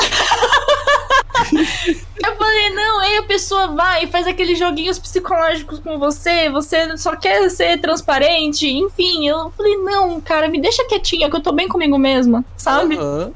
Mas eu acho que é porque quando eu olho para trás, eu, eu lembro que, tipo assim, era uma época que, né, eu tava com os hormônios na flor da pele, então, porra, né, você já não pensa direito. Você não tem um raciocínio decente ali. Seu sistema nervoso central nem se formou direito ainda, mano. É. e aí, eu achava que eu ia casar e viver o resto da minha vida com essa, com essa pessoa. Só que, mano, hoje em dia que eu tô casado, eu sei o que é estar tá casado. Naquela época eu, eu, eu, não sabia o que era casamento, tá ligado? Tipo, eu não sabia o que era pagar um boleto, tá ligado? Se um dia você terminar. Agora sou eu que vou fazer uma pergunta pro Eita porra. Se um dia você terminasse com a Ana, é, hum. sem volta, sem possível chances de volta. Tá. Você ia se casar de novo? Viver uma vida matrimonial de novo? Mano, eu vou te falar um rolê. Antes de namorar a Ana, a gente tá há 10 anos juntos, vai fazer 10 anos agora. Eu tinha saído de um relacionamento de 5. Então, assim, eu não, não, eu não, não perdi a fé no, no rolê, tá ligado? Eu acho que sim. É, foi muito rápido, mas eu acho que pelo fato de eu ter encontrado a Ana, né? Então a gente, uhum. mano, a gente se, se encaixou muito fácil. Fácil que eu digo assim, fácil que eu é, não é fácil, tá ligado? Demorou um, um rolê. Mas foi uma, uma, coisa que casou muito bem. E aí, tipo, fun funciona, né? Eu acho que se a gente terminasse, obviamente, eu ia ficar mega traumatizado. Mas se eu encontrasse uma outra pessoa que encaixasse, eu ia, eu ia fundo, mano. Eu ia embora. Ah, eu penso que hoje, tipo, lá, é, Deus me livre, né, terminar com Laura, mas se eu terminasse, eu ia ter tanta preguiça, uma uhum. tanta preguiça de ter que montar uma vida de novo com a pessoa, de estar morando junto, não sei, eu ia ter preguiça. Ai, gente, eu tenho muita preguiça dessas coisas. Sabe por quê? O relacionamento não. hoje, no mundo, não é fácil. Não é você chegar e falar assim, ah, eu estou afim de você, tudo bom? Não! As pessoas ficam flertar. Eu adoro flerte. Adoro flertar, adoro esses joguinhos de flerte. Mas a galera confunde a porra de joguinho de flerte com joguinhos psicológicos. É. Entendeu? De é. fazer ghosting. Ah, eu não posso atender o telefone quando ele me liga na primeira ligação, porque senão eu vou estar achando que eu sou muito fácil. Eu tenho que demorar, pelo menos ele chamar três vezes para eu atender. Ou, ah, é, eu não posso responder a mensagem na mesma hora que a pessoa me responde. Eu tenho que demorar 10 minutos aí para responder. Ah, essas coisas me dão muito preguiça, gente. Uhum. Eu acho que assim, o fato de morar em Goiânia facilitaria porque aqui tem um pouco menos culturalmente esse rolê, saca? A galera aqui é mais, mais de boa com essas paradas, assim. É tipo, quer ficar, quer fica, não quer ficar, não é, fica. É, eu já percebi que isso é uma coisa bem, assim, da galera de cidade grande, de né? Cidade maior zona, exatamente. É. Brasília não é grande, mas tem muito essa questão, porque tem muita gente que... A maioria das pessoas não é de Brasília, né? Vem de outros lugares. Aham. Uhum. Mas aqui é, é, mais fácil, assim. Mas tem outra coisa que fica no campo da imaginação, que é tipo assim, nossa, mano, se eu ficar solteiro, eu ia jogar meu pau no lixo, transar com todo mundo, tá ligado? Meter o louco. E aí depois eu fico pensando, mano, eu não sou mais a pessoa de 17 anos, tá ligado? Eu tenho 34, não tenho mais essa disponibilidade física de sair jogando pau no lixo, mano. não, mano. É, Acho que é foda. Complicado pra caralho. Complicadíssimo, mas dá, dá, preguiça, mano. Esse rolê de flete, esse rolê de. Cara, meu Deus do céu. É, como eu, eu que edito essa bagaça mesmo, eu já sei até a música que eu vou colocar de fechamento, viu? Por causa desse comentário do Bibi. Sou goiano foda-se? Não. Você vai ver só na pós-edição. Ai, meu Deus. Eita! Gente, vamos, vamos fazer as perguntas pra Cib? Vamos. Só que assim, o chat tá meio devagar. Se bem que a gente já leu algumas aqui, né? É, lemos, é... lemos algumas. Acho que ficou uma da Caldeirão, cara, que ela fez bem no início. Caldeirão perguntou legal. sobre o que você viveu no circo que vale ser lembrado aqui. Nossa. Já quebrou umas pernas, já. Não. Já, já viu gente morrer, sacanagem.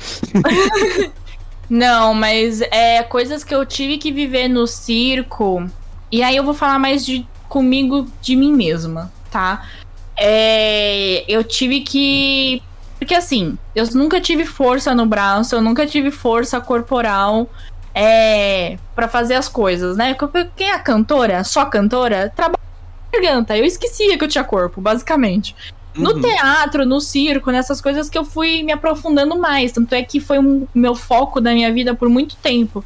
Da expressão corporal, porque eu era totalmente travada, travadérrima. Zero expressão corporal, zero alongamento. Meu, até os meus 18 anos eu punha a mão aqui assim só, sabe? Não chegava até o meu pé. Inacreditável, velho. E no circo eu tive que lidar muito com o meu ego, cara. Porque uhum. eu queria fazer as coisas rápido, eu queria ter aquela linda do circo que já faz as coisas super com leveza, só que eu tive que é, me deparar com a limitação que eu meu corpo me dava de falar, Sibeli, calma, uhum. tá? Você não é isso, você vai construir, não tem problema, você, você não, não ser isso. Você não é mulher elástico. É, então. Eu queria pular do trapézio ter. sem rede, né? Gente, no primeiro dia, meio... assim, é... E eu sou meio kamikaze nessas coisas, entendeu? Eu gosto de fazer umas quedas muito louca. Mas é bizarro, assim, porque eu tive que lidar muito com a frustração de não conseguir fazer as coisas. E não tem quem te ajude. Não tem. Na hora que você tá lá, você e o pole, você e a lira, você e o tecido, é você e você. É você e seu corpo. Se o seu corpo não for, você não vai fazer nada, entendeu? Não tem alguém que te ajude e fale, vem aqui faz assim. Não! Então eu tive que lidar muito. É uma, uma das maiores que eu aprendi no circo. De, de você ter que não fugir das dores, não fugir de calejar as coisas, de, de não fugir do, do esforço que você tem que fazer para conseguir aquilo que você quer, sabe? Então eu aprendi pra caramba, assim. Uhum. Mas foi a. Ó. Esse é meio característico de coisas que você faz sozinho, né? Tipo, andar de skate. É você e o skate. É, é. sei lá, escalada. É você e, e a rocha. E aí você me falou uma parada que me lembrou muito, que você falou assim, ah, eu não tinha força nos braços. Aí eu fiquei pensando, gente, mas a CB é super elástica. E aí eu tava numa situação que a gente tava. A gente foi pra umas pedras lá, lá onde o Lázaro tá escondido, em Cocalzinho. a gente foi escalar lá, que são escaladas baixas, só que com dificuldade grande, altíssimas, assim, que é um tipo de escalada que chama boulder. Uhum. E aí foi um grupo de pessoas e tava eu, os meninos e umas meninas escalando. E a gente, mano, se de buiano para poder conseguir fazer os movimentos lá na força. E aí, tipo, ai, ai, vai, vai, vai. Mano, daqui a pouco apareceu uma moça, mano. Ela agarrou as, a pedra com as pernas, mano. Botou uma perna aqui, outra ali. Na, na, elasticidade ela nem fez força, só foi assim. É técnica. E filha da puta, né, mano? A gente. Ogro Neandertal aqui. É foda. É. Complexo, cara. E o yoga na pandemia me trouxe mais isso. Eu já tinha começado a fazer yoga antes da pandemia, porque eu subestimava muito yoga. Eu era a idiota que falava: a yoga é só respiração, é só alongamento. Pra mim não importa, eu, eu gosto de coisas mais pesadas. Essa era a minha fala, entendeu? Aí um dia meu marido falou assim: Beli, faz yoga. Vai numa aula de yoga hoje, uhum. tenta, né? Vê se você gosta. Eu sempre alguém que me fala pra eu ir. Aí eu falo, ah, quer saber? Tá bom, vai, eu quero fazer uma coisa mais levezinha, mais de boas, então eu vou. Meus amigos. Levezinha. levezinha. Eu saí de lá pingando, com a minha perna tremendo, assim, ó. E eu assim, meu pai do céu, o que que aconteceu comigo? e meu marido rachando o bico, falando, é de boa, né, amor? De boa, né? Ele já praticava antes de você? Hã? Não, ele... ele, ele nunca fez. Só que ele já conhecia, né? De outras pessoas que tinha feito. Ele sabia que eu tava subestimando. Ele já me conhecia, assim, né? Porque eu sou daquelas que, ah, eu quero pegar peso, eu quero me pendurar de ponta cabeça, eu quero fazer as coisas mais difíceis. Eu achava que o yoga não era isso, entendeu? Que era só respirar, de boa. A Ana no Pilates, né? Porque assim, eu fazia escalada, a Ana fazia Pilates e tal. E assim, os primeiros dias de escalada, você fica completamente aleijado. Não, é tipo assim, ridículo assim, escalar. primeiro dia, primeira aula que eu fiz, é, eu não conseguia fechar o botão da calça, porque meus dedos tava travado, assim. O dedo, o dedo dói pra caraca. E a Ana foi fazer pilates, né? E ela chegava toda destruída e eu ficava assim, ah, mano, qual é desse bagulho aí? É só você ficar fazendo uns alongamentinhos, mano. mano, não é, mano. É cabuloso, né, velho? Eu já fiz pilates durante três. Então, por eu ter feito muita coisa, ah, eu já fiz Muay Thai, eu já fiz Pilates, já vim do circo. Eu cheguei no yoga e falei, ah, o yoga vai ser o quê? Ah, faz um alongamento aqui, faz uma respiração ali, fica na pose uhum. e tal. Eu subestimei muito. Eu caí naquela de, ah, eu sou a maioral, sabe? Sei fazer uhum. as coisas. para mim, isso aí é muito, né? Mano, eu quebrei a cara. Eu falei, não, Sibeli, vai ter Mas que aprender gente, de novo. A gente veio pro mundo para fazer duas coisas, mano. Pagar língua e boleto. As duas eu coisas que a gente fazer. pra cima todas as vezes, gente. É. Eu, eu, eu, sou a que cospe pra cima e cai aqui, assim, ó. Sempre. Sempre. Eu. O, eu, isso aconteceu comigo com a meditação. Porque tinha duas coisas. Primeiro, eu achava que meditação era coisa de doidão, que não. Porra nenhuma, não funciona pra nada, é só coisa de, de maluco. Eu não entendi o que era meditação, eu achava que era tipo ficar sentado rezando, que não tem nada a ver um bagulho com o outro. Uma reza e... também é meditação, mas. É, pode ser também. Só que é diferente, é. né? O, o é. Cada um tem o seu processo. E eu falava, mano, eu, isso é uma coisa que muita gente fala, eu, eu sou uma pessoa extremamente ansiosa. Eu nunca vou conseguir sentar e fazer uma meditação. E aí eu vi um vídeo da monja, da monja Cohen. A monja Cohen. Que é maravilhosa, inclusive. Ela falando assim, que perguntaram isso pra ela. Falou, monja, eu não consigo meditar. Eu sou uma pessoa extremamente ansiosa. Aí uma monja de 70 anos vira e fala: Bem-vindo ao meu mundo, minha filha. Também sou desse jeito, gata. então, mas, tipo, mas eu não aí eu consigo desligar os pensamentos, não pensar em nada. É, não é pra fazer isso. Não é isso, mano. É outra coisa. E aí, quando eu comecei a ter experiência com meditação, eu falei, caralho, isso aqui é muito foda, mano. É muito foda. É muito, muito foda. Sinistro. Muito foda.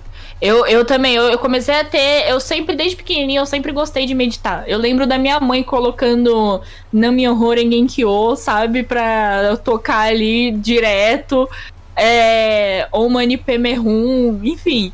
E aí eu sempre nasci nesse lugar. Só que eu nunca não dei muita importância também. Eu comecei a recorrer à meditação na época que eu tava no teatro musical, que eu tinha que fazer audição, porque eu ficava muito nervosa nas audições. E eu sabia que eu podia dar muito melhor do que eu dava, mas eu não dava por causa da minha ansiedade, da, da, ansiedade. da minha autocobrança, né? De eu uhum. estar sendo julgada. Era muito ruim para mim estar nesse lugar. É, enfim, né? Por tudo. E, e aí depois agora no yoga, o yoga me trouxe isso de volta e de um jeito muito assim imersivo mesmo, sabe? Da importância de você meditar, da importância de você estar conectada com o seu eu. Então é, para mim é muito bom. É um bagulho assim que depois você entra na corrente, você vai, né? Você, não quer mais parar, você vai, você vê que aquilo ali te traz benefício, é muito doido. O problema é as pessoas tentarem a primeira vez, né? não, e as pessoas falam, ah, mas aí você fica lá uma meia hora, uma hora, duas horas, não tem esse tempo, CBL, pra ficar duas horas meditando. A gente não precisa de tudo isso, você mas pode meditar. Rolar a tela do Facebook do Instagram tem, né? É, então. Mas não Já... precisa, você pode meditar durante 15 minutos, você pode meditar 10 minutos, você pode meditar 20 minutos. É o tempo que você tem disponível para você esvaziar a sua cabeça. para você. Eu achei massa monge falando, mano, se você conseguir meditar um minuto, você já tá fazendo alguma coisa boa pra sua vida. Exatamente. Saca? Pegando esse link aqui, eu vou fazer a última pergunta. O, o LED tá perguntando: Sib, o que você acha dessa onda dos jovens e algumas pessoas mais velhas de relacionamentos descartáveis por conta do advento do Tinder, Instagram e outros programas? Nossa, vamos discutir Bauman aqui, né? Amores líquidos.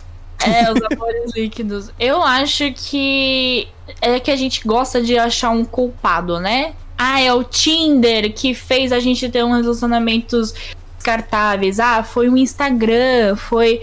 Eu acho que é, eles só potencializaram uma coisa que já é do ser humano, sabe? Porque foi aquilo que eu falei no começo. A gente não foi é, ensinado a se relacionar com o outro. A gente não foi ensinado a ter carinho, a gente não foi ensinado a ter amor. Isso é muito recente na nossa sociedade. Você tratar uma criança com amor, um, um bebê com carinho, é recente pensando em termos evolutivos do nosso da, da nossa cultura, da, no, da nossa comunidade, até pouquíssimo tempo atrás as pessoas tratavam as crianças como adultos. Eu, uma professora minha de psico falou isso, que teve um relatos de antigamente, eu não vou datar coisas aqui porque eu não lembro, mas que é, é, eles pegavam as crianças, os bebês nasciam, eles satisfaziam as crianças, né, da, do jeito que tinha que satisfazer, e depois pendurava literalmente em cabide, assim, no, na parede, e a criança ficava lá.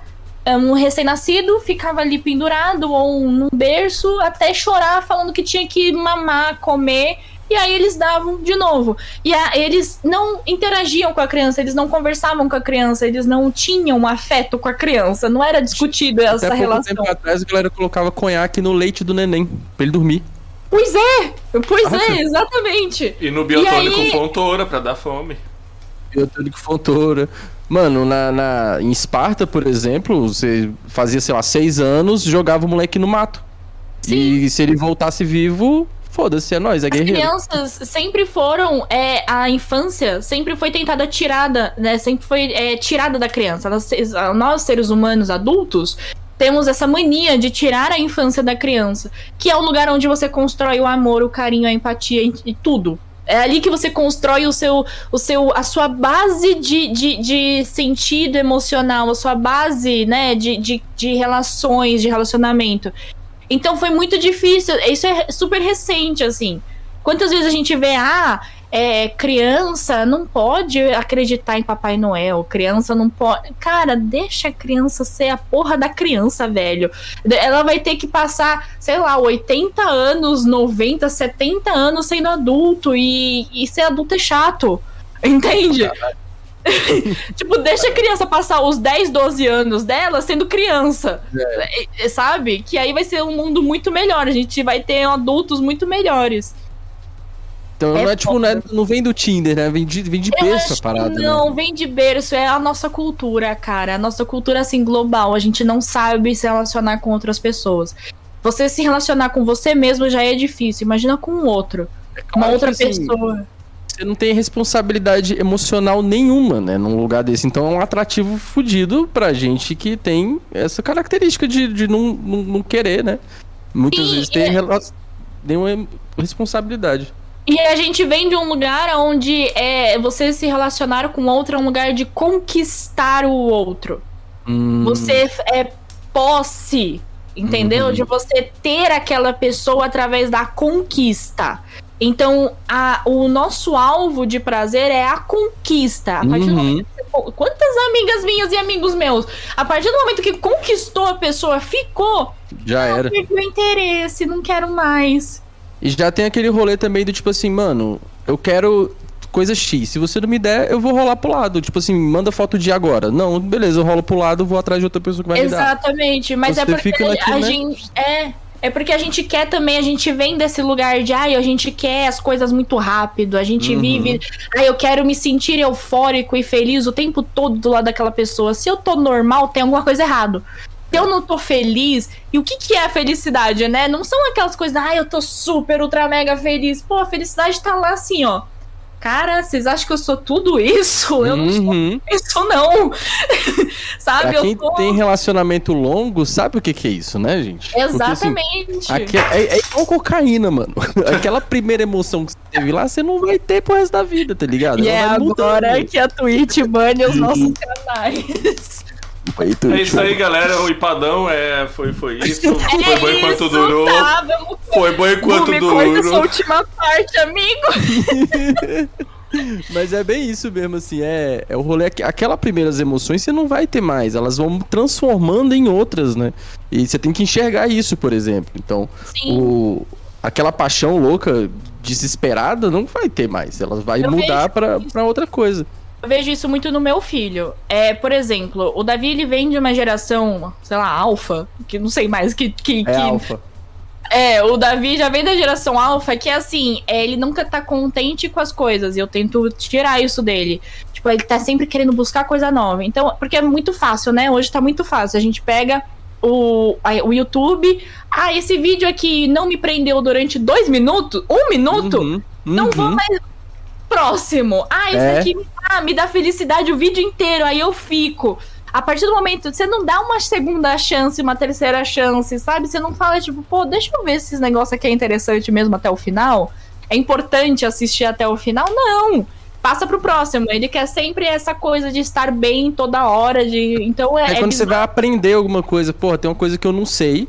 E aí eu quero aprender. Aí tem, sei lá, tem um problema no meu computador. Aí tem uma criança de 11 anos te ensinando no, no YouTube. E aí você fala, caralho, o cara fez 3 minutos de vídeo até começar a ensinar essa porra aqui. Mano, são 3 minutos, cara, que você não conseguiu esperar para poder pegar aquele conhecimento de graça, tá ligado? É, questão do imediatismo, né? Eu uhum. acho muito. E da falta de responsabilidade emocional, né? Que vem dessas coisas não é de hoje. Hoje essas coisas estão tomando uma maior proporção porque tá mais fácil da gente ver né? Uhum. No Tinder, no Grindr. Mas eu acho que isso só potencializou uma coisa que a gente já existia dentro de cada um de nós, assim. É. É verdade. Tá. E aí a última e derradeira pergunta, que eu, essa vai ser uma pergunta que o LED fez, eu achei ela importantíssima, ele já fez isso acho, uma, uma ou duas vezes. Eu salvei ela aqui para perguntar sempre se é a última pergunta. Sim, ah, ele sempre faz, né? É muito é, boa. O que você acha que seria uma fórmula de sucesso para ser um streamer? Você ter um público fiel que gosta de você. Eu acho que você estando bem naquilo que você está streamando e fazendo. Eu acho que é isso, assim. Para mim, eu não busco hoje ser super. Óbvio, não vou ser hipócrita. Ah, eu queria ser famosa, queria ser uma puta streamer bombada e não sei o que, com puta público. Mas, é. Eu consumo tanto os públicos, os streamers pequenos e os streamers grandes, né? Os streamers pequenos me dão muito mais prazer de estar na live porque eu tenho troca, porque eu tenho identificação, porque eu tenho uh, é, conversa. Os streamers grandes também, mas é, é muito mais pelo conteúdo do que eles estão me produzindo do que por quem eles são, pela troca uhum. que eu tô uhum. tendo com eles, entendeu? É muito complicado é isso. Então, eu hoje almejo, para mim, ser uma streamer que tem um público fiel que goste de mim, que eu consiga passar alguma coisa para eles, mas que eles também, eu também esteja feliz naquilo que eu estou fazendo, sabe? É, óbvio que a gente tenta procurar números, falar, ah, esse jogo aqui não deu tanto sucesso, o que, que eu vou fazer e não sei o que. Mas dentro disso, eu não vou streamar, sei lá, um jogo que eu odeio só por causa de número e porque eu sei que vai me fazer bombar. Uhum. Eu vou streamar um jogo que pode estar tá fazendo sucesso, que pode estar tá sendo novo e não sei o que, mas que eu goste, que eu sinta prazer, sabe? Quem não quer também receber uma RTX 3080 em casa, uns microfones da HyperX, tá ligado? Isso aí vem com fama, tá ligado? É isso, mano. Você viver disso também, porque é um bagulho de, de, de profissão, né? Pra muita gente, né? uhum. né? É profissão, mano. Então, a profissão, ela demanda que você tenha a gente vive no mundo capitalista, não tem como fugir disso, né? Sim, então, sim. os números eles são importantes para você ter o seu salário, para você ter seu, sua condição de vida também, né, mano? Só que eu acho muito interessante, né? A gente fala assim, é, isso é a fama, não é o sucesso. Uhum. o sucesso é o que a gente sente dentro da gente, sabe? Você ser bem sucedido naquilo que você faz, não é você ter fama, não é você ser super conhecido. Pode ser também, mas não é só isso. Você uhum. ser ter sucesso é naquilo que você tá fazendo, é ter a felicidade mesmo, de você tá. Porra, eu amo Ontem eu abri a live, eu tava meio borocochô. Aí eu comecei a falar com a galera, eu sabia que a gente ia jogar Overcooked, que ia ter sorteio na minha live, que ia ter os caralho a quatro. E aí começou a galera. Mano, eu demorei uma hora e quarenta pra abrir a, o fodendo do jogo. Porque a galera tava querendo conversar comigo. E pedindo para eu cantar e, e, e me reconhecendo como artista. Cara, isso para mim vale muito mais. Assim, ainda mais por todo o meu histórico que eu já tenho, vale muito mais a pena eu ser reconhecida como artista por quem gosta realmente de mim, por quem me conhece, por quem quer consumir o meu conteúdo, do que, sabe, eu ter um público, 3 mil pessoas me assistindo e, sei lá, um bando, bando de gente só querendo me dar rage, falando, me taxando. Uhum. Não, não, é de um jeito pejorativo, né? Então, para mim, sucesso é isso, sabe? Aquele cálculo, né? Tipo, toda galinha é uma ave, mas nem toda ave é uma galinha, né? Você pode, tipo, ter sucesso entregando um conteúdo muito bom e as pessoas saindo felizes da sua live ter cinco pessoas Uhum. E você pode ter 3 mil pessoas e não tá tendo sucesso no que você tá fazendo, né? É diferente. A, a, fama e o sucesso são bem. Isso aconteceu com, com o Luba, né? É, eu sei que o Luba é super polêmico, mas eu, eu, eu assisti o conteúdo dele. Ele não tava feliz com a vida que ele tava levando e era visível nas uhum. streams dele, na live dele, no YouTube, tudo ele não tava feliz. E, porra, o cara foi pro YouTube, ele era queridinho do YouTube, uhum. sabe? Participou do YouTube Creators, era super bombado aqui na Twitch. Mas ele não tava feliz com o conteúdo dele. E aí ele resolveu sair. E hoje ele tá super bem. Ele, sabe, aparentemente, né, pelo que os amigos dele falam, ele tá super bem. E ele atingiu o sucesso. Entende? A Jujute parou de fazer vídeo também, né? É, a Jujute ela parou de, de, de viver em sociedade, né? É, assim, tipo isso. Porque ela saiu das redes sociais ela falou que ela tá muito bem. Isso pra mim é sucesso, mano. Isso pra mim é sucesso. Isso pra mim é né? sucesso. Isso pra mim é sucesso. Sucesso total, velho. GG. Ela, gente, eu não sei, eu vi uma entrevista dela, ela falou que ela não sabia o que tinha acontecido na Austrália é, naquele dia, mas ela sabia que tinha que o marido da vizinha dela tinha saído de novo para ir pro bar e que isso valia muito mais a pena do que ela saber que o que estava acontecendo na Austrália, sabe? Uhum. Ela tava dando valor para as pequenas coisas assim, de saber de coisa de vizinhança, de enfim. Total, mano. Total, isso é sucesso, velho. Eu, eu, quando eu vou lá ficar com o Cláudio, meu boizinho, eu, mano, lá nem pega celular, né? Então eu fico lá só eu e os boi, mano. E eu volto pra casa tão feliz. E eu falo, caralho, sucesso, mano. Sucesso. Se eu pudesse, eu ficava aqui pro resto da vida. É. Foda-se o resto, tá ligado? Foda-se os números. É. Eu quero o número de bois aqui, eu quero um monte de boi aqui resgatado. que vão viver Número saudáveis. de mugido feliz deles. Mugidos felizes e lambidos na minha mão de boizinhos Exatamente. Isso é sucesso, mano. Ah, mas aí pro boi, boizinho lamber é fácil, é só socar a mão no sal. Não, eu, eu dou goiaba pra eles. Ó. Oh. Também. Porque lá já tem uns pés de goiaba e aí eles vêm tudo atrás de mim pra comer goiaba. é sucesso, mano. O número de goiabas que do, da, do, da estação vai ser meu número de sucesso. Ai, Pô, gente, é isso, né? Foi isso, foi isso, foi lindíssimo. É, Obrigado. 4 horas e 7 minutos, mano. Não, Vocês prenderam estamos... a mãe. 4 horas e 13 minutos. A gente tá fazendo um desserviço pra sociedade feminina aqui, tá vendo, gente? A gente tirou a mãe do neném, mano. Pois é. Na próxima deve estar convidado, já, já pra avisar na parte 2. Tá bom.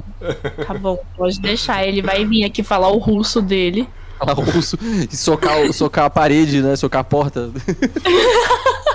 a Cib fazendo live, ela, mano, eu devo estar tá literalmente socando a porta. É, porque ele. Pá, pá, pá.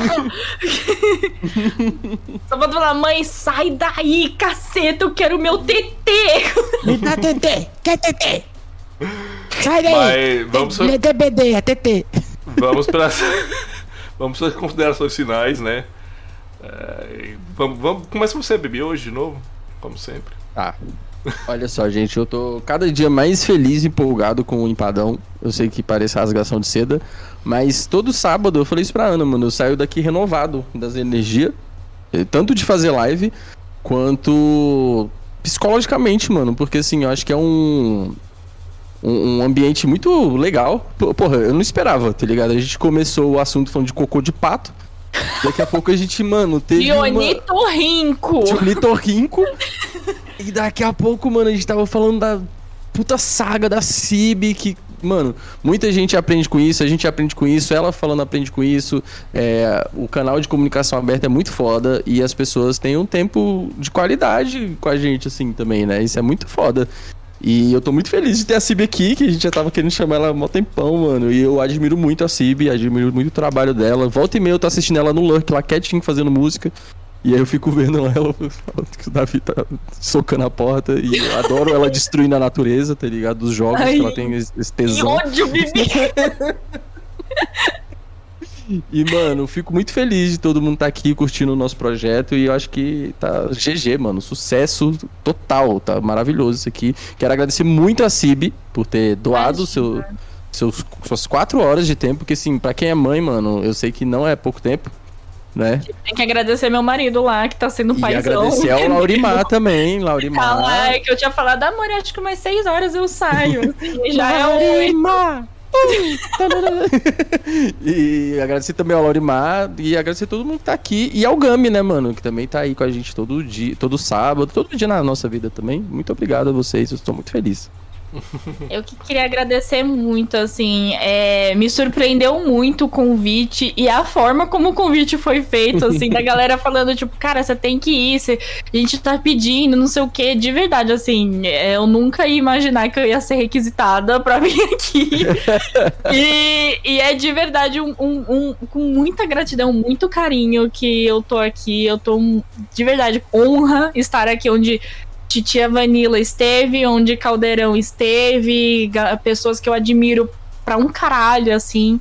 E Bibi, você sabe o quanto que eu te admiro, amigo, e quanto que eu falo assim que o mundo deveria saber um pouquinho de você, porque o mundo seria um melhor, sabe? Se fosse ah. tocado pelo dedo do Bibi, pela criatividade, Ixi. pelo. O Led vai falar alguma coisa sexual ali, que certeza pelo foda-se, assim, de só ser feliz, de você ser quem você é, eu acho uhum. que isso a gente tá faltando muito no mundo, sabe? Eu, eu te admiro muito como artista, amigo, de coração, assim. É... E Gumi, muito obrigada por também ter me recebido aqui, fofíssimo, super DJ maravilhoso. muito obrigada, gente, de coração. Ah, eu, eu tenho que agradecer vocês dois, porque realmente foi um tempo assim realmente de muito aprendizado. Eu aprendi muito hoje. É, eu me vi em várias situações, né? É, colocando tanto histórias do Bibi quanto a sua, me vi em várias situações e, e é engraçado, porque tipo assim, normalmente eu sou o mais velho da, da, da, turma, né? Acho que só teve um episódio que eu não fui, que era o tio Cana, que era um senhor de 62 Tinha anos. 62 anos, né? Tem, né? Até hoje tá vivo. É, e assim, acho que foi o único episódio que eu não fui mais velho e é, e é muito engraçado ver a, a, que as minhas vivências não estão tão distantes das vivências de outras pessoas. Assim, eu acho isso muito legal, muito bacana. E é bom porque me dá pano para nas minhas meditações também, me dá pano para eu pensar, me dá pano para eu refletir. E eu acho isso muito bacana. Obrigado a todo mundo que colou aqui o Caio que tá aqui até agora, é, LED, todo mundo Ele tá com medo de ser demitido. tem que ter medo mesmo, tem que ter medo mesmo. a, a Erika que tava aqui também mais cedo, o John, Pico, um, todo mundo, galera, muito obrigado. Esse é o mais um empadão, o nosso sexto episódio que finalizou hoje. Uh, no meu setup novo, eu não cheguei nem a comentar, mas eu tô de setup novo. Agora eu tô com três monitores, por isso que eu tô olhando pra cá, pra cá, pra cá. São três monitores Eu percebi agora. você assim. Sucesso, caralho. e eu quero saber de vocês, pra quem que a gente vai mandar a raid? Hum. Quem que nós vamos mandar? Tem alguém pra indicar, Sibi? Deixa eu ver se a pessoa está online. Tenho. Ótimo. Uma pessoa que tá só com cinco pessoinhas. Eu acho que vocês vão gostar de conhecê-la. É uma, uma, uma, pessoa que foi minha professora de teatro musical. Ela também é multiartista, super fofa. É, teve também que se reinventar aí no, no mundo, né, de, hum. de artes, porque ela também é fora do padrão. E muitas vocês vão entender quando vocês chegarem lá. E ela é muito talentosa. Vão lá. By Luana Barbosa. Eu vou digitar aqui, ó. É, digita no Gente, chat sempre quando a gente for lá, vamos, né? Vamos dar um oi, vamos falar, Ê, que legal. Ela é LGBTQIA também, tá, gente? Super fofíssima. Ela, cara, ama Disney, ama teatro musical, ama Marvel, super geek, adora coisa Ela conheceu o um psicopata? Porque ela era do teatro também, não? Não, é de ah, outro. Tá. Graças ao bom Deus. Eu já ia né? chegar lá. Cadê? Quem é o psicopata? eu, vou, eu vou te mandar na DM, amigo. Para deixar, te mando, te tá mando. Ai, então gente, é mas obrigada. Já foi mandado a, o comando aqui, galera. Vamos chegar lá, vamos falar. Deem amor, porque ela é muito fofa. Deem muito amor, de verdade. Todos daremos, certeza.